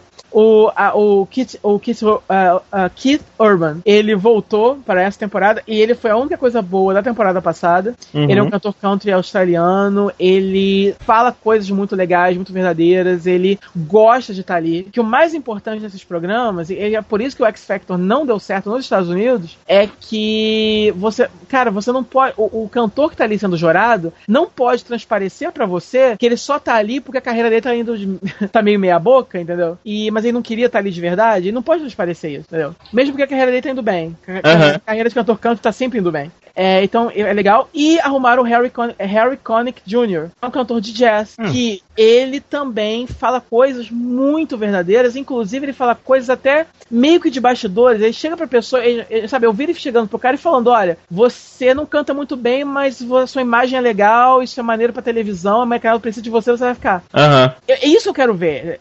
O que eu não quero ver nesses programas é bullshit, entendeu? aham. E é tão raro você ver o cara falando essas verdades, então isso eu acho maneiro. Ele é um cara também que entende muito de música e é legal. E o engraçado é que eu nunca ouvi, nunca ouvi falar do cara e metade da América também nunca ouviu falar do cara. Eles com isso no programa. Porque eles fizeram uma montagem de pessoas chorando pela Jennifer Lopes, né? Aham. E ninguém chorando por ele, e começa a falar. Aí tem uma hora que, um- que chega um garoto que é fã dele. Aí ele vem e fala, porra, pelo menos um, né? Finalmente. Aí começa a cortar pro povo. Poxa, eu adoro a Jennifer Lopes. Aquele, como é que é o nome daquele outro mesmo? Então, assim, é bem legal. É bem- assim, tá, tá legal nesse aspecto. Mas assim, eu tô vendo a parte de tartaruga, né? Daqui, a pouco, daqui a pouco, assim, acumula quatro episódios e eu não vejo mais. Coisa, né? Três vezes por semana, né? Duas vezes por semana. o- os episódios têm uma hora e meia de duração, porra, É, cara. cara, nossa, muita coisa. Não dá, né? Não dá. E. Mas assim, é. Eles estão tentando, eles estão tentando. Aham. Dragon Ball Z, Batalha dos Deuses. Você não, falar, você não tem nada pra falar de você, não, enquanto eu como? Eu, então vamos trocar aqui, vou falar de videogame, porque provavelmente você não vai ficar falando nada. Talvez, Eu você fale alguma coisa, talvez você fale alguma coisa que eu quero discutir um assunto interessante. Tá. É o seguinte, eu terminei o GTA V. É, e porque eu fiz o seguinte, é, eu tava falando aqui em off, eu não gravei, eu tô de dieta. E eu tinha um ritual semanal de todo sábado de manhã comer o passado da feira. É, todo sábado de manhã eu comia o passado da feira e agora que eu tô de dieta eu não posso mais comer o passado da feira todo sábado de manhã. Não pode. É... Só que eu descobri que eu comi o pastel da feira não só pelo pastel, um pastel muito bom, óbvio, mas também pelo hábito, pela rotina. Eu gostava da rotina de comer o pastel da feira todo sábado de manhã. E aí eu resolvi substituir esse hábito por outra coisa que seria legal. É... E eu percebi que de todas as coisas que eu faço, a que eu menos estava fazendo era jogar videogame. Hum. Então eu decidi que todo dia, sábado de manhã, eu vou jogar duas horas de videogame no lugar do pastel. É, e eu tô fazendo isso e eu tô tirando vários jogos que estavam no caminho, cara, tô indo embora. Então, tipo, GTA V eu terminei e eu comecei a jogar Red Dead Redemption. Que esse é qual é? Sei. Eu, eu já tenho aqui em casa um tempão emprestado, na verdade, eu tenho que devolver. E até por isso também que eu quero jogar logo. Mas. Eu acho, que, eu eu acho que meu irmão jogou esse também. Ou não? Não sei. Ele tem pra PC? Ele é de PC? Acho que tem pra PC, não tem? Eu tenho aqui no PS3, mas talvez tenha pra PC, acho que tem sim. Não sei, que meu irmão joga as coisas no PC, então não sei se Aham. de repente. Acho que tem, eu tenho quase certeza que tem no PC sim. E. Vocês vão ouvir eu citando muito meu irmão aqui, que meu irmão é o gamer da casa. Aham. Então, a- o que eu sei de jogo é ou o Darko me contou, ou o meu irmão foi todo empolgado me chamar pra ver. Aí eu vou lá com cara de som. Finge que me interessei muito pra não magoar o garoto. Não tem pra PC não, então ele talvez não tenha jogado não. Tá, mas eu vou falar desse jogo. É, você sabe qual é, né? O de Faroeste. Sim, sim, por alto, né? Só, só pra você ter certeza que você não tá confundindo. Não, não. É... E aí eu resolvi jogar.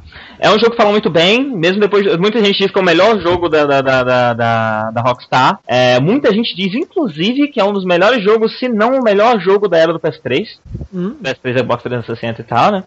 É... Eu já tinha aqui, eu já tinha começado a jogar várias vezes e não tinha engatado. Não sei por que exatamente, mas não tinha engatado. Mas é porque eu também, eu tava meio sem tempo pra jogar videogame, aí sempre que eu tava jogando videogame eu ficava com peso na consciência. Uhum. Tipo, é, tantas coisas que eu podia estar fazendo, tanta coisa atrasada, mas tanta coisa pra fazer, cara. Tem uma casa pra arrumar, tem uma roupa pra lavar, vai fazer alguma coisa. É... Vai fazer uns freelas, sei lá, vai ganhar dinheiro. E agora que eu, que eu separei esse tempo pro videogame, que na minha cabeça esse tempo é sagrado, que é do videogame, eu jogo sem culpa. E o jogo Ah. deu uma engatada. Uhum. E eu entendo, eu, eu, eu gosto muito. Eu- o, o mundo de Red Dead Redemption me fisgou mais do que o mundo de GTA, apesar de muita gente falar que o, a, a, a, deu a Los Santos de, de, de GTA V é muito viva e muito interessante, então realmente é.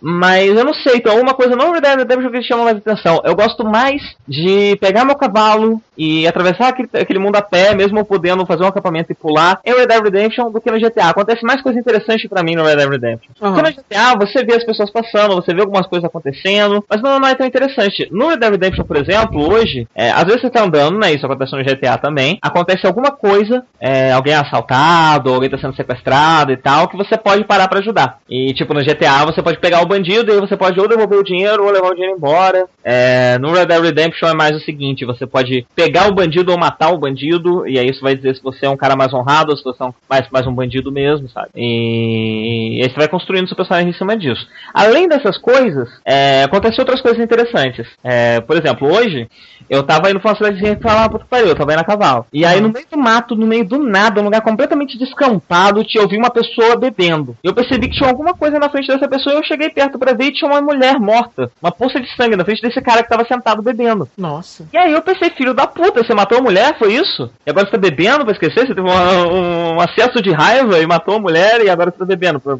sei lá, porque você tá sentindo culpado? E aí, de repente, ele deixa a garrafa no chão e ele cai morto também, ele tava bebendo veneno esse tempo todo. Merda. E aí fica aquela dúvida, sabe? Tipo, o que aconteceu aqui? Esse cara encontrou o corpo da mulher dele morta e se matou depois, ou ele matou ela e matou depois, e você nunca vai saber a resposta disso, porque isso não é nada, isso é uma coisa Aham. que no jogo que tá lá acontecendo. Mas isso dá todo um, um que a mais, sabe? Eu, eu não quero pular e ir pra cidade no, no- automaticamente, se no meio do caminho esse tipo de coisa interessante pode acontecer. Aham. E teve outro caso que já é um desse caso de, de, de quando tem alguma coisa pra fazer, você fazer, que pedem ajuda, você recebe uma recompensa, Aham. que era um, um, um, um xerife que estava transportando dois caras pra prisão, e os caras fugiram e atacaram o xerife, o xerife tava mancando e tal. E aí você- ele pede pra você atrás dos caras e você pode é, ou matar eles, ou prender eles com a sua corda, com o seu laço, e amarrar eles e levar eles pro, pro xerife. E eu tô querendo fazer um personagem bem honrado, né? Então eu sempre amarro as pessoas, sempre prendo as pessoas, eu raramente mato ah, as pessoas. Uhum. E eu fiz isso, fui lá e levei mó trampo, né? Pega o cara, bota o cara no cavalo, sobe no cavalo, leva, desce o cara do cavalo, joga na frente do xerife, vai atrás do outro, já tá na puta que pariu, que você demorou um tempão pra fazer isso. Faz a mesma coisa, volta. É... Aí quando eu terminei de fazer isso, o xerife falou, ah, não, muito obrigado, toma aqui o seu dinheiro. E a primeira coisa que o xerife fez, ele sacou uma arma e deu um tiro na cabeça dos dois. Nossa. e eu fiquei filho da puta. Esse trabalho todo você matar os caras, mas beleza, vai embora, xerife. E aí tem essa série de coisas, sabe? Essa- essas pequenas questões narrativas que não estão na história. Aham. Algumas são scriptadas, né? Mas acontecem de forma randômica enquanto você tá andando por aí. Que dão. é, deixa aquele mundo mais vivo, sabe? Eu sinto aquele mundo mais vivo por causa desse tipo de coisa.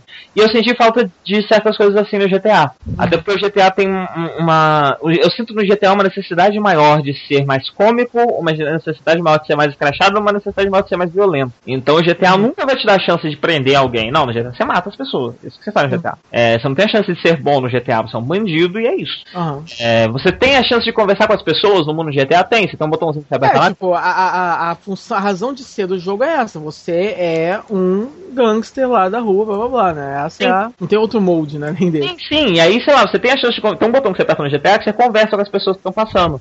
Uhum. O que você fala é sempre agressivo, o que as pessoas respondem é sempre agressivo. É um Uhum. todo, todo pautado na agressão e na violência.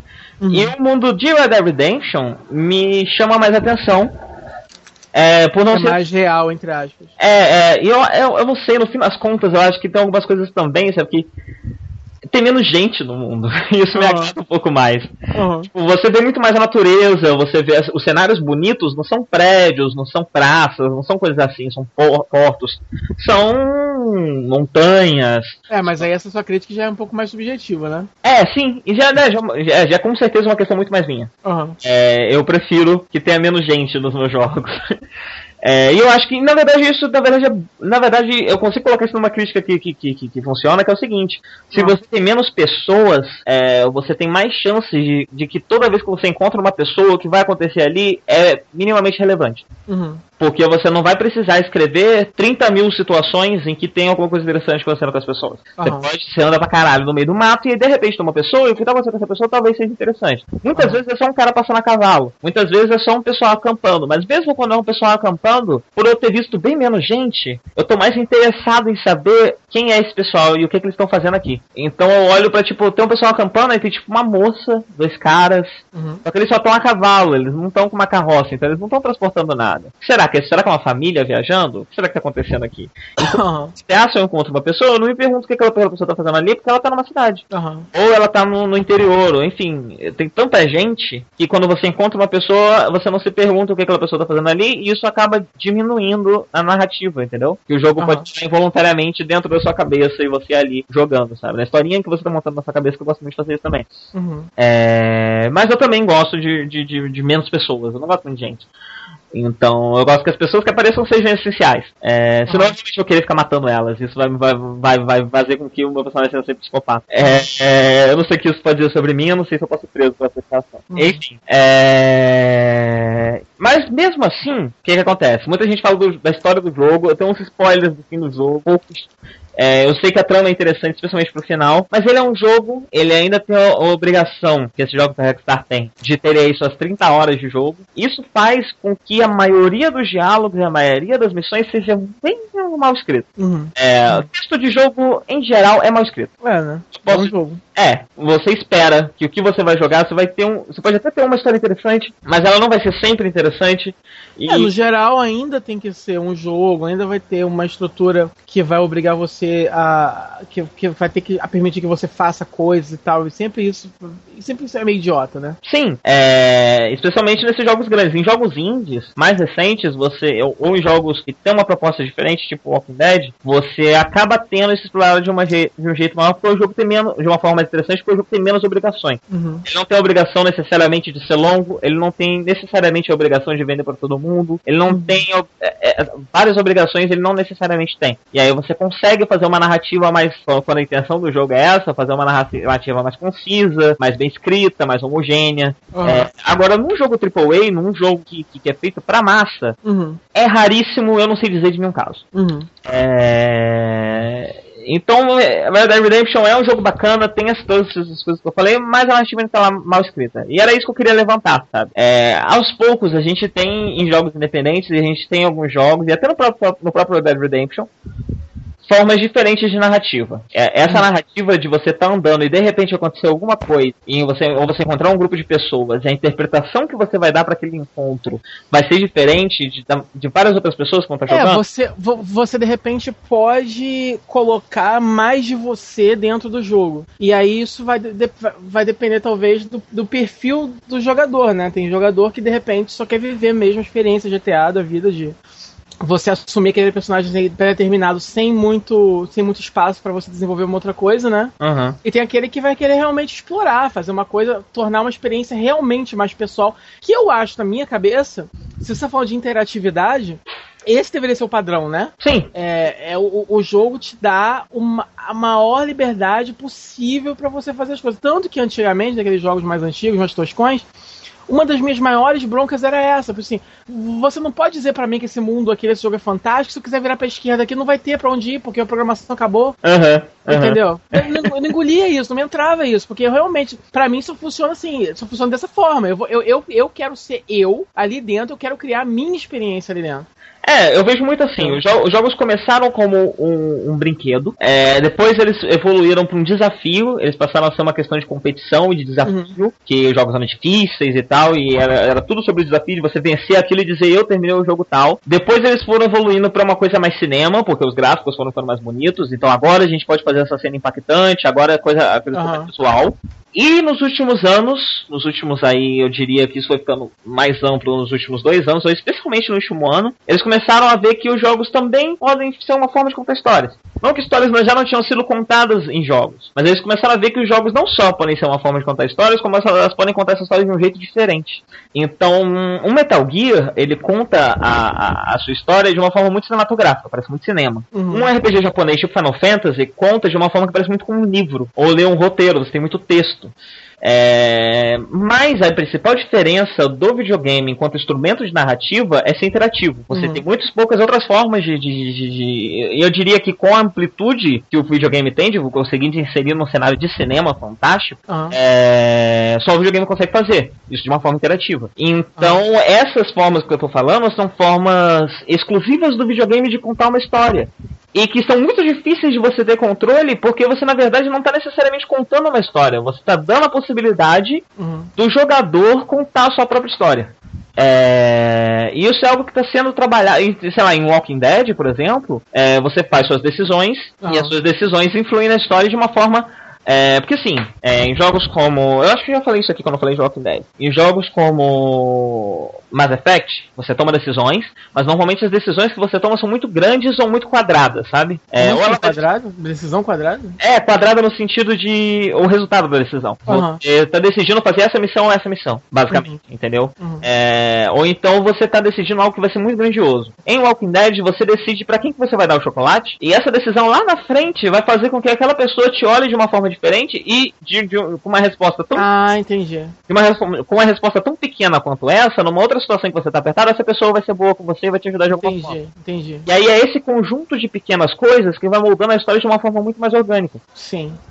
É... E é isso que eu vejo. Eu vejo que essa é a direção que o videogame está tá tomando e cada vez mais em jogos maiores a gente está vendo a indústria explorando como a gente pode contar histórias aqui de uma forma que é exclusivo do videogame que uhum. depende é, exatamente da interatividade. Outra coisa é a exploração, e eu já falei que também, acho que já falei isso aqui também de Shadow of the Colossus. Shadow of the Colossus é um jogo que a história é completamente aberta, você não sabe o que está acontecendo, é a sua interpretação daquele mundo que vai dizer o que, que, que, tá acontecendo ali. Porque tem um cara que está tentando salvar uma menina. Quem é essa menina? É a namorada dele? É a esposa dele? É uma moça qualquer que ele encontrou por aí? Tem uma teoria que ele é o executor e que ele salvou essa menina que ele tinha que executar. É, é a filha dele? Quem que é? É a irmã dele? Quem é essa pessoa? Não sei. Vai depender uhum. da experiência experiência no jogo, e especialmente em Shadow of the Colossus isso é feito pela exploração. Você, pela forma como você vence os chefes, você descobre um pouco sobre aquele chefe, você vai descobrindo um pouco sobre aquele mundo, e você vai vendo que na verdade existe uma sociedade naquele mundo, e que você está matando criaturas que fizer, fazem ou fizeram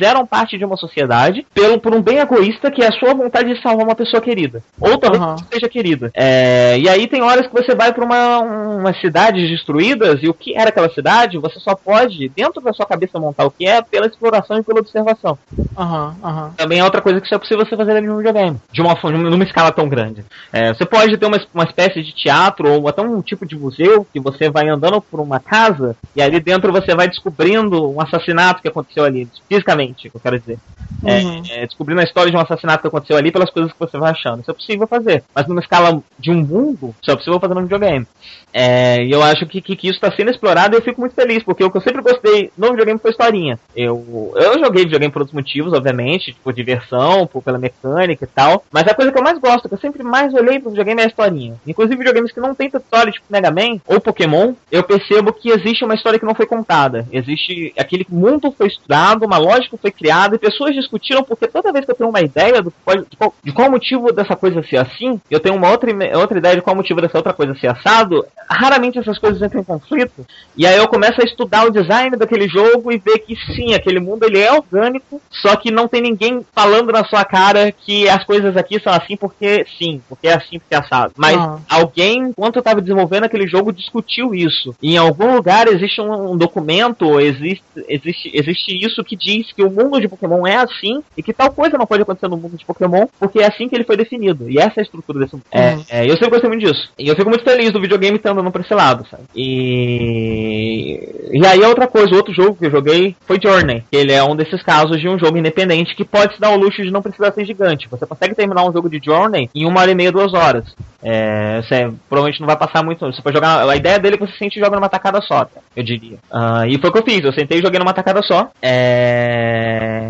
E o que que acontece? O que que é Journey? Você não tem diálogos em Journey. Você é uma criatura no deserto com uma roupa. Ela veste uma roupa longa, parece meio uma roupa meio é, ritualística, um clérigo de algum tipo, sei lá. E as pessoas estão viajando no deserto, ela tem que chegar numa montanha que você consegue ver ao longe, tem uma luz em cima dessa montanha, e você sabe que seu objetivo é chegar até lá. No meio do caminho você vê umas cutscenes de uns como se fossem uns desenhos numa parede, tipo, é, contando uma historinha, só que essa, é, esses desenhos são bem ambíguos e essa historinha também pode ser interpretada de várias formas. E o gimmick do. E você vai andando e descobrindo mecânicas, e a, a, ela meio que voa e usa os ventos e os panos pra, pra usar. Eu acho que é uma mulher, pelo menos pra mim é uma mulher, pra você pode ser um homem, nada uhum. de ser explorado. É, e você usa os ventos e roupas e tecidos pra, como mecânica do jogo. O jogo tem uma mecânica simples de puzzle, é, não, não, é, não é de muito desafio, mas você vai quebrando os puzzles e isso é interessante e tal. E o mais interessante dele é o seguinte: você joga no mesmo mundo com outras pessoas. Então, às vezes, você tá no meio da sua jornada e você encontra alguém que também tá fazendo aquela jornada e que é uma pessoa de verdade que tá jogando em outro lugar. Uhum. E o jogo não te avisa isso também. Então, às vezes, você vê um bichinho andando, eu já vi vários relatos de pessoas achando que era um computador. E aí, conforme ela ia jogando, ela foi percebendo que, aquela, que, que, que o que o computador estava fazendo era inteligente demais para ser um computador e provavelmente era uma pessoa. Uhum. E isso acaba moldando também a sua experiência. Eu, eu, eu, acho que é o único jogo que eu vi um multiplayer sendo usado como instrumento narrativo. Porque o que aconteceu no meu caso? Eu joguei o começo do jogo, os primeiros 15 minutos sozinho, e aí aí de repente eu tava andando e você tem uma, um, um, botãozinho que você aperta que você gera uma luz. Essa luz, ela. Tipo um, um campo de luz à sua volta, você dispara assim. E pode ser fraquinho, ou você pode carregar para disparar maior. E essa luz ativa alguns mecanismos à sua volta e também é visível para os outros jogadores. É uma forma de chamar a atenção dos outros jogadores. Eu tava lá andando e de repente eu vi lá longe uma pessoa piscando. Uhum. E ver o que, que, é isso, né? E eu tinha até esquecido que o jogo tinha essa, essa função de, de, de, de, de ter outras pessoas jogando com você. E aí uhum. eu pensei, ah, realmente é uma outra pessoa. E aí ele começou a andar pra um canto e, e quando eu falava, ah, beleza, tchau. E, e, eu ia pro outro lado, ele tchu, tchu, tchu, tchu, tchu, meio que dizendo, tipo, vem comigo. E eu fui. E aí ele me mostrou não sei o que e tinha um negócio brilhando em cima de uma torre pequenininha, um, um pilar com o negócio pulando em cima. E eu, caralho, que porra é essa? Eu não sabia, o jogo também não me explicou. E aí ele começou a piscar e tal, e ele foi me mostrando a mecânica de como subir lá. E você usa os seus poderes conforme o tamanho do seu cachecol. Se seu cachecol tá cheio, é, você vai usando os seus poderes, seu cachecol vai, vai, vai, vai esvaziando e você tem que depois passar um tempo sem usar para ele recarregar. Uhum. E o meu cachecol não era forte o suficiente para eu conseguir pular em cima da torre. Só que eu posso usar o poder dele para fazer isso. Tipo, ele usa esse, esse campinho de energia, eu consigo dar uma voadinha e esse campinho de energia recarrega o meu cachecol enquanto eu tô subindo. E aí uhum. ele a pegar aquele negócio. E quando eu peguei aquele negócio, eu nem sei o que tinha acontecido. Não consegui entender o que estava acontecendo. acontecendo. E eu continuei jogando o jogo junto com essa pessoa. Legal. E várias vezes acontecia isso, sabe? De eu estar indo pro canto, ele piscava algumas vezes e não, vem pra cá, tem um negócio interessante aqui. Aí eu ia lá e era sempre esses símbolozinhos, eu ia pegando esses símbolozinhos. E aí, conforme eu ia andando, eu ia percebendo que meu cachecol tinha crescido. Cada vez que eu pegava esse símbolo, meu cachecol crescia e eu conseguia usar meu poder por mais tempo. E eu só descobri, eu não descobri isso depois no Game Facts, tipo, zerei o jogo, o que, que tem de mistério pra descobrir esse jogo que eu jogar. Foi orgânico, é, explicado por um jogador de uma forma não verbal, é, que era assim que funcionava, e eu ainda demorei para entender o que eu tava fazendo, sabe? Eu tava meio que só seguindo o cara porque parecia interessante, eu gostei do relacionamento ali, sabe? Esse relacionamento não verbal com a pessoa. Uhum. E... e enfim, eu joguei. É, jogo... meio creepy, né, também. Enfim, também. eu joguei o jogo inteiro com essa pessoa. No final acontece uma coisa e eu não vou contar o final, obviamente. Mas aconteceu uma coisa que deu mais drama ainda pro nosso relacionamento quando a gente chegou até o final daquele jeito, sabe? E depois a primeira coisa. Foi o único. Eu curei duas pessoas durante o jogo, a outra pessoa só ficou parada num canto. Ela não tava. devia estar longe do, do computador e tal. E o jogo te dá alternativas também. Tipo, se você aperta select, o personagem senta. Uhum. E aí uhum. quando o personagem senta, é você dizendo também pro, pro seu parceiro que, ô, oh, pera aí um pouquinho. Você dá umas duas piscadinhas e senta. Aí o cara já sabe, ah não, vou ali fazer alguma coisa e já volta.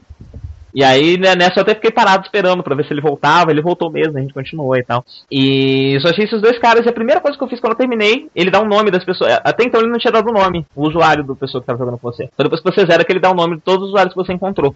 Como eu só uhum. encontrei esses dois, a primeira coisa que eu fui foi, foi adicionar os dois no, no, no na, na, na PSN, sabe? Porque eu criei um relacionamento com essa pessoa desconhecida dentro do jogo, sabe? Ele foi tão legal comigo que eu acho que eu quero ser amigo desse cara. E eu adicionei ele lá, a gente nem conversou nem nada, mas eu adicionei meio que como um ato de, de, de, de etiqueta, sabe? Eu gostei muito da gente ter jogado junto, eu queria ter aqui mesmo que a gente não converse.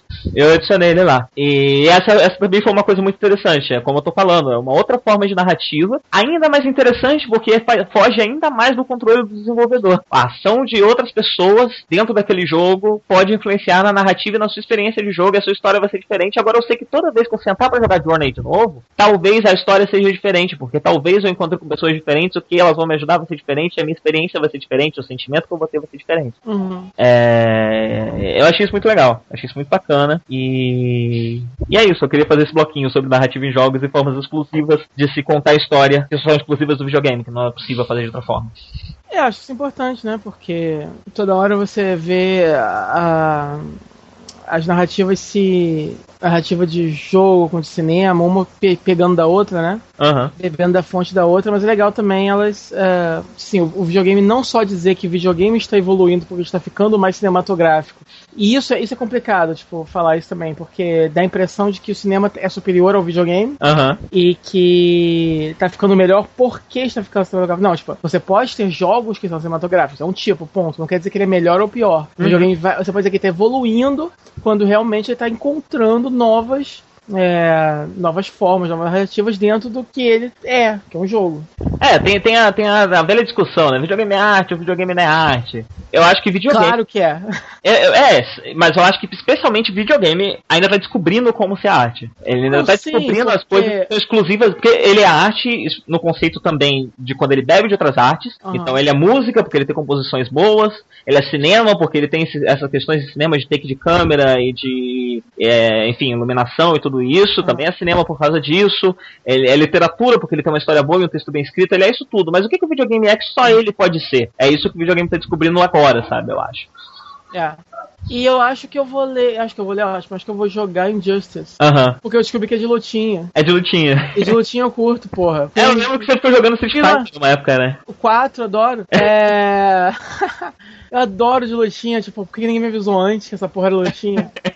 Mas tem, mas, mas, mas, tem um modo de história também, um modo de lutinha. O... Mas o modo de história também é lutinha, né? Também? Também. Ah, perfeito. É, é, tipo, tem uma historinha. É, é porque parece, é, é, quem fez foi o pessoal que fez o Mortal Kombat mais recente. O único problema é que eu achei o CG muito ruim, assim, pros padrões de hoje em dia, tão feio. Uhum. Não entendi não o que aconteceu ali, não. Porque tem até no, no YouTube um filme que fizeram com as cutscenes. Então, é porque quem fez foi o mesmo pessoal do Mortal Kombat. Eu não joguei nenhum dos dois. Mas eu sei que o, o, o modo história dos dois, ele tenta dar mais historinha, ele tem mais cutscenes, esse tipo de coisa, para ter mais história do que um Street Fighter que tem um filminho no começo e um filminho no final, sabe? Uhum. É... Mas fala aí de Dragon Ball Z, a Batalha dos Deuses, eu não vi. Você não viu, não? Não, mas eu gosto muito daquele, daquele Deus Gato, eu acho o design dele muito bacana. Ele é bem legal. O, é, esse, filme, esse filme é um caso muito interessante. É, eu, tava, eu tava comentando com você esses dias, que em off, que o pessoal do AWO podcast uhum. tava ficando meio chato demais ultimamente, eles estão falando mal de tudo, eles não eram assim antigamente, né? Uhum. Eles estão falando muito velhos. E aí, nesse mesmo episódio, o. Não que eu seja um grande defensor de Dragon Ball de uma forma geral, mas o Gerald Rathko, ele tem um ódio muito grande por Dragon Ball Z. Uhum. E aí ele diz que não faz sentido tá, as pessoas gostarem, é um seriado ruim, é, narrativamente ele é ruim, é um seriado que te obriga a ver 20 episódios pra uma luta começar, entendeu? É, cinco minutos do Freeza duram 40 anos e tal. Enfim, que, que é cheio de problemas e tal, não sei o que lá. É, é, é interessante você separar a sua nostalgia e, e analisar as coisas realmente como elas são, né? Você vai descobrindo mais defeitos. Eu ainda gosto de Dragon Ball Z e tal. Mas é, tem que, é, a gente tem que lembrar também que muitas vezes a gente gosta tanto de Cavaleiros do Zodíaco, gosta tanto de Dragon Ball Z, porque é uma época que não tinha. Uma época que você, você, você, você é, é adolescente, ou criança, sei lá. Você está acostumado com o desenho animado é, americano, é, tem só aquele anime no ar, no momento anime ele é um meio que, de qualquer forma, é, por mais que o desenho seja às vezes ruim, ele, ele, ele, é, ele, vai ser melhor que a maioria dos desenhos americanos. Porque ele é diferente, a narrativa vai ser diferente. O Dragon Ball Z, o Cavaleiro do Zodíaco é uma coisa que. Olha, coisa diferente em violência e tem essa história que desenrola por vários capítulos e tal. Então é fácil você gostar desse, desse negócio, ele ficar com esse carinho, essa nostalgia, é fácil você rever e continuar gostando, entendeu? Mesmo que se fosse agora, se fosse hoje, nesse momento, do nada, estivesse esse anime chamado Dragon Ball Z e você começa a assistir, de repente você não vai perdoar tanto assim os fillers, as coisas, né? Aham. É, Então ver um filme como esse, Dragon Ball Z, a Batalha dos, dos Deuses, é legal, que é um material inédito, você, você não precisa mais ficar é, revendo Dragon Ball antigo, né? E tentando é, analisar o que você já viu é, de com sua visão de hoje em dia, porque às vezes, com- às, às vezes, é, às vezes é impossível, às vezes é possível, às vezes é impossível. Nesse caso não tem problema, é um material inédito. Você pode e deve analisar com todo o seu ódio. Entendeu? Aham. E aí o que acontece é o seguinte, bom, obviamente não vai ter filler, é só um filme de uma hora e meia só. É, no máximo o filme inteiro é um filler, porque enfim, né? Ele não serve pra nada. É. Ah, ele, isso Assim, ele é um- uma possibilidade. Ele é um filme divertido, ele não é, ele não é épico nem é grandioso, ele é tipo um especial mesmo, assim, um, um reunion pra você ver de novo aqueles caras, entendeu? É, o, o Bills, que é o vilão, esse Deus Gato, ele é bem interessante. Eu acho legal o seguinte: quando eu comecei a ver o filme, eu tava. Ah, ah, isso é muito ruim, cara, porque a animação dele é bem average, não é tão legal assim, não, não é um nível de. A gente vê coisa pra TV hoje em dia melhor, quanto mais pro cinema, né? Aham. E no começo a animação não estava muito legal, e uma narrativa meio boba. E eu já não lembro mais onde os personagens estão ali, entendeu?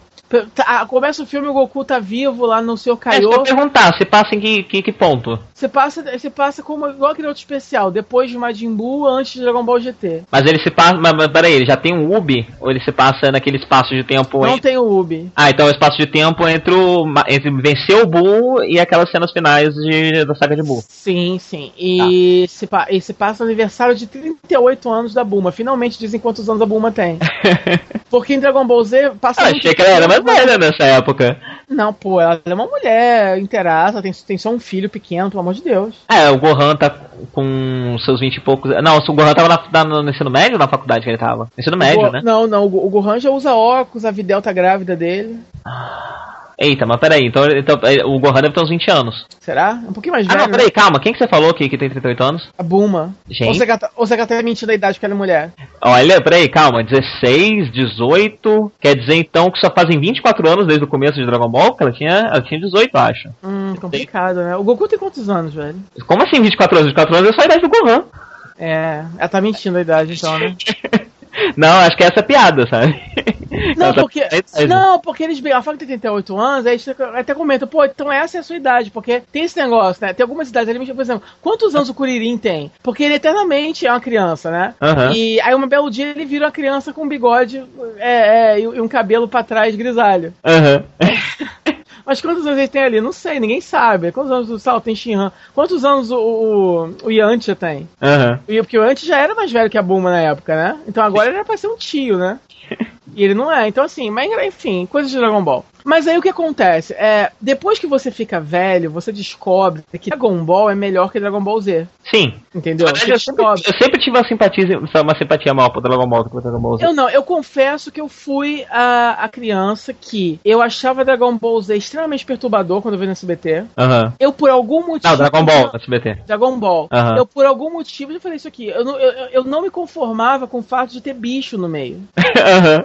De, de ter cachorro mal. Não, É, mal- a gente faz tempo que a gente não fala isso, mas você era uma criança com os parâmetros muito estranhos pra gostar das coisas. eu era, eu era bem randômico. Quase imaginação, estéticos. não, a minha imaginação podia correr solta numa coisa, mas por algum motivo eu não aceitava que tinha cachorro em Dragon Ball. Aham. Entendeu? E quando eu comecei a assistir Dragon Ball Z, o fato de ser dinossauro em Dragon Ball me incomodava profundamente também. Aham. As pessoas levarem tiro na cabeça, ficar um buraquinho e morrer. É, e depois, aí depois o legal é que depois na Red Ribbon também, um outro cara leva um tiro na cabeça do Aquino e morre, né? É.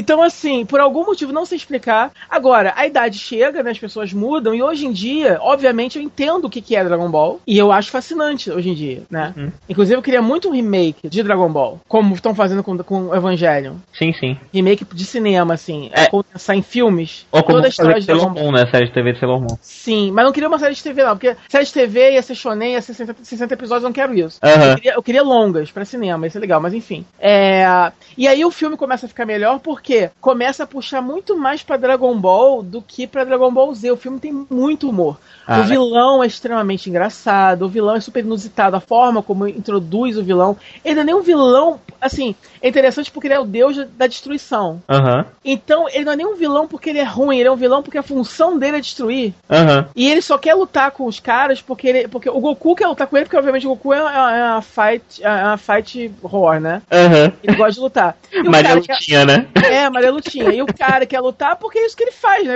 Ele é o fucking deus da destruição. Mas ele senta, ele vai na festa da Buma, ele experimenta comida, ele adora comida, ele socializa legal com a galera. Aí uma hora, bom, agora a gente tem que lutar, né? Beleza? Vamos sair na porrada. Entendeu? Tem o Piaf, entendeu? De novo, querendo roubar as esferas.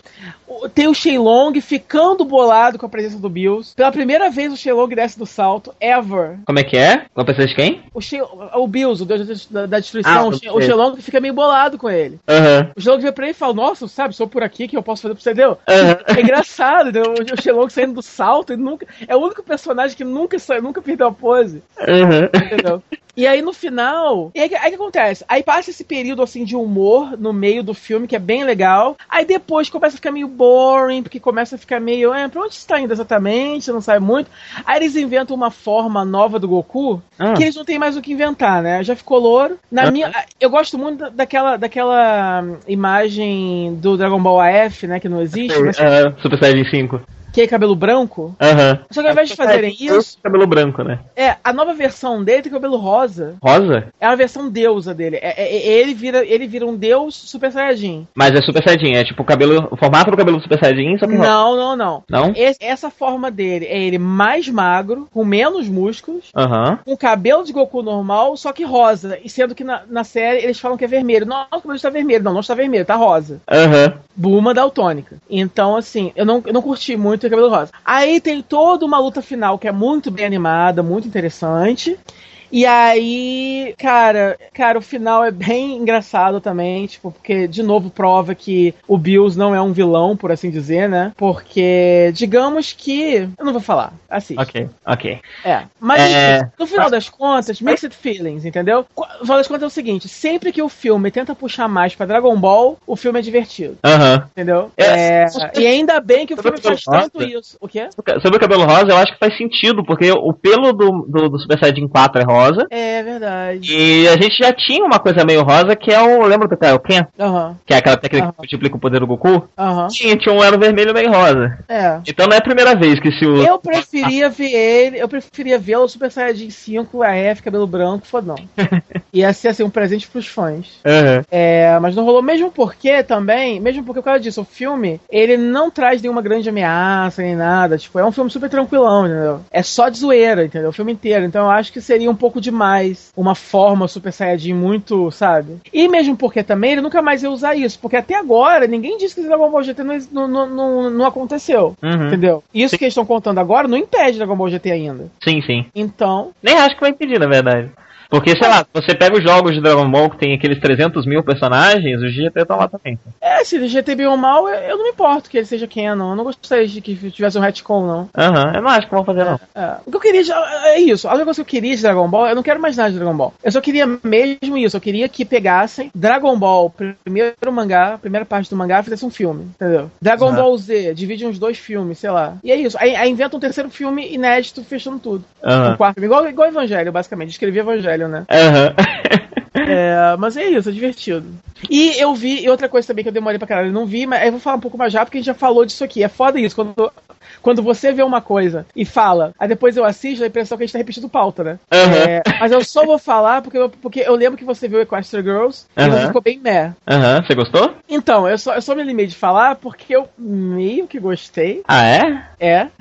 Ah, Eu, eu tô meio com medo de falar isso, porque, tipo, será que eu gostei mesmo? Não, cara, eu gostei um pouco mais do que eu deveria ter gostado, eu acho. Ou do que eu esperava ter gostado. Foi interessante isso. Porque, assim, é... a gente já falou da bronca que a gente tinha com a Equestria Girls, que era basicamente a, a Hasbro tentando é, tirar dinheiro de uma forma muito cínica demais, né? uhum. e tentando transformar My Little Pony, que é uma série à parte das outras séries pra meninas, transformar em mais uma série pra menina. Uhum. Mas eu achei que, no geral, Equestria Girls, por mais que seja, assim, mais uma variação de, sei lá, Monster High, Bratz da vida, é, ainda assim me pareceu melhor nesse meio do que as outras, entendeu? Porque, bem ou mal, rola uma lição que eu achei interessante, entendeu? A lição de moral do filme eu achei legal. Não, eu concordo. É, Comparando com o resto do material. Tem Compara... uns tropes de... tá. Comparando com o resto do material, é, é, similar, realmente é melhor, mas comparando com o My Little Pony... Não, não com o My Little Pony, comparando, o My Little Pony ainda é melhor, lógico. Não, não, sim, não, o que eu quero dizer é que comparado com o My Little Pony, eu, eu, eu fiquei meio... Né? Ah, lógico. Não, aquele negócio, cara, presta atenção. Eu ainda prefiro uma Little Pony. Eu não quero, por exemplo, não gostaria, por exemplo, que é, aquilo ali, todas elas se mudassem pro mundo real e ficassem pra sempre. Na série. Uhum. Então não é isso que eu tô falando, entendeu? Eu sei, cara. Eu tô, eu tô explicando que eu, quando, quando, não, quando eu fiquei meio mel, tava comparando com uma Little Pony, não com o resto do, do material similar que Ah, tá, entendeu? Tá. Mas é aí que tá, cara. E é realmente mesmo... superior que o material Mas, cara, presta atenção, mesmo pra. E, e, é aí que tá, aí que eu preciso tomar cuidado de falar agora. Mesmo pra My Little Pony, assim, eu assistindo, eu senti muito mais My Little Pony do que eu achei que eu fosse sentir. Uhum, uhum. Entendeu? Eu achei que fosse uma coisa completamente que traísse completamente o material, mas não, tipo, são os personagens, entendeu? Uhum. São elas, sabe? São elas se comportando como elas. Tem a lição que eu achei uma lição legal, a coisa de, de que a escola é toda dividida em vários grupos e elas, essencialmente, fazem parte cada um dos grupos, já tem aquela hora da, da, da sequência musical, que elas vão pedir apoio pra Twilight lá na, na votação pra, pra Twilight virar princesa lá, né? E cada uma delas senta numa mesa diferente. E aí que deu aquele clique, é legal, tipo, elas são, cada uma delas é de uma tribo, mesmo, na escola, né? Uhum. E todas elas, elas são amigas. Eu acho uma mensagem legal, né? Eu acho legal a. Eu, acho, a do, eu gostei da vilã, eu gostei da, da Sunset Shimmer. Eu quero ver mais dela como pônei. Ela apareceu de novo ou não? Não, não acho que. Não, não, não apareceu, não. Eu, eu quero ver mais. Acho legal isso. Tipo assim, ela era Twilight de antes, só que ela era uma Twilight mais rebelde, entendeu? Uhum. É, coisas que eu não gostei, tipo, eu, eu, eu não achei que a animação de Flash funcionou bem com elas como humanos, entendeu? Uhum. Eu achei que ficou meio tosquinho. Eu acho que funciona melhor como pôneis mesmo. Tipo, eu gosto da animação da série, mas eu não achei que elas se mexendo como gente ficou legal. Uhum. Eu achei meio tosco a, a, versão das humanas. É, e não é nem porque, ah, porque o orçamento do filme deve, deve ser menor. Não, porque a sequência que elas estão pôneis, eu não me importei. Tá, tá normal, tá bonito. Uhum. Mas por algum motivo de gente, elas estão meio tortas, meio estranhas. Parece uma coisa meio mundo canibal, entendeu? Não sei, não gostei muito disso. É não gostei muito, assim, é, da, da, dos tropos de high school que são um pouco cansativos, repetitivos, né? É, é, é essa foi a principal parte para mim. Principal... É. Os tropos de high school me brocham completamente. Não tem é, interesse algum. É. E, e, é justamente a parte que você vê que a Hasbro tentando é, capitalizar num público específico de uma forma que é, Pony não precisa fazer. É melhor que isso, entendeu? Pony tem um conteúdo melhor que isso. Não precisa apoiar nesses clichês, entendeu? Uhum. É, mas eu achei que teve muito menos disso do que eu achei que fosse ter, entendeu? Ah, sim. É, e, eu, e, e eu gostei, gostei da, da, da, batalha final, gostei da forma, gostei do plano da, da Sunset lá, gostei de. Adorei as cenas, assim, eu, eu achei as cenas da Twilight tentando se acostumar a ser gente tão perturbadoras. Sim, eu gostei. Totalmente. Ela, ela, começa a teclar com a mão fechada, assim, ela pega as coisas com a boca, entendeu? Uhum. eu achei isso, assim, talvez não tenha sido a intenção deles, mas para mim ficou uma coisa muito perturbadora. Uhum. Porque, cara, ela é um cavalo que virou gente, sabe? Entendeu? Então, assim, ela pegando as coisas com a boca babando e tal. E, e, a coisa do, do, do vídeo que fazem dela, né? Que, que a Sunset manda, que, manda fazer dela. Achei, achei, achei maneiro também, que achei que é uma coisa que, que acontece, né? Tipo, fizeram uma montagem, olha que coisa moderna, né? Uhum. É, enfim, é, não, é, não é melhor que, que My Little Pony, mas eu curti foi uma hora e, quinze 15 minutos de diversão para mim. Eu, não foi difícil assistir, não achei chato, gostei, entendeu? Uhum. É, gostei da lição de moral, gostei das músicas. É, foi uma coisa meio High School Musical, inevitavelmente, mas eu gostei das músicas. E é isso, dei umas risadas lá com a Pink Pie, ela tava alucinada. É... E é isso, cara. É isso. O, o desenho tá dando uma melhoradinha. Gostei do menininho que ela, que ela. Como é que é o nome dele? Flash, o quê? O. Fuxa, não lembrar. O nome dele é Flash alguma coisa. Que depois quando ela volta pra. pra. É, é Canterlot, ela acha ele lá pônei. Imagino uhum. que ele não deva ter aparecido na série também, ainda. É, também não. Ou pelo menos eu não reparei, vai ver, deve aparecer de figuração. E a, as meninas de Maneiro Pony arrumar namorados é uma coisa polêmica, imagino, né? É, eu não sei, eu não sei se é polêmico. Assim, a, a, ainda bem que você já tinha me contado o spoiler lá da dela virar princesa, porque eu achei que esse filme não se encaixasse muito na cronologia, mas ele se encaixa exatamente depois da terceira temporada, né? Sim. Porque sim. ela tá se acostumando a lidar com É, as entre a terceira e a quarta. Ah, inclusive o começo da quarta temporada também tem essa questão. E ainda é um trope, sabe? Ela não sabe voar muito bem, sempre ela precisa Uhum. voar às vezes da merda. Eu comecei a ver a segunda, finalmente, né? Tô, mais- tô indo pra metade dela. Então eu tô me jogando na cara. Isso tá acontecendo. A quarta temporada deu uma melhoradinha, tá menos intragável. Os episódios Aham. estão mais interessantes e tal. Tô tentando baixar os quadrinhos, tá muito mais difícil do que eu achei que seria. Bizarríssimo. Vou te passar aqui agora. Passa, pelo amor de Deus, que eu não tô achando, cara. Tem um. Tem um, um site chamado Yay Pony. Ah, legal. Ele não, ele não só tem legenda pros episódios, Ótimo, porque também essa legenda é um parto. é, como os quadrinhos sempre que saem eles colocam lá pra download, inclusive link Se direto. bem, se bem que eu acho que, se bem que no Aeroporto, acho que tem as três temporadas do Netflix já, não tem? No, no brasileiro mesmo. Eu, eu sei que tem, mas eu não sei quais temporadas que tem. Eu, eu sei que Costa Girls eu vi no Netflix. Eu te mandei. É, No Ponies. ok. Eu vi no Netflix e. Muito bom que tenha isso no Netflix. Muito prático, a todos assistam. Não tem desculpa pra não assistir. É interessante, inclusive, pra, por exemplo, se você. É, Assim, é lógico, se você não é uma menininha, não comece por Equestria Girls, obviamente comece por My Little Pony. Mas de repente você tem alguma, alguma criança e tal por perto e que curta já esse, essa vibe Monster High e tal, e por acaso não conhece My Little Pony, É uma porta de É. entrada mais certa, né? Coloca Equestria Girls, ela vai curtir, é uma coisa que, tá- que, que vai ser que vai ter vai- estar mais na vibe dela atual e vai ter e vai ter um pouco mais de conteúdo do que as outras séries desse tipo normalmente tem. Aham. Eu acho que tem- é- acho que essa é uma boa utilidade desse desse movie. Uhum. Bem, Voltamos ao estúdio. ah, eu tô ouvindo os podcasts novos Ah, de videogame. Dois bem interessantes. Um deles é o Retronauts, é, novos que eu digo pra mim, né? Porque o Retronauts já existe há um tempo. Ele, eu não sei muito bem a história, eu sei que ele teve tipo duas encarnações. No começo era um cara, na primeira temporada era um cara que cuidava, Ah. esse cara parou de cuidar, na segunda temporada outro cara começou a cuidar. Podia cast no começo, que os primeiros 10 episódios são do Diego. ele é o showrunner, né? Depois ele é o showrunner, aí depois mudou pra mim. Aí começou a Dark Era, que ficou até hoje. Eu acho sim, entendeu? Tá na hora de de Dark. Era. Tá se repetindo muito já, entendeu?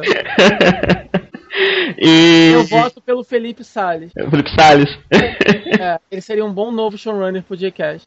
Você não tem vontade de assumir, não? Como corroteiro? Já, Não, que isso? Showrunner não. O quê? já que no momento você é corroteirista, Não, eu prefiro continuar no cor. Eu sou um bo... eu, eu, eu- sabe, eu sou um bom cara que fica lá atrás, entendeu? Aham. Eu sou bom nisso, me deixa. Bem, aí eles voltaram, eles fizeram um Kickstarter pra voltar. Se eu não me engano, agora estão os dois caras. E aí são os episódios bancados pelo Kickstarter. É, uma semana sai um episódio maior e o outro sai um pocket, um episódiozinho menor. E é interessante que é basicamente sobre videogames antigos. Eles manjam pra caralho. E é muito interessante ver esse pessoal que manja muito de videogame antigo. Porque quem, quem cresceu com videogame, quem cresceu com internet, ele conhece as opiniões e as histórias ma- ah, mais difundidas do meio. Só que quando você encontra alguém que manja muito, esses caras vão conhecer, sei lá, como o público japonês encarava a parada. Eles vão saber detalhes de bastidores que eles entrevistaram pessoas dos bastidores 20 anos depois no evento, sabe? É, é, eles vão saber matérias de revistas da época e vão ter opiniões, vão, sabe? vai- é- é- é- eles têm um embasamento muito maior do que aquele sitezinho do Geocities que eu, que eu li em 2002, sabe? Aham. Então, eu tô começando a caçar mais esse tipo de material. Aqui no Brasil a gente tem a revista Retro Gamer, que eu não sei se vai pro resto do Brasil, mas em São Paulo ela sai, Hum. que ela é muito boa, eu comecei a comprar. E ela tem muito dessa pegada, sabe? Como toda revista, especialmente falando de um, de um, de um negócio de 20 anos atrás, ela não tem material que você não consiga achar na internet. Mas esse tipo de material, quando você está falando de videogame antigo, é uma questão mais obscura, você precisa achar os lugares certos, e normalmente essas coisas estão indexadas de um jeito muito menos amigável do que materiais mais, materiais mais mainstream, sabe? Você não encontra essa informação na Wikipedia. Então Aham. é legal ter como uma porta de entrada e como um filtro para você, enquanto você aprende os, os campos corretos, sabe? Aham. E é o que eu tô fazendo, faz muito tempo que eu não, que eu não leio sobre videogames antigos, e é muito interessante que tem vários detalhes de produção, que na época que eu me interessava por isso, ah, quando eu tinha lá meus 13, 14 anos, é, ninguém tinha. Porque surgiram Aham. depois entrevistas, surgiram em, em- Tem jogos, tem versões protótipo de Sonic 2, por exemplo. E as pessoas simplesmente conseguiram, acharam, e jogaram e viram como é, e fizeram mate- escreveram sobre, sabe? E, então tem muito, muito, muita coisa interessante. É, e o Retronauts tem muito disso. E o outro que eu tô assistindo é o A Life Well Wasted. Uh, que também é sobre videogame, mas ele é mais focado em pessoas que gostam de videogame. Aham. Ele é muito focado na, na- na- na- em falar sobre as pessoas. Então, eu vi por enquanto só dois episódios. O primeiro, ele é todo sobre a IGM, que Ah. aqui no Brasil ela continua existindo como EGW. Nos Estados Unidos ela é uma revista bem antiga, acho que ela começou nos anos 80. E, Hum. e ela morreu, acho que ali no mês do- dos anos 2000. E ele entrevistou pessoas que eram da equipe da IGM, especialmente na época da sua morte. E eles estão contando, contam histórias das revistas e tal. E é bem legal. O segundo é sobre colecionadores. E eles vão atrás, entrevistam colecionadores. Eles, eles, é engraçado porque no meio do programa eles mostram as coleções. Você vê eles falando, ah, aqui na minha, na minha estante tem esse jogo e aquele jogo, eles estão fazendo com podcast. Aham. Mas tem esse- e ele tem essa edição de documentário também. A edição dele tem toda a pegada de um documentário. É, bem produzida, bem bacana. E, Uhum. e eu não sei se não vi os outros ainda. Esse Life Oasis não existe há tanto tempo, acho que ele deve ter umas 14 edições. O Retronauts, desde que ele voltou depois do Kickstarter, ele tá, eu acho que lá pelo seu 15 por aí também, contando poucas, né? Então daria, não sei dizer quantos que tem, mas tem, tem mais ou menos isso daí, umas 16 edições, não é nada muito difícil de você vir do início ouvindo, que é o que eu tô fazendo. Aham. É, e se você gostar muito do Retronauts, ainda tem as, as, as- as encarnações antigas dele, que eu não sei se são tão boas quanto a nova. É, talvez quando eu terminar eu volte pra uma coisa ou outra, talvez não, não sei. Uhum. Bling Ring! Eu não assisti ainda, tá, tá ficando muito ver. Fala aí. Então, eu vi ontem também. é, E nem é tão tópico assim, ou é, porque. Mas eu fiquei animado de falar assim mesmo, porque. Primeiro, é da Sofia Coppola, ela é legal. Uhum. Segundo é com a Hermione. Tudo que a Hermione faz é ótimo. É, terceiro, que é uma história real, né? Aham. Sobre esses jovens que invadiam. é, foi em 2010, 2009 2010 que rolou isso. 2010 foi o que teve. que, que veio à tona, né? Esses jovens é, é, riquinhos que invadiam casas. Eles moram na Califórnia e invadiam as casas das celebridades pra roubar, se divertir e tal. Uhum. Aí invadiram a casa da Paris Hilton, do Orlando Bloom, da Rachel Bilson, que é a- aquela menina que faz Heart of Dixie Uhum. e fez The O.C. e tal. Inclusive, fazer o filme, se não me engano, eles puderam usar as casas originais, ou pelo menos a Paris Hilton parece que usou algo assim. É... E assim, tipo, é, o filme é bem interessante, assim, tipo, é, a, a fotografia dele é estranha, é bonita, assim. É, é toda bem. é, Como se diz? Como eu vou explicar isso? Tá sempre no pôr do sol, sabe? Todo mundo tá brilhando muito. Aham. É legal, uma coisa assim, meio Califórnia, paraíso e tal. Eu acho bonito de olhar, assim. É... E, e o filme, ele não glamour... Isso que eu achei legal, tipo, porque o filme não glamoriza o que tá acontecendo, entendeu? Uhum. Porque ao mesmo tempo que é mais legal o filme que deixa você julgar a ação do personagem, tem filmes que retratam personagens filhos da puta, que eu fico pensando se de repente não tá glamorizando um pouco, de repente não tá levando a pessoa a torcer demais pelo cara, entendeu? Aham. Ao mesmo tempo, tem um contra-contra-argumento disso que você pode falar, inclusive, a que teve aquele filme O Lobo de Wall Street. Aham. Chegou a ver? Não cheguei a ver, mas eu acho que eu sei do que você tá falando. Esse, esse filme glamoriza muito. a o, o Leonardo DiCaprio, ele não presta no filme todo, né? Aham. E o filme é. est- Ele é um personagem extremamente é, misógino. E o filme gosta muito de mostrar as cenas dele fazendo as coisas, né? E aí cai naquela velha história de sempre. Até que ponto você precisa mostrar uma cena pra estabelecer uma característica ruim do personagem? E até que ponto essa característica já foi estabelecida e agora você tá só Você tá mostrando masturbando isso, né? porque é legal mostrar. Mesmo porque no filme tem- o filme me incomodou porque tem uma sequência super hipócrita. Por exemplo, o filme tem orgia o filme inteiro, né? Então Uhum. você vê mulheres nuas e cocaína e coisa assim o tempo todo. E tem uma cena que que aparece uma orgia gay.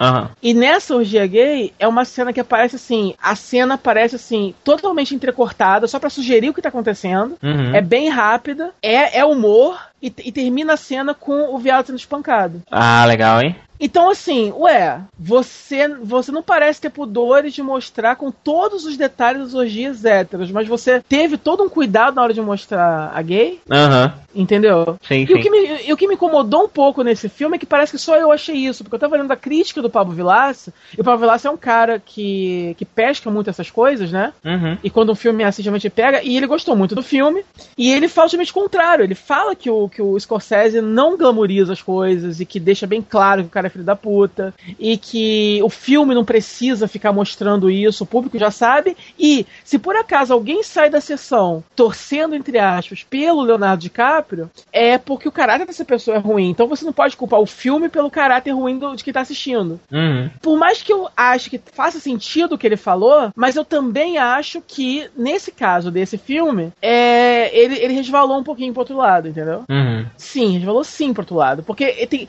o filme é grande demais, eu vou falar de um, vou fazer um review de um, tô fazendo do outro. É, É, eu tô até botando na lista já aqui, vai lá. é, foda-se, né? O filme é grande demais, demais, demais, demais. Você fica assim com uma vontade que ele termine, louca, no um momento. É, e assim, ele tem atuações perfeitas, Jonah Hill tá incrível, Leonardo DiCaprio sempre, tem diálogos perfeitos, sequências engraçadíssimas. É, então, assim, ele é um filme bom por muitas qualidades, mas ele tem esses pecados que pra mim incomodam muito, entendeu? Que eu queria muito chegar, eu queria muito ser um repórter agora, desses que fazem, que faz esses, esses press junkets, né? Quando eles sentam lá pra fazer aquele um milhão de entrevistas. Aí eu Uhum. sento e falo, senhor Scorsese, qual era a necessidade de mostrar tantos peitos em câmera lenta no filme? Precisava. De- depois da, sei lá, depois da terceira orgia, já não estabeleceu que ele é um cara meio misógino? Precisava ter mais? Entendeu? E etc. É, então, assim, eu acho sim que o filme glamoriza e o filme cria situações que dependem da cumplicidade do espectador. Situações que só são engraçadas porque o cara concorda com aquilo que tá acontecendo. Tem uma Uhum. sequência inteira super inútil que é a mulher dele recusando sexo pra ele, entendeu? Que é uma sequência de novela das oito, assim, constrangedora, entendeu? Que ela abre as pernas pra ele, ele fica babando, ela vai colocar a perna na frente, não, não, não, não, não, você não vai ter isso aqui não, sabe assim? Aham. E a sequência é enorme, não serve pra nada, nada, nada na história, só pra arrancar risada do- do- dos caras, de- de- dos héteros burros que estão na, na, na, na- plateia, entendeu? É Aham. uma, é uma sequência super zorra total. Então, assim, eu não entendi por que, que o filme. O filme não precisava disso. Então eu não entendi por que. que, por que, que é. Então, assim, sempre que eu vejo um filme que tá retratando alguém que não presta, uma situação que não presta, que não tem personagens que são redim- redimíveis, existe isso? Acho que sim. E- Agora existe. É, personagens que são redimíveis. É, o que acontece? O filme precisa ter, de repente, uma ironia, precisa ter uma crítica implícita. Essa crítica implícita, eu não sei, eu consegui ver mais nesse Bling Ring do que eu vi, entendeu? Eu achei que é um filme. O, o filme é mais deprimente, ele mostra o vazio daqueles jovens, a atuação deles, eles conversando, né? Eles atuam meio com sono, parece que eles estão drogados o tempo todo, a, a- aquela fala, aquele sotaque californiano é, mole que eles têm. Inclusive, a Hermione fez um trabalho ótimo, porque ela tem um sotaque inglês carregadíssimo, né? Ela é da, da gema. E Aham. ela fez. E quando eu vi uma entrevista com a menina real que ela representou, porque quando ela tava falando, eu até no começo achei que "Ih, eu acho que ela tá sendo um pouco caricatura demais, mas eu perdoei porque ela é linda. E, Aham. e é linda e talentosa, então eu perdoo tudo. Mas eu fui ver a entrevista da garota original e ela fala igual.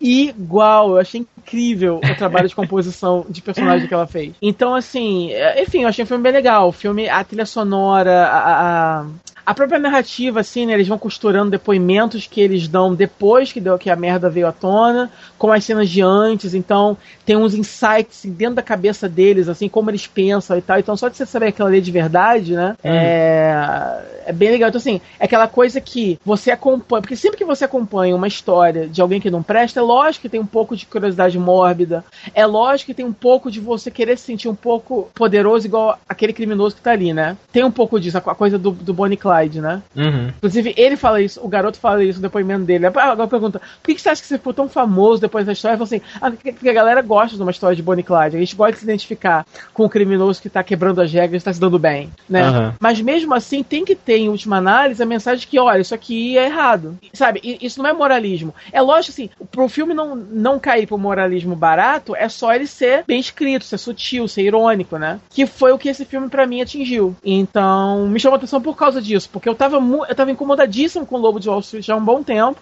E esse foi o primeiro filme nessa linha que eu vi logo depois desse, né? Dessa linha pessoas que não prestam, fazendo coisas erradas. E, e eu curti, porque tinha tudo pra glamorizar, pra transformar eles em ídolos adolescentes, assim, e não, entendeu? É, então eu achei legal. E eu não achei que o Scorsese foi tão feliz assim no filme dele. Uhum. É, e, e, assim, no final das contas, e, assim, pelo menos essa galera do Bling Ring, eles se deram mais ou menos que mal. Tudo bem que hoje em dia o carinha vai ganhar um reality show e tal, mas enfim. Mas e, o, o, o, que me assusta é que, por exemplo, esse cara do Lobo de Wall Street, ele, ele, é três vezes mais criminoso que os jovens lá do outro filme. Ele fez coisas de fato terríveis, né? É um cara assim, nojento. E hoje em dia, ele tá solto por aí, ele é um palestrante motivacional e acabou de ganhar um filme do Martin Scorsese com o Leonardo DiCaprio interpretando ele. Uhum. E eu me pergunto, cara, isso não tá certo. Né? o filme foi bom, foi, mas, cara, esse cara tá sendo celebrado. Sim, o, sim. O filme sobre a vida de merda dele, sabe? O filme que conta como ele fudeu a vida de várias pessoas inocentes, tá concorrendo ao Oscar de melhor filme. Sabe? Eu não sei verbalizar isso direito, mas isso me incomoda. Você, você entende por que isso me incomoda? Entendo, entendo, claro que entendo. Sim. Entendeu? Eu concordo também. Porque o filme é bom, o filme é bom, merece o Oscar, talvez, mas tipo, uh, o Scorsese não podia ter feito outra coisa? Não podia Uhum. ter pego essa história, criado uma história de ficção mais ou menos baseada nisso, entendeu? Aham. E com um personagem que pelo menos, se, sei lá, se fudesse um pouquinho no final. Só um pouquinho, entendeu? Aham. Porque a gente sabe, desde o começo do filme, a gente sabe que o cara não vai ser tão punido assim, entendeu? Uhum. Ah, ele passou não sei quanto tempo na cadeia. Cara, ele tá muito bem, obrigado hoje em dia. Muito bem. Dizendo por aí que tá arrependido, arrependido do caralho. Por que, que ele mudaria se ele se deu bem? Sim. Entendeu? Anyway. E Ender's Game? Ender's Game é outro que eu também vi, é um filme que eu tava esperando muito tempo pra ver. É... E, Eu, ele muito foi, eu gostei muito do trailer. e ele foi um flop colossal, né? Flopou tanto assim? Eu Colossal. Colossal. Colossal. Acho que ele lucrou. Ele abriu bem. Ele abriu em primeiro lugar, se não me engano. Depois na segunda semana, tchau. Gente. É, foi incrível. Eu fiquei com pena só do menino, do. do como é que é? eu não sei como é o nome dele, se é Asa, Asa Butterfield, sei lá. É o garoto que fez o Hugo. Sei, sei. E ele é um bom ator, ele merece uma boa carreira pela frente. Tomara que esse deslize não, né? De qualquer forma, se tivesse. De qualquer forma, ele não teria emprego garantido pra uma franquia. Então ele não perdeu nada a longo prazo, assim, de- em termos de emprego. Aham. Porque no, no segundo livro, o Ender já. Eu acho que nem é com o Ender o segundo livro, o Ciel já tá adulto e tal, então não, não, não seria com ele anyway. Uhum. Mas o, o ponto é, eu, eu, fui, eu li o livro antes de ver o filme. É, porque eu fiquei sabendo que, olha, eu não conhecia Ender's Game antes de sair a notícia do filme, mas eu fiquei sabendo que, olha, é esse ícone do, do, do sci-fi, é uma série de livros. Primeiro foi um conto que esse cara escreveu, anos depois ele adaptou esse conto numa novel, e depois ele fez uma série de, de, de, de sequências, histórias paralelas e coisas assim. E é tipo um grande universo expandido que até hoje estão produzindo coisas para esse universo. Aham. E eu falei, bom, você usou o termo sci-fi, usou o termo universo expandido, várias novels, sou eu. Eu quero consumir, eu preciso fazer parte disso, vou consumir. E aí eu fui ler o livro. E, eu- e quando eu comecei a ler o livro, eu comecei a entender, antes de ver o filme, porque que o filme não tinha dado certo. É, o que acontece é o seguinte, o personagem, o Ender, ele é um saco, ele não é likable, é... O livro não é tão bom assim. Ele é um livro que. o- esse cara, esse autor é um autor complicado. Ele é, ele é um É daqueles o, é autores. o Walter Scott Card, né? o. Isso, é, é, é, é, ele, ele, ele é mormon, ele já teve no Brasil. Ele era um daqueles caras que você vê. Sabe quando você vê aquele gringo cor-de-rosa usando roupa social de bicicletinha na rua? Aham. Ele foi isso no Brasil. Inclusive, o segundo, o segundo, a segunda novel, Speaker, a segunda novel se chama Speaker for the Dead. E tem, se passa em outro planeta, colonizado é, pela Terra e tal. E tem colônias. Tem a colônia é, portuguesa. E os nomes são ridículos. Tem uma garota que se chama Novinha, coisas assim. Novinha. Sim, entendeu? Novinha. Os nomes são ridículos. É, é igual o nome de. Sabe aqueles nomes de Death Note? O, o cara chama, sabe, Beyond Christmas e coisa assim. Aham, aham. É isso, caraca, o cara morou no Brasil e não, não conseguiu aprender uns nomes que soassem verossímeis, entendeu? Não funciona pra, pra brasileiro ler esse livro. O nome da mulher é novinha, tem nomes piores, é de novinha pra baixo. Gente. É, ridículo. Mas enfim, Ender's Game. É, esse cara é um cara polêmico, ele, ele, é, ele é religioso, ele tem visões É, políticas quando, quando, li- quando o filme tava pra sair, uma série de pessoas queriam boi- boicotar o filme por causa dele. Ele, ele é homofóbico, ele é misógino, ele é tudo de ruim. Sim, e ele é um cara complicado. E isso vaza muito na história dele, não de forma sutil, mas sabe quando você tá lendo uma coisa, uma coisa meio estranha, e você sabe que, que é estranho, tem uma mensagem ali estranha, mas você não sabe dizer, qual é essa mensagem? Aham. Entendeu? Você tá aí? Então, tá rolando um lag, eu acho. Tá. É, é violento. Então, acontece mais ou menos isso, tipo.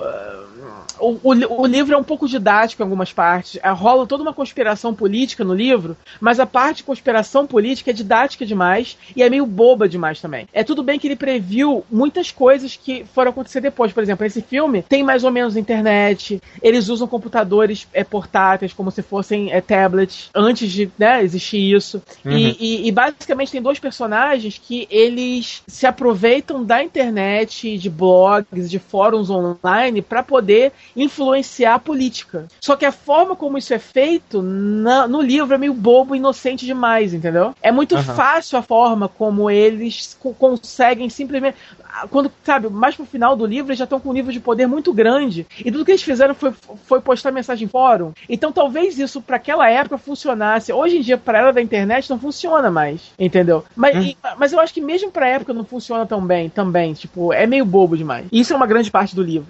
O Ender não é likable, ele, ele é um personagem muito antipático, muito chato.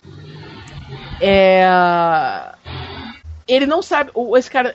O, o, o, a história é focada em crianças, né? Que estão sendo treinadas e tal. Mas são crianças que são gênios. E essa desculpa que ele tem para poder escrever as crianças como se fossem adultos, entendeu? Uhum. Mas me incomoda, porque criança gênio não se comporta Não é um adulto, adulto sim. Entendeu? Então, uhum. assim, você não sente hora nenhuma que eles são crianças. Hora nenhuma, porque eles falam. A linguagem deles é muito madura demais, entendeu? Uhum. E isso irrita um pouco. Você também não tem personagens que são tridimensionais. Todo mundo ali é muito bidimensional. É um cara, é um nome. Geralmente o nome, por exemplo, tem um garoto que é da Espanha. O nome dele é Bonzo Madrid. Entendeu? Quando eu comecei a ler. Christmas total. É, não, eu comecei, eu comecei a achar meio inacreditável. Eu falei, peraí, é isso aqui que é tão famoso assim, essa coisa boba? Porque o livro, uma parte dele é boba, outra parte é chata, e outra parte tem mensagens que eu não sei se eu, que eu não tô muito certo se eu concordo ou não. Certo. Entendeu? Então, assim, ele não se redime muito hora nenhuma. Assim, o que é bom nele é o conceito, é o mundo do livro, é a forma como ele descreve os jogos, né? As, as batalhas, os treinamentos e tal. Ele, ele coloca muitas de, muitos detalhes e tem as, as estratégias, e você realmente consegue ver pelo livro por que, que o Ender é um gênio mais genial do que os outros, digamos assim, né? Porque você tá na cabeça cabeça dele, você sabe as estratégias de luta que ele tá planejando, então você vê a ascensão dele dentro da escola lá de, de comandantes, ele, ele chega lá, ele é bulinado por todo mundo, mas ele vai crescendo até ser o mais respeitado e tal, e você vê isso acontecendo, né? Mas ao mesmo tempo é um livro muito raso e muito chato e tal. Então, eu comecei a achar, cara, esse livro deve ser complicadíssimo para ser adaptado. Por quê? Eu comecei a achar que esse livro daria um bom anime. Uhum. Entendeu? Porque ele é subjetivo, ele é extremamente depressivo. Então eu comecei a imaginar um anime estilo Evangelion, muito viajante, entendeu? Só que melhorado, obviamente.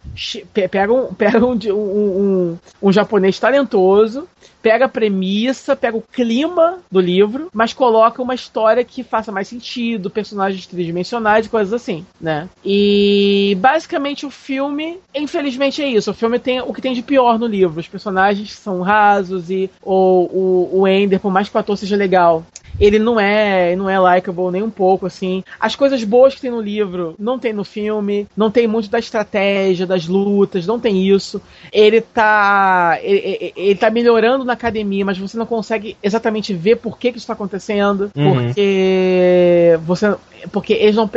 Porque como você não tá na mente dele, porque é um filme, mas ao mesmo tempo o escritor do filme não conseguiu. É aquele cara, se não me engano, aquele cara. Aquele sul-africano, eu acho que é um diretor sul-africano, se não me engano. Hum, que fez aquele filme do Wolverine, Wolverine sei lá, ou algo assim. Eu tô viajando. Tô viajando, cara? Não sei do que você tá falando, não, cara. Nem eu sei, esquece.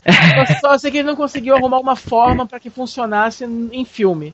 Enfim, a gente conhecer mais o Ender por dentro. Uhum. E, e, é isso. O final, o final do, do, do da, dessa história é super anticlimática. Super. Mas no, no livro funciona, porque é, é, criativo. É criativo. No filme não funciona, porque fica só anticlimático, como ele fica. Como assim? Cadê? Como assim? Cadê o que eu tava esperando que fosse acontecer? Entendeu?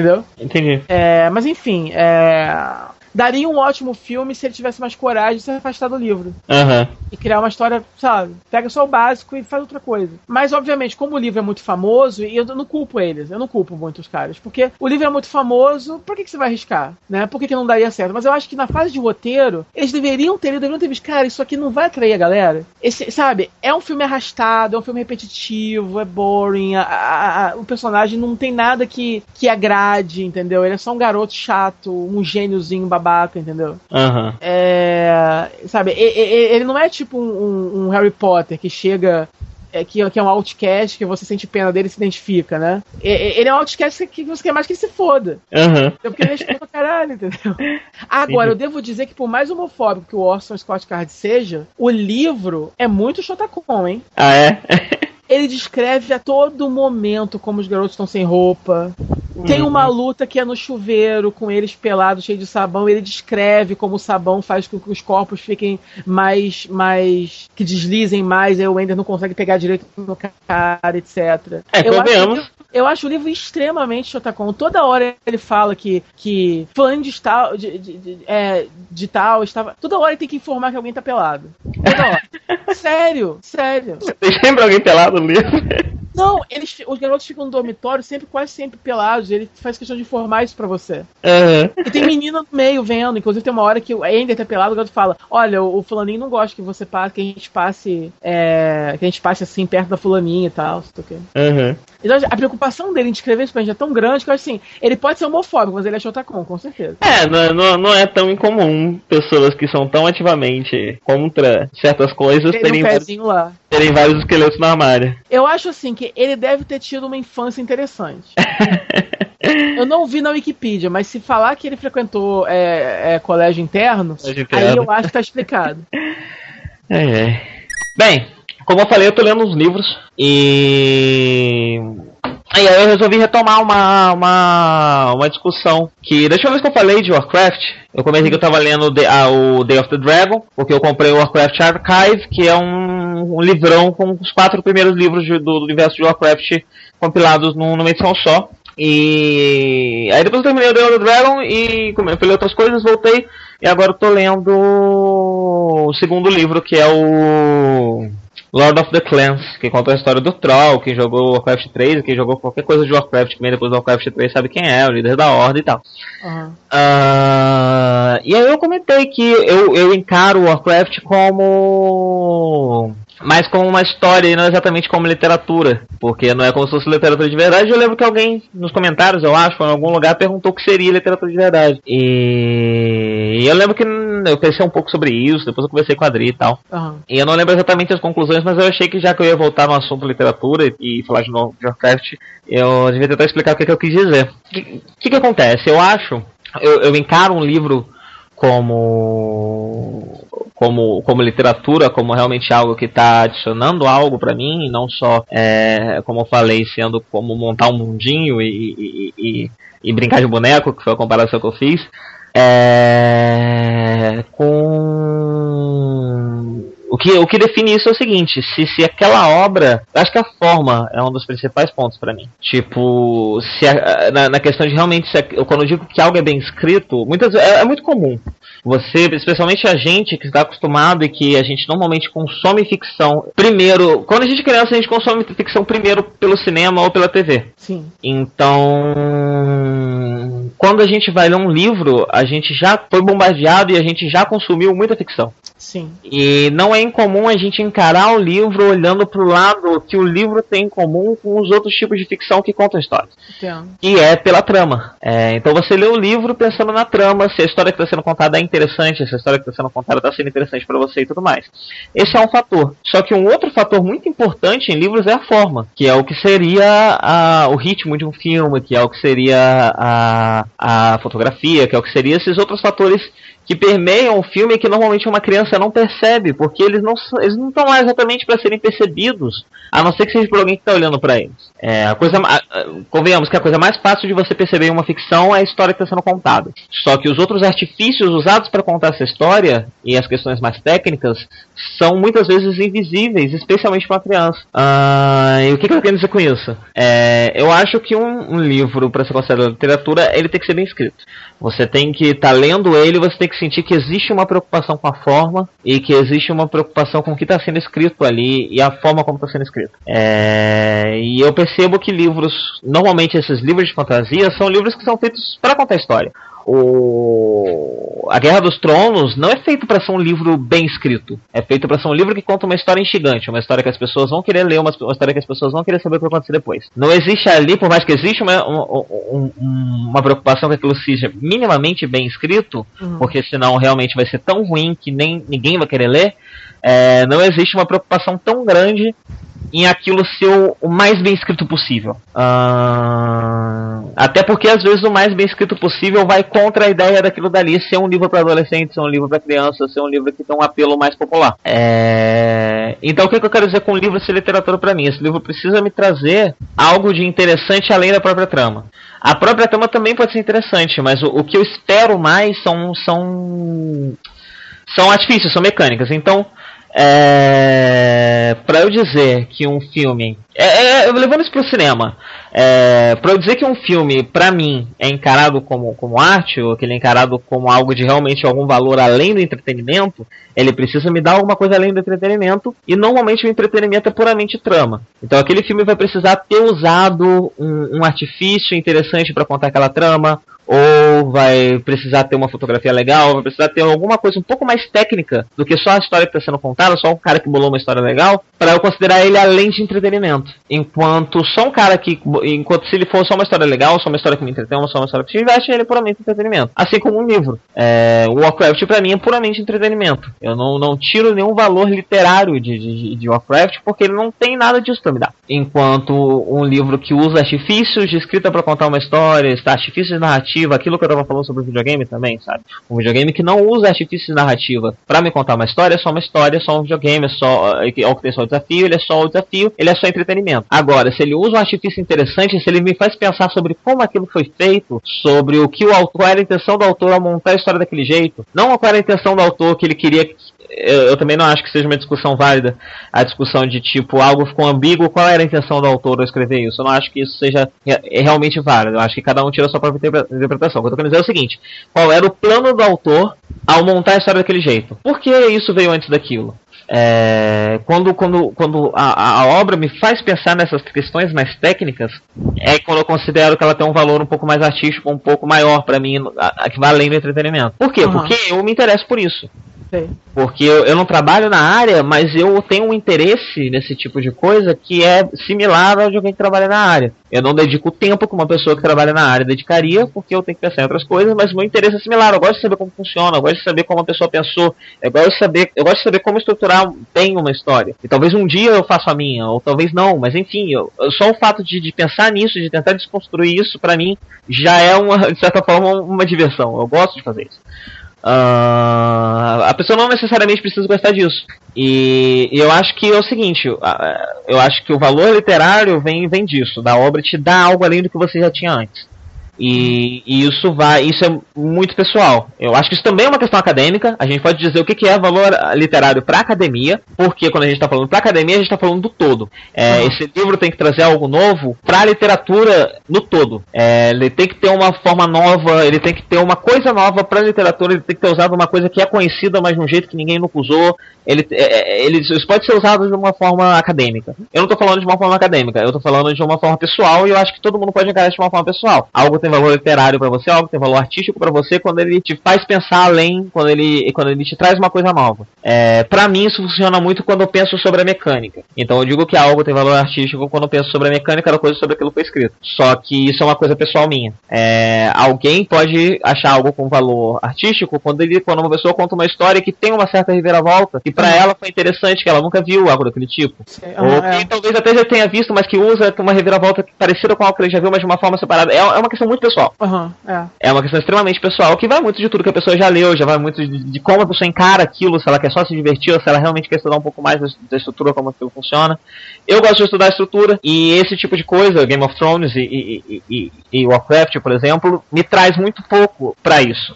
É... Porém, me traz para entretenimento, que é uma outra coisa que eu gosto. Eu gosto de mundos, eu gosto de, de, de estudar mundos que não existem. É uma outra, uma, uma, uma, um outro hobby meu, diferente desse, que eu separo na minha cabeça, sabe? Esse hobby é um hobby de entretenimento, porém esse hobby ele é realmente sobre arte, ele é realmente sobre, sobre técnica. E... e ele realmente é útil. Ele pode ser útil numa profissão para mim, enquanto para mim saber.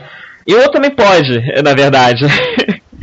Mas eu acho que é, é, só uma coisa interna, sabe? É só separar que, tipo, isso tem um valor mais técnico, tem um valor um pouco mais sério. Eu encaro isso de uma forma um pouco mais séria do que eu encaro aquilo, que para mim é só diversão. Aham, entendi.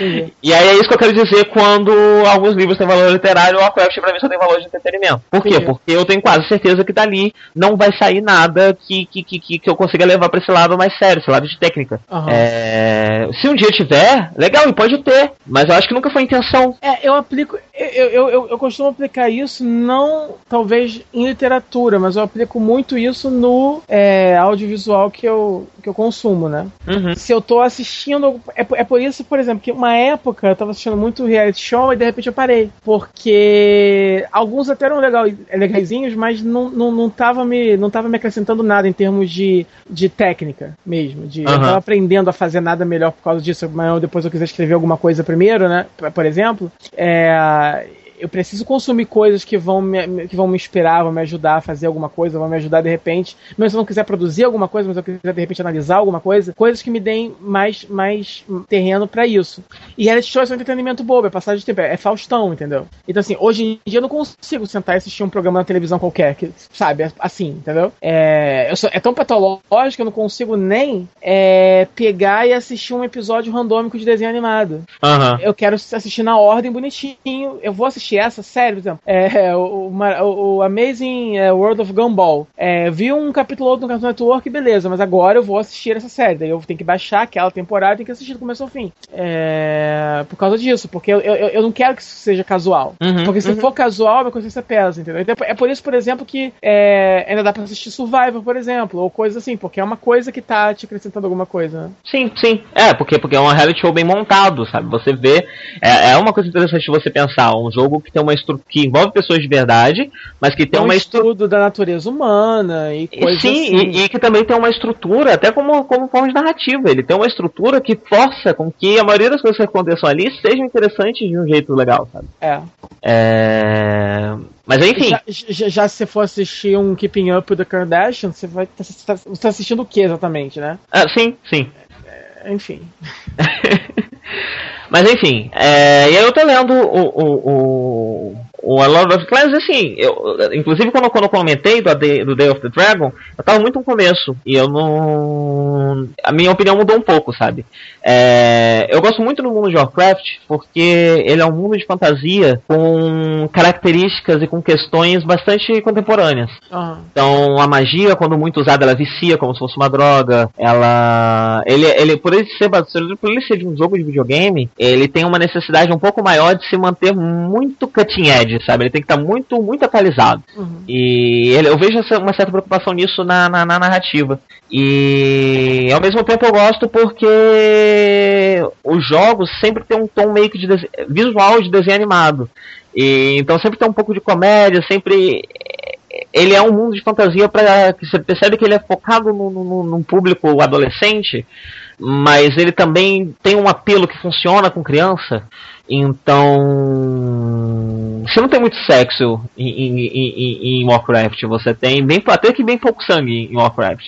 É, e aí é, é, é, até interessante isso, porque é muito comum você ter vários, vários e vários mundos de fantasia que vão muito para a questão do, da violência, do, do, do, do, suor, do, como ser negro e não sei o que, enquanto Warcraft é um mundo muito colorido.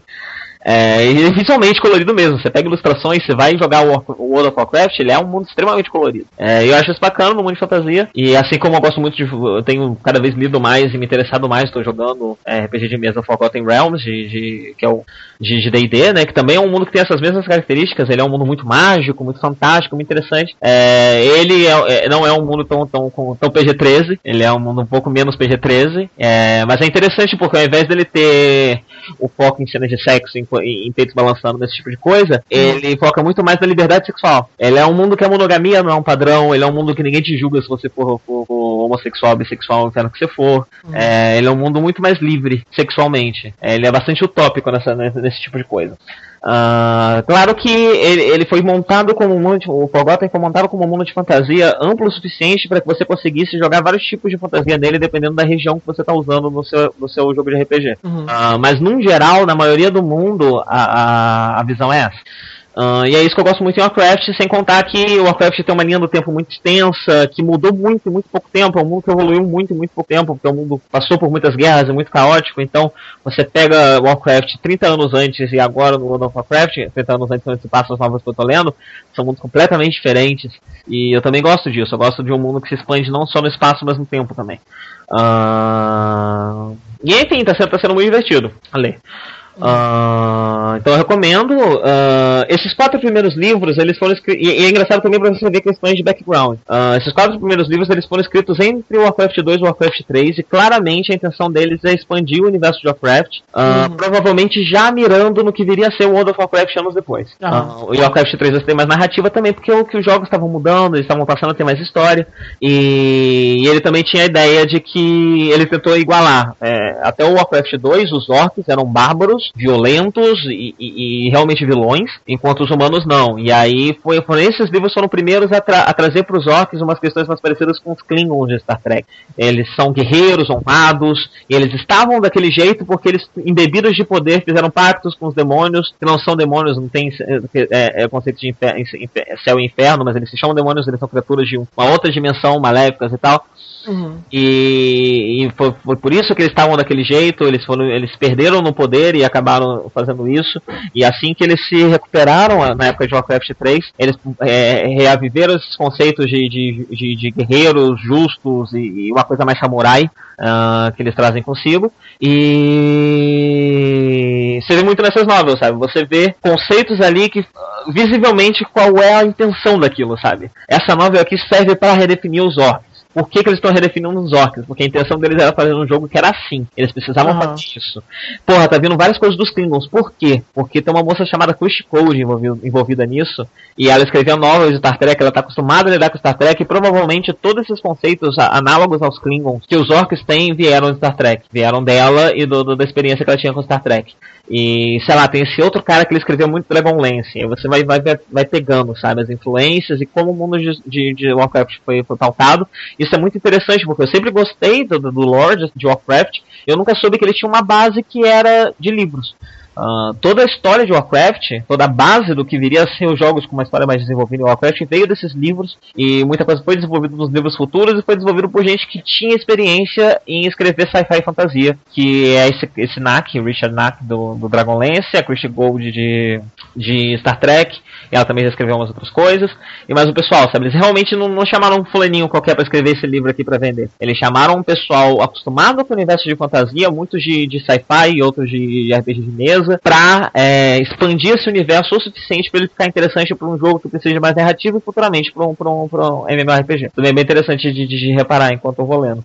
Uhum. É, e aí eu tô, tô, tô, como eu falei, eu tô lendo bastante. Outro livro que eu li foi A Visita Cruel do Tempo. Eu não sei qual o nome original dele dele, mas ele é da Jennifer Egan. Uh, e ele tem uma estrutura bem legal também, que é o seguinte, ele, ele é sobre um grupo de pessoas cada episódio é focado numa pessoa diferente uh, e, e, cada e cada uma dessas pessoas está pelo menos minimamente relacionado com alguém que já apareceu na história, especialmente com alguém do último do capítulo anterior e nunca mas porém ela não, não obedece a estrutura do tempo não é linear. Então ele pode contar uma história de um cara agora no presente e aí, nessa história do, do que seria, o que você entenderia como presente, né? Que seria, sei lá, 2011, que é quando o livro foi publicado. E aí você acha que é o presente, porque ela nunca diz exatamente em que ponto do tempo que tá. E aí aqui é apresentado um outro personagem. Uh, e aí no próximo capítulo você vai ver uma história que você descobre ser de um amigo de infância do protagonista da história anterior. Uhum. E aí acaba sendo uma forma de você saber como era a infância barra adolescência dele. E aí a coisa vai, vai dançando assim, sabe? Entre pessoas e, e, tempo, de um capítulo pro outro, e você vai mentalmente tendo que amarrar as histórias. E tentando, de vez em quando você vai lendo o capítulo e você vai tentando pensar, não, isso daqui deve se passar no tempo tal, e às vezes você faz uns cálculos mentais com as idades para saber mais ou menos que ano que se passaria. E aí você percebe que um outro capítulo tem um, sei lá, alguém tem um celular pequeno, mas aquele capítulo tecnicamente deveria se passar antes daquele outro capítulo que você achava que era um presente do nosso mundo, e aí você entende que aquele capítulo na verdade é no futuro do nosso mundo. Uhum. E aí lá pros últimos capítulos tem capítulos que se passam tipo em 2020 e tal, várias coisas assim. Uhum. E isso é bem interessante, sabe? Você vai montando e, e, e é, é uma história relacionada com pessoas. Eu não, não vou dar muitos detalhes porque é até bem difícil dar, dar detalhes com uma história desse tipo, mas é, são pessoas muito ligadas à, à mídia.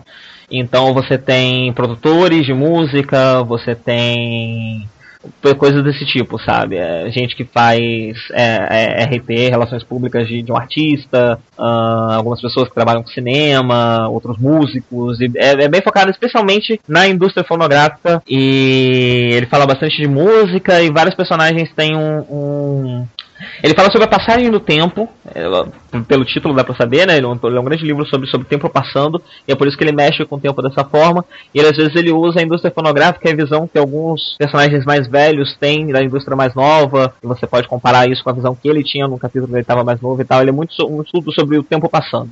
E. É um livro muito bom. O, o, último capítulo dele tá uma bosta. Odeio o último capítulo dele, cara. É a merda aquele capítulo. Porque ele é estranhamente retrógrado, sabe? Ele é estranhamente. Sabe aquilo que eu tava falando sobre o.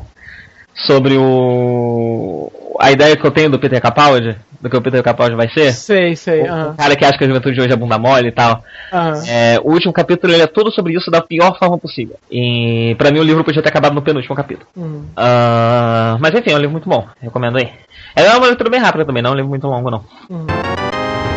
Uh, e por último, Tokusatsu, pra gente fechar esse programa gigante, como sempre. Bom, para começar, eu tava lendo agora, fresquinha, saindo do, saindo do forno a notícia aqui, de que o é, é, vai rolar esse próximo evento cinematográfico da Toei, que vão ser os é, Showa Riders versus... É o Heisei Riders. O Heisei Riders, e dessa, porque geralmente os, é, os filmes de versus é, eles começam lutando e depois no final. Ai, que sono, desculpa. Eles começam lutando e aí no final eles, sei lá, passam pro mesmo lado e fica por isso Eu mesmo. Contra o inimigo em comum, sim. Nessa, nesse caso, não. O produtor tá falando que vai ter um ganhador e vai ter um perdedor. E quem vai decidir é o público por votação. Quem você quer que, de, que ganhe? Uhum. O Showa ou Heisei? O final escolhido passará no cinema. Obviamente, os dois finais estarão disponíveis, provavelmente, em Blu-ray e DVD depois. Uhum. É, não sei se seria legal ou não, mas pelo menos é diferente do que a gente vê por aí. Pelo menos dessa vez a gente sabe que eles vão ter um motivo de verdade para lutar e que no final alguém vai se ferrar ou não. Eu vi o trailer, eu vi o trailer, é maravilhoso, porque você tem saindo da boca do primeiro Rider coisa que você vê fãs antigos falando. Ah, é? Tem isso? Você não viu o trailer? Vi não, gente. O, o primeiro Rider vai aparecer o ator. É, o. Ele tem uma, tem uma, cena que ele vira e fala: esses Riders da, da, da era Heisei nem podem ser considerados Kamen Riders. Uau!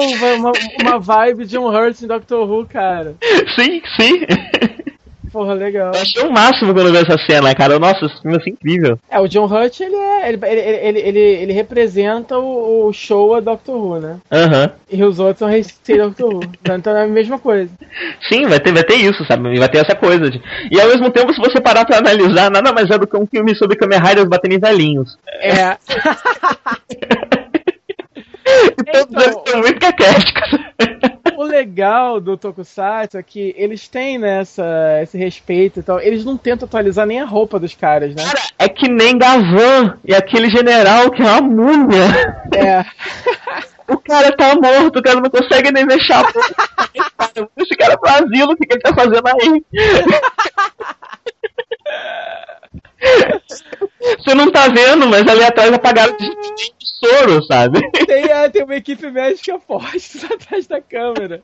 Cara, diz que o ator, tá aqui na reportagem dizendo que o ator tá, vai, ele vai se transformar no Kamen Rider original pela primeira vez em 38 anos. Pois é, 38 É engraçado que eles estão totalmente fora de forma, mas o, o Suit Actor não tá. Sim, tá então, bom. Rola, rola aquele efeito de dar uma emagrecida quando entra na roupa, né? Uhum. Mas o que me incomoda mesmo quando o Showa Rider volta hoje em dia é só os uniformes. Porque os uniformes de, de Showa Rider são muito capengas. Tirando o Black e o RX, e mesmo eles são meio datados, os primeiros são muito ruins para hoje em dia. São extremamente parecidos, né? O quê? São extremamente parecidos também. É, são parecidos e dói muito a vista. Então, é, eu queria que eles fizessem. Parece estofado, né? Parece estranho é, pra assim, assim, assim, como eles atualizaram para aqueles movies, né, que não fazem parte do canon, aquele Kamen Rider The First e The Next, uhum. eles basicamente recontam com uma forma meio adulta, entre aspas, né, Kamen Rider Begins, é, eles atualizam a roupa, né? É uma coisa mais, mais Hollywood, digamos assim, a vibe. Eu não tô dizendo pra eles fazerem isso, mas eles podiam dar uma atualizadinha. Pelo menos assim, o material um pouco, entendeu? É Fazer um material um pouco menos. Não sei, não sei nem que material é aquele, mas é feio de olhar, entendeu? Eu não gosto. Acho design muito feio. Aham, aham.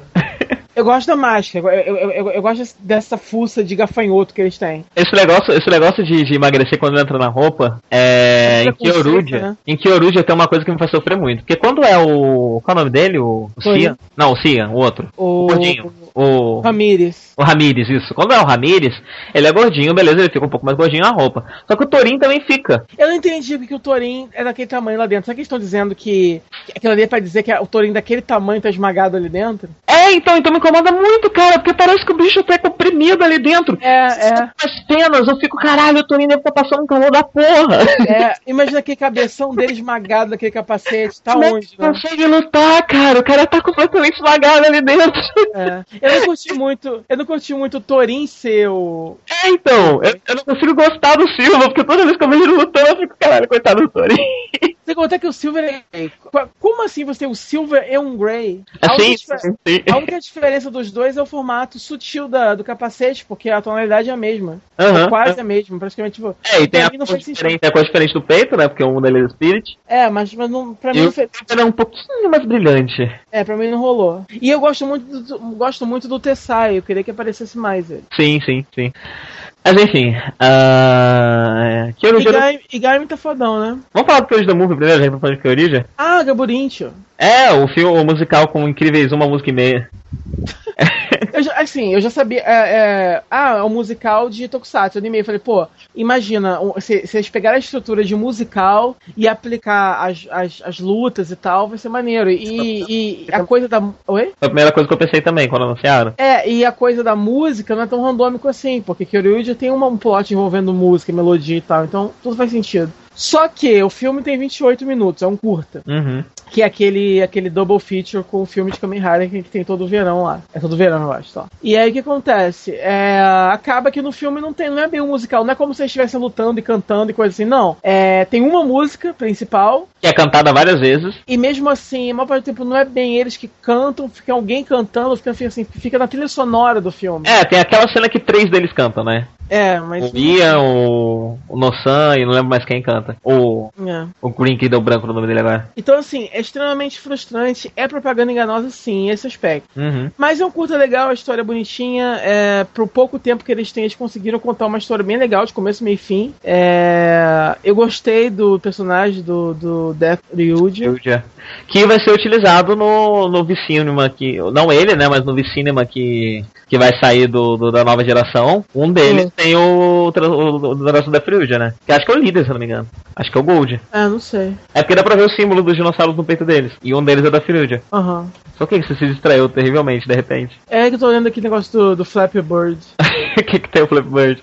Que vai acabar, né? O cara pirou. Ah, é? Não tô vendo isso não. É, o cara pirou porque começaram a acusar ele de estar plagiando o Mario Bros. E, Por causa dos E- né?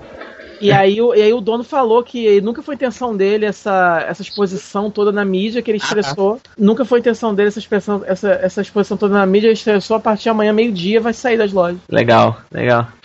Ou seja, baixe hoje. Oi? Se você, É, baixe hoje. hoje, se você quiser.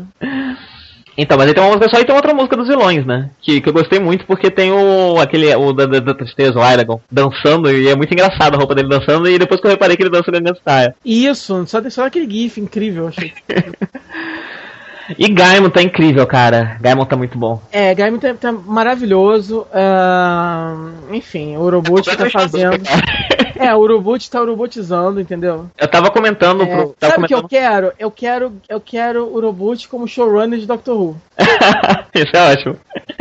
Porque eu, eu acabou virando uma especialidade. Foi o que o Gale Bushan fez em, em, em Madoka, é o que ele tá fazendo com o Kamen Rider. Ele pega um gênero estabelecido e ele vai aos poucos pegando cada, cada, cada, característica, cada trope desse gênero, e ele vai tentando situar, tipo, ele, ele ele vai dando um motivo para aquilo existir, ele vai dando um background para aquilo. Então Sim. todo Kamen Rider tem o seu, as suas, suas tropas, né, os seus exércitos, seus bonecos de massa.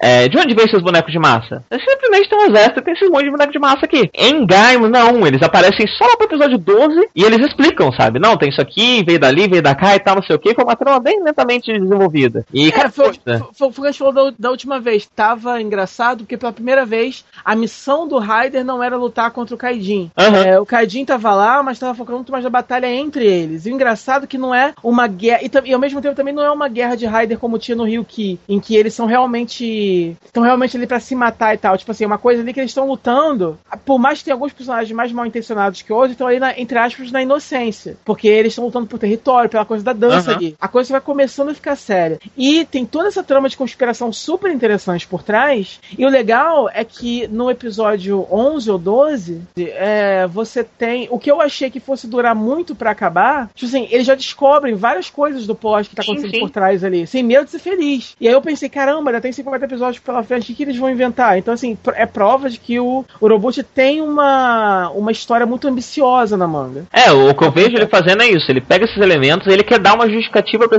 ele, ele contextualiza o elemento que a gente está acostumado a ver, a gente nem questiona, porque é um padrão do, do, uhum. do, do, do gênero. Ele contextualiza, uhum. e especialmente em Kamen Rider, como ele tem 50 episódios, ele está fazendo isso sem pressa alguma. Sim. Então o Kamen Rider ele só está virando o que a gente conhece como Kamen Rider depois do episódio 13, 14, 15, sabe? Sim, sim. É, é verdade. Só agora que o, o Kaidin da, da história tá ganhando um papel mais proeminente, tá ficando uma ameaça um pouco mais real. Né? Mas ao mesmo tempo. E outra coisa que eu, eu devo falar, eu não vou entrar em detalhes para não soltar spoiler, mas de uns tempos para cá, é, é, rolou isso muito em Forze, rolou em, em Wizards também, que é a coisa do o ser humano, por algum motivo, ele se torna o Kaidin da série, mas quando você destrói o Kaidin, de alguma forma você preserva o ser humano. Aham, uh aham. uh -huh. Em Gaime agora, tá rolando uma parada um pouco mais trágica que isso.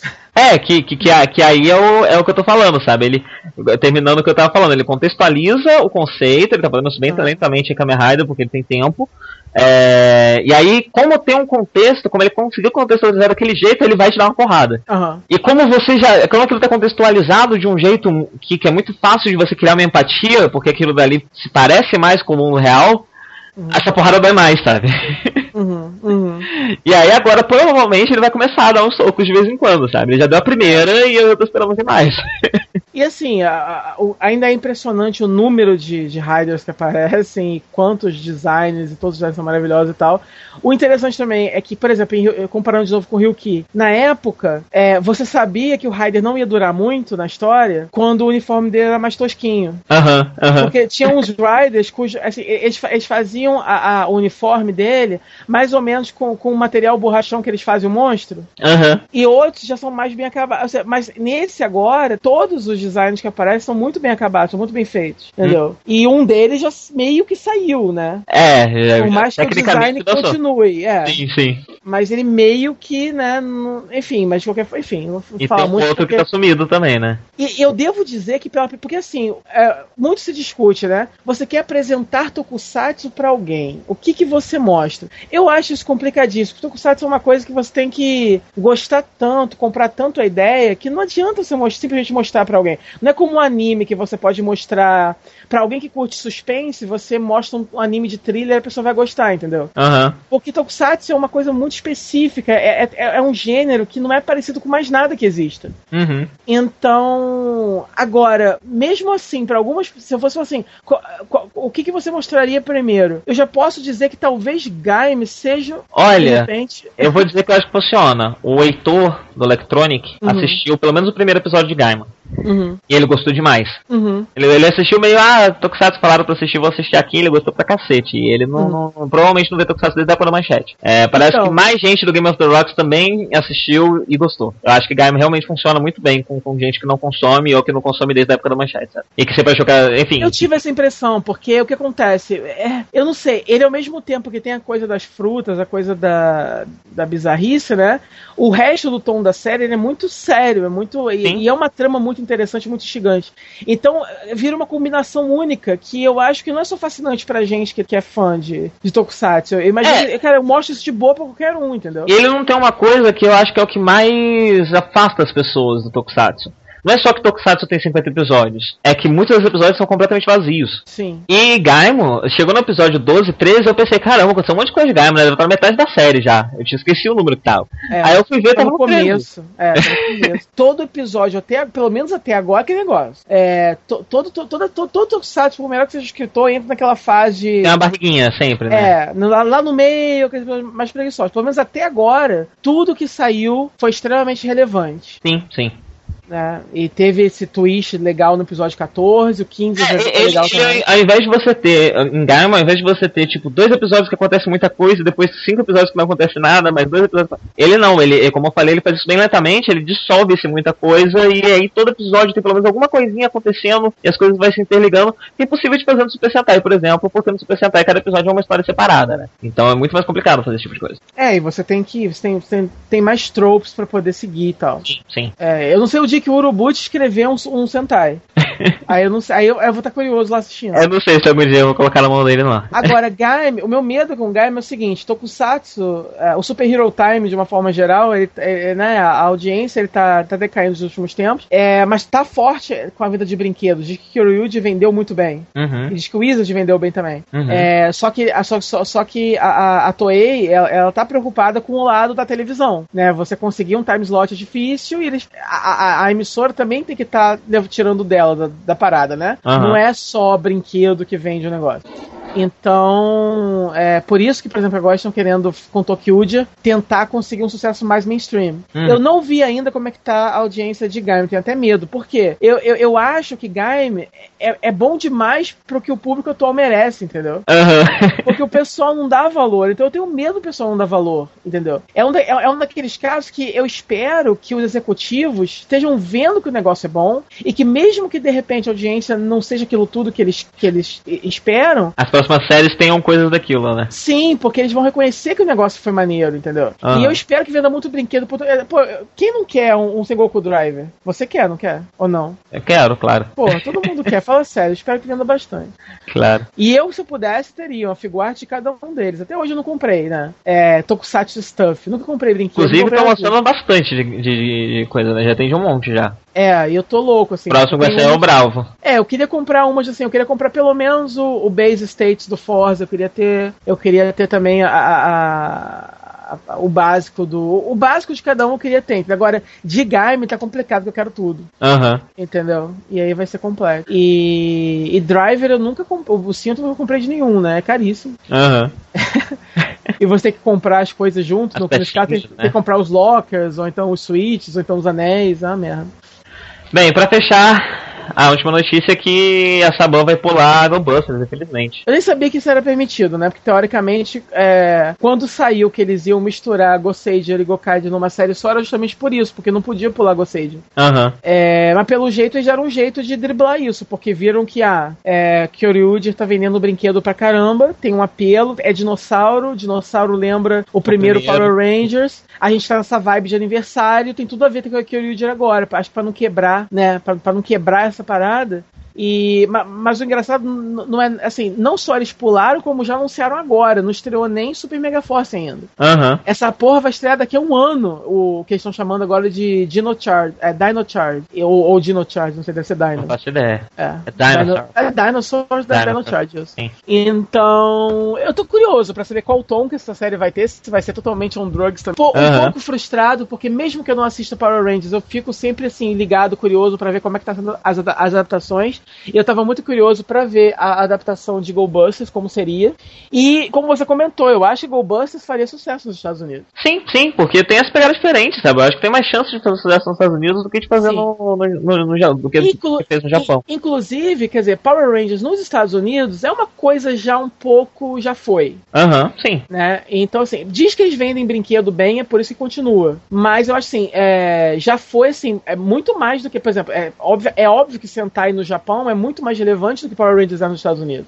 Né? Nem se compara. Então, assim, é, é, Power Rangers hoje em dia nos Estados Unidos, pra mim, eu acho assim, acho que não tem nenhuma criança que acha aquilo cool de verdade. Aham. E os adultos já, já, já passaram daquilo e tem o pequeno fandom, que é o, a gente, né? Os fãs do povo velho que vê Tokusatsu. É, então eu acho que seria uma boa pra poder mudar, sacudir o formato. Eu acho que Goldbusters é tudo que Power Rangers precisa. Eu também acho. Eu Porque também você acho. tem, um, você tem um uniforme mais moderno, você tem um, batalhas de mecha que são mais interessantes. Não sei, cara. Eu acho que eles estão menosprezando demais Goldbusters, assim, demais. E é por isso que eu tive essa pequena teoria de que, é, mesmo que eles não se comprometam com uma temporada inteira de Power Rangers pra Goldbusters, ainda assim é, é burrice deles. Tá lá aquela fúria de toda prontinha, por que não usar aquilo, tentar vender alguma coisa? Então É talvez eles aproveitem de alguma forma, façam algum Faça uma outra série que não é, é um spin-off, né? Uma coisa assim. Ou um spin-off, ou, ou, ou bom, de na repente, verdade. Ou de repente um especial, que nem lembra aquele é Kaku Rangers, né, que virou uma, uma minissérie pequena dentro de Power Rangers, que não- eles não chegaram a ser Power Rangers de verdade, Acho. eles eram os Alien Rangers. Sim, é Kakuren, eu acho, com certeza. Kaku Ranger, isso, isso. Então talvez role alguma coisa assim, ou entre alguma coisa de Goldbusters dentro da própria série, um arco, alguma coisa assim,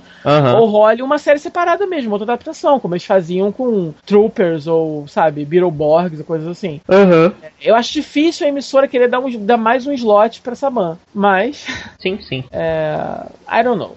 É isso? bem, Acabou mesmo, velho? Eu acho que acabou, cara. Acabou aqui a lista, tem mais nada não. Cara, eu tô vendo aqui 4 horas e 53 minutos. Isso vai dar quanto de verdade? Vai dar umas 4 horas e meia de programa. Que porra é essa, velho? Como- eu acho que a gente precisa dar um jeito nisso. A gente precisa trabalhar. Cara, o problema é que a gente consome coisa demais. Demais, cara. Muita, A gente coisa. precisa arrumar A gente uma. fala muito sobre tudo, a gente começa a ver um troço ruim, que a gente só fala com a bosta. E eu não posso nem fazer uma piada. Eu, eu ia falar assim, a gente precisa arrumar uma vida. Mas, cara, você tem uma vida. É, pois é. Né? Você trabalha pra caralho, Por isso, entendeu? que eu, por isso que eu digo, cara, o pessoal que fala que não tem tempo pras coisas, é tudo, tudo conversa. Né? Mentira. Você quiser, você se vira.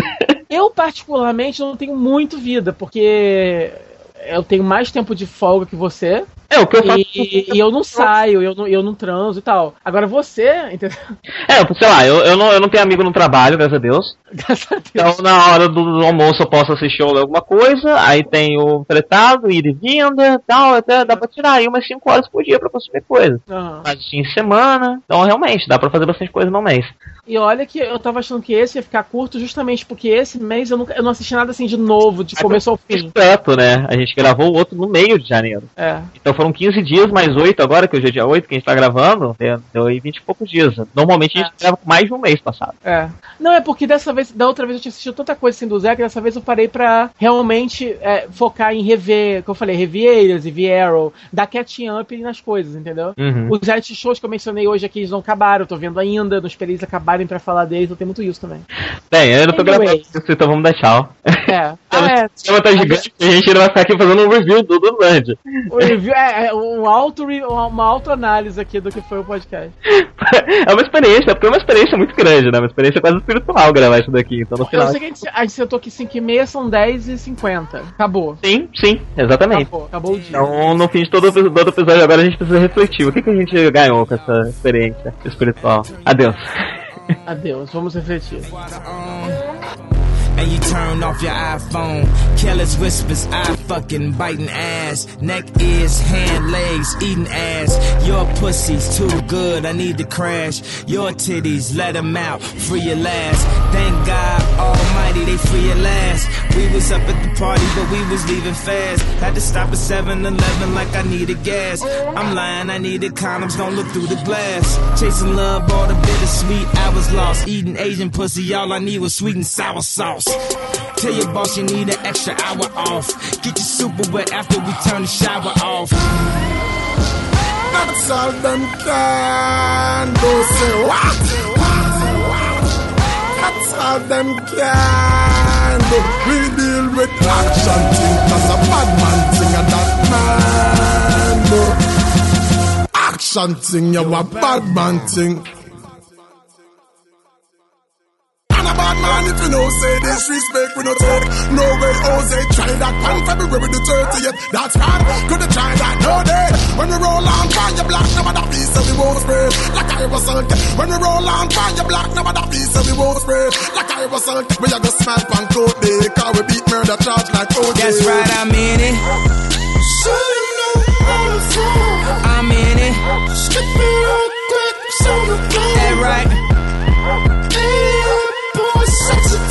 ride, I'm in it.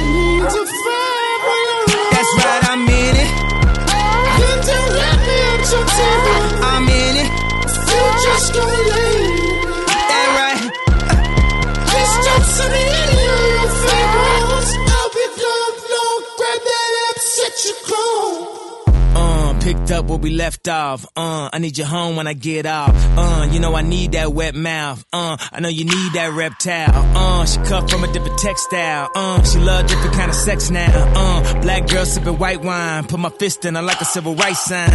And grabbed it with a slight grind. And held it to the right time. Then she came like, ah!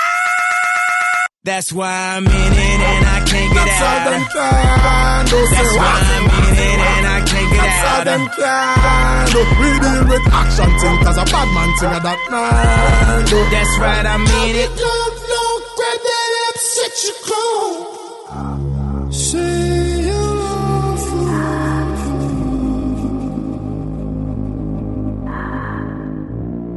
Lay it off.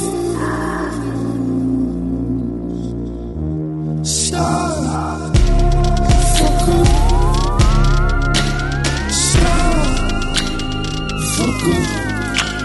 Fuck up. Fuck. Ooh. To take it too far now. Uh, Michael Douglas out the car now. Uh, got the kids and the wife life. Uh, but can't wake up from the nightlife. Uh, I'm so scared of my demons. Uh, I go to sleep with a nightlight. Uh, my mind move like a tron bike. Uh, Papa Willie on the zeitgeist. Uh, I'm finna start a new movement. Uh, being led by the drums. Uh, I'm a rap lick priest. Uh, getting head by the nuns. Uh, they don't play where I'm playing. Uh, they don't see what I'm saying. Uh, they be balling in the D League. Uh, I be speaking swag Healy.